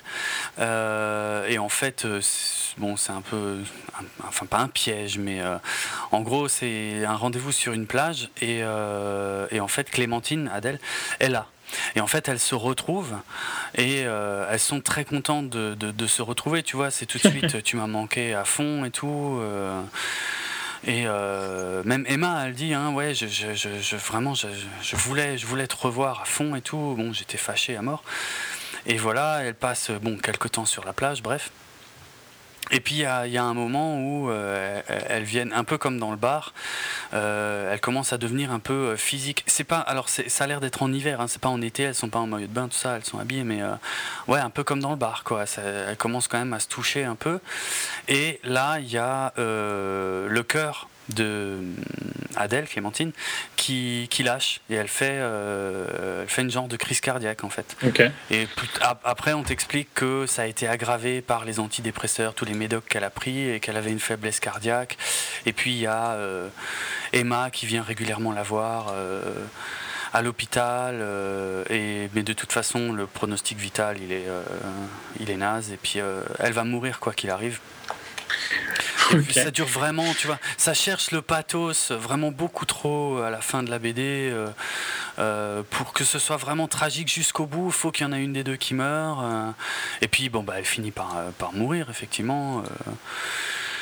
et, et en fait, le. Alors, c'était pas, c'était pas forcément. Je tenais pas à le dire, même si c'était pas vraiment un spoiler, parce qu'on le sait quasiment dès le début de la BD, en fait. Parce que la première page de la BD, c'est Emma. Et c'est là que je reviens aux parents, hein, parce qu'après, bon, ça finit sur l'enterrement et tout, machin, bref. Euh, on voit Emma dans, dans le bus, en fait, qui va chez les parents de Clémentine, Adèle. Euh, et en gros, les parents euh, disent, voilà, dans son testament, enfin, la, première bulle, je crois, c'est marqué, si tu, si tu lis ça, Emma, si tu lis ça, c'est que je suis morte. Donc, première page, tu le sais, de toute façon, que Clémentine va mourir. Et en fait, toute l'histoire est racontée comme ça, sous forme de flashback, parce que c'est euh, Emma qui lit le journal intime de Clémentine chez ses parents. Et en plus, de temps en temps, tu vois, elle est un peu confrontée à ses parents. En gros, ses parents lui font comprendre qu'ils sont pas très heureux qu'elle vienne euh, régulièrement, mais vu que c'était dans les dernières volontés de Clémentine, euh, ils, font ça pour leur fille, mais ils font ça pas pour faire plaisir à Emma. Ouais. Donc c'est pour ça que je disais que l'homophobie des parents était présente tout au long, beaucoup plus que Que dans le film. dans le film, quoi. Ou en tout cas, pas Mais, dans euh, les scènes qu'on a vues. Non, ouais. Mais euh, bon, après, je trouve que c'est quand même pas plus mal qu'on ait évité cette fin qui était très euh, maladroite, à mon avis, quand même, quoi. Hmm. Ouais, ouais, clairement. Bah ouais, vraiment. euh, la fin. qui cherche à te faire pleurer un peu, quoi, tu vois. Mais tellement mal Ouais, que ouais. tu saurais jamais pleurer d'une Ouais. fin comme ça, quoi. Ouais, c'est mon feeling, ouais. Voilà. Mais. Voilà pour Adèle. Ouais, Bah, finalement- tu vois, on a été plus long que tu pensais, je pense. Ouais, large. J'ai bien aimé, hein, je le conseille, euh, je le conseille, mais il y a, il y a des défauts, quoi, comme dans, dans tous les films. Euh, Est-ce qu'il mérite une palme ou pas? J'en sais rien. C'est pas la pire palme de d'or qu'il y ait jamais eu, de toute façon. Ah ouais, L'argent. ok. Je te crois. Non, mais quand, quand les palmes sont euh, politisées à mort, style quand il y avait eu sur euh, le documentaire très De Moore de Michael Moore, Alors, il est pas il est, Ouais, il est mauvais. orienté. Non. Il prêche le. Il prêche le ah, pff, moi, je le trouvais, franchement, je le trouvais très, pas bon du tout. Et pourtant, et, Il est et- orienté. ouais, mais, mais je suis la cible, quoi, tu vois. Et je trouve que même en Ouais. étant la cible, il me dérange, quoi. Tellement il est. Ouais, ouais, là il y a un souci. Non, mais moi c'est pareil. hein, au- au- a priori, avant de le voir, euh, comment ça s'appelait euh, Fahrenheit 9/11, voilà, le documentaire sur Bush et la guerre euh, en Afghanistan et tout de Michael Moore qui a été primé. euh, c'est vrai que pareil, moi, avant de le voir, j'étais euh, a priori convaincu et même en le voyant, j'ai trouvé qu'il en faisait trop, Mm. en fait. C'est pour ça que je dis orienté, pas raté, mais, mais orienté. Mais en même temps, c'est le style de Michael Moore et tous ses films sont comme ça. hein. Il va, il va sur un truc, enfin, il part sur un sujet, mais alors dès qu'il trouve un truc qui, qui sert son sujet, putain, il va le creuser à fond, à fond, à fond, à fond, et euh, peut-être presque au point de, de l'overdose, quoi. Clairement, mais de toute façon, il a. Enfin, il fait plus rien, hein, là. Ça fait Bah, après, il il a il a un fait truc, Psycho sur euh, le. Ouais. Système de santé. Mais euh, les deux trucs après qu'il a fait, c'était tout petits trucs. Enfin, il y avait sur le capitalisme, mais ça n'a pas marché alors que putain, c'était pareil, c'était du.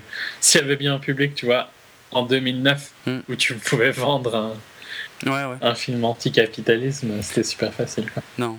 Mais c'est vrai que je pense que ça devient lassant, son Mm. style. Ouais, je préfère, euh, je préfère le style de Spurlock, tu vois, qui est aussi euh, un- orienté un peu, mais, mais moins, pas Ouais. autant. Quoi. Donc le. Ah, le greatest movie ever made? Ouais, Greatest Movie Ever Sold. Ever sold, ok. Qui en français s'appelle Super Cash Me. Ouais, bon. Oui, bah, Techniquement, c'est Tom Wonderful présente The Greatest Movie Ever Sold. faut voir le film pour comprendre. Ouais. Non, euh, ou surtout Pom Wonderful, c'est pas très connu, je pense.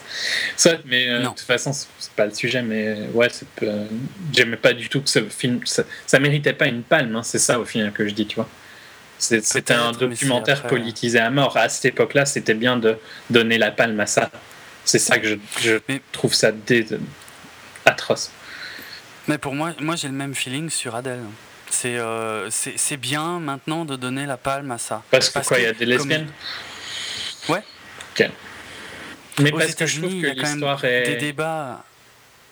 Ouais, puis il y a eu, y a- il y a le- eu, la manif euh, pour tous en France et tout ça, donc c'est quand même un, un Voilà, sujet ouais, sensible. Euh, Ouais.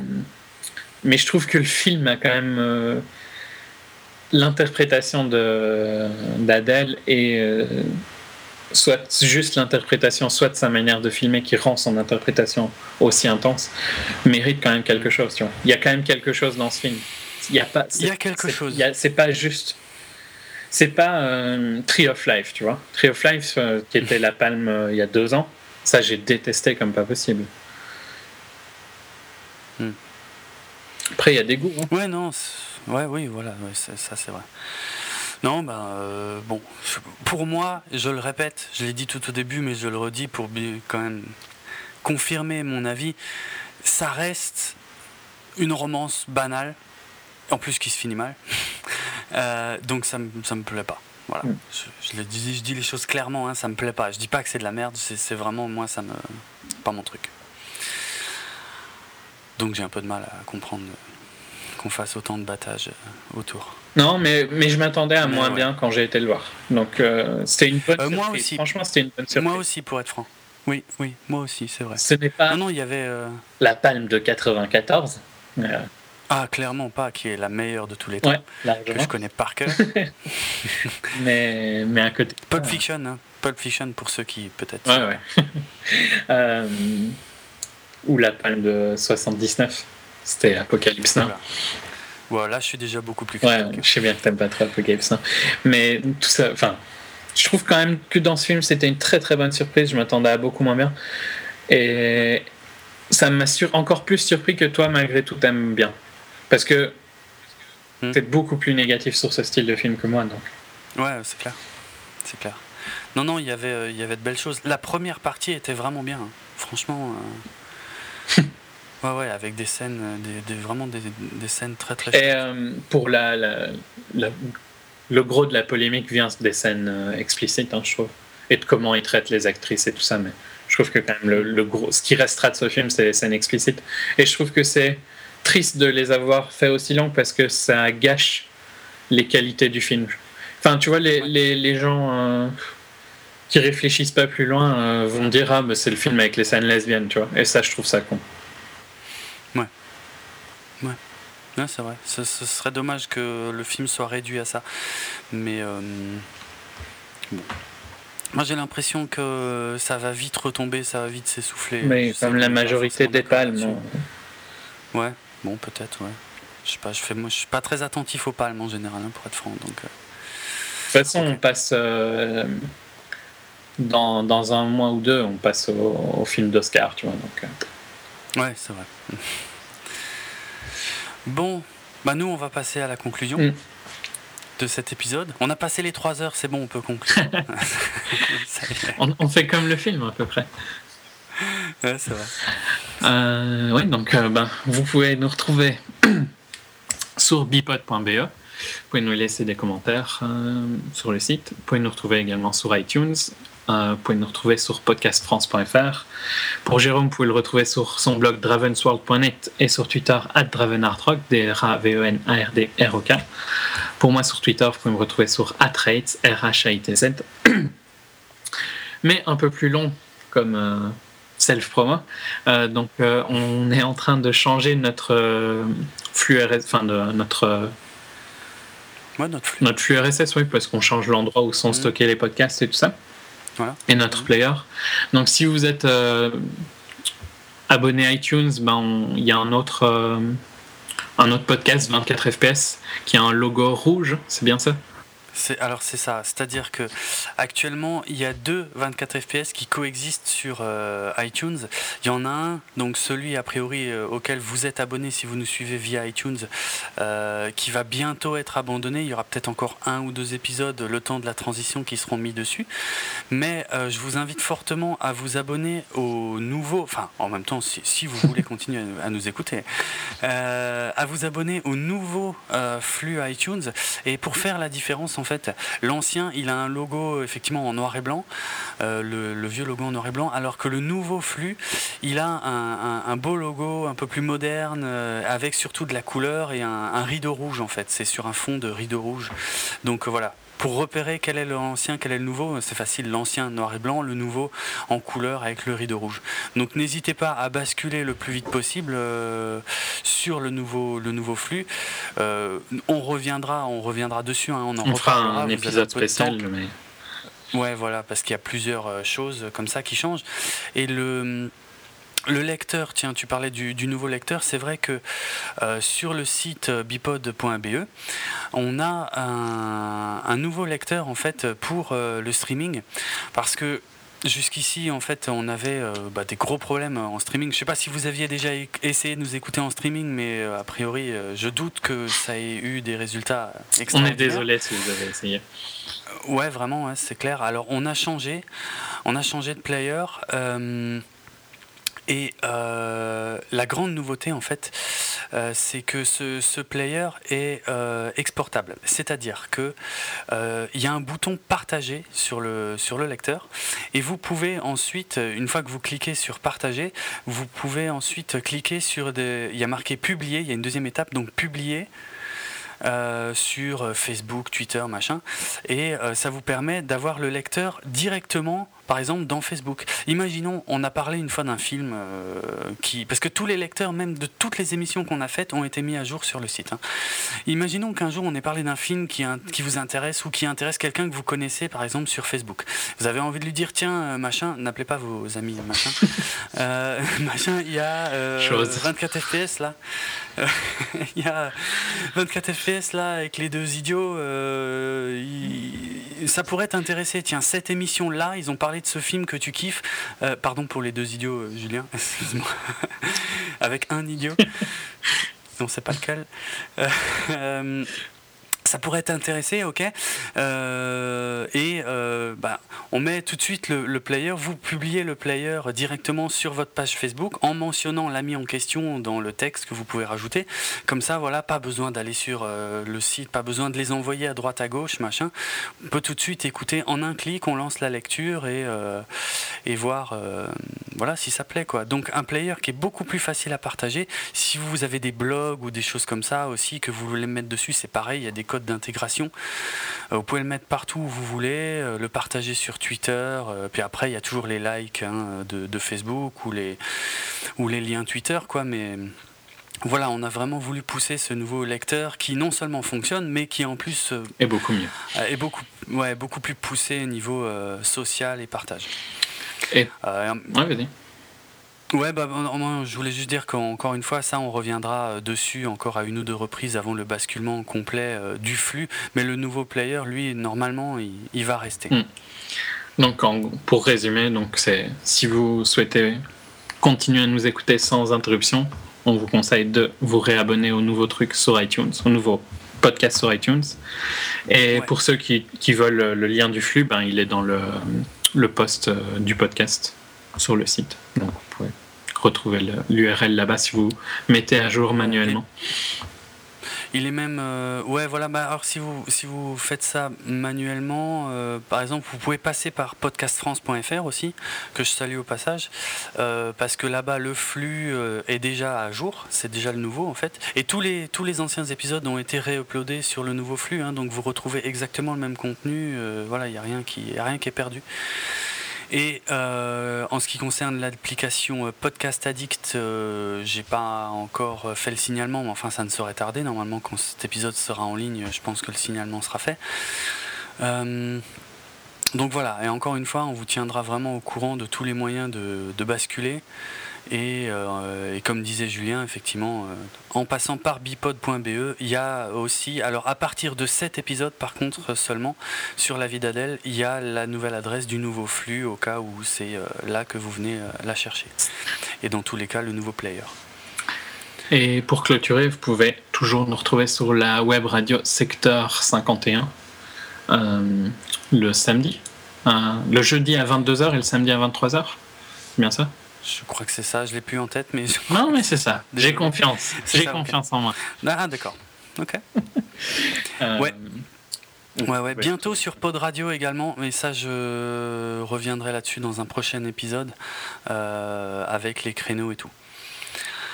Euh, ok, j'avais encore un ou deux petits mots à dire.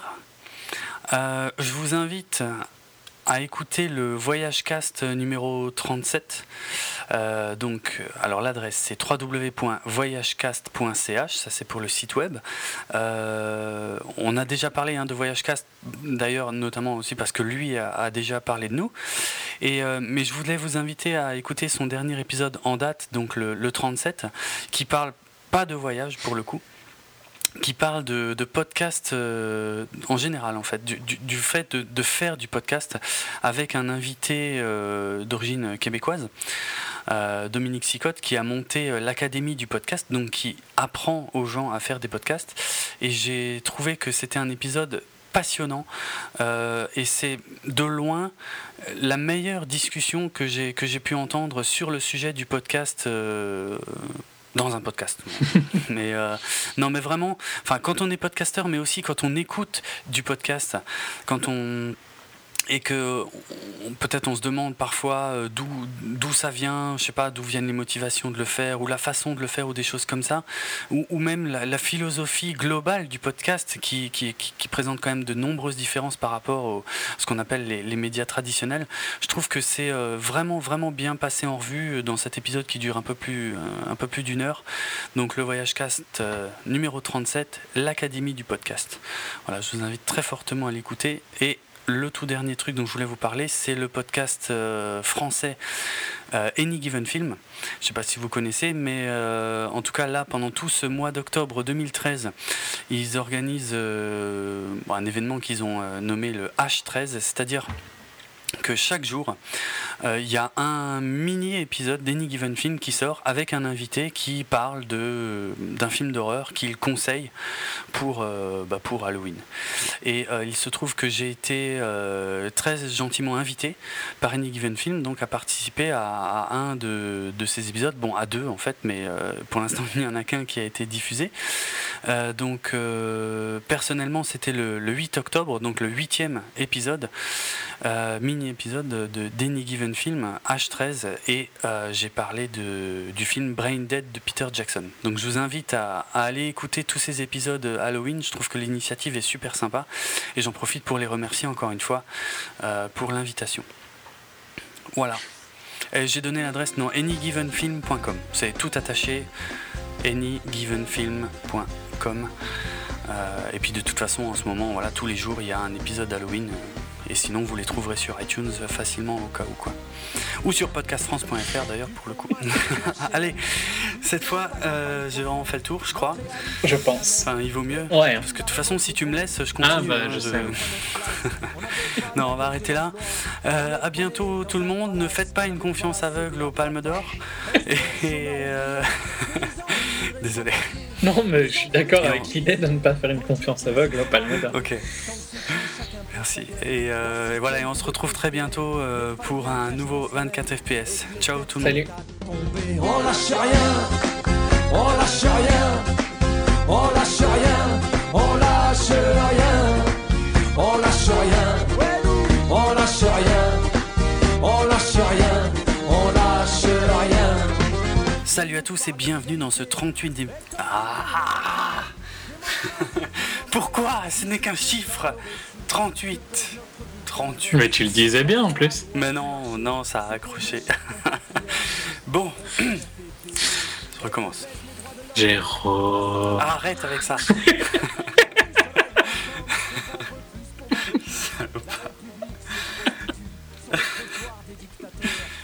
ça t'a- ça t'arrive jamais d'oublier ton prénom? Ah mais je suis obligé un peu. si ça m'arrive un jour, tu me le feras jamais oublier de toute façon, donc je vais en profiter, tu vois. T'as raison. Allez.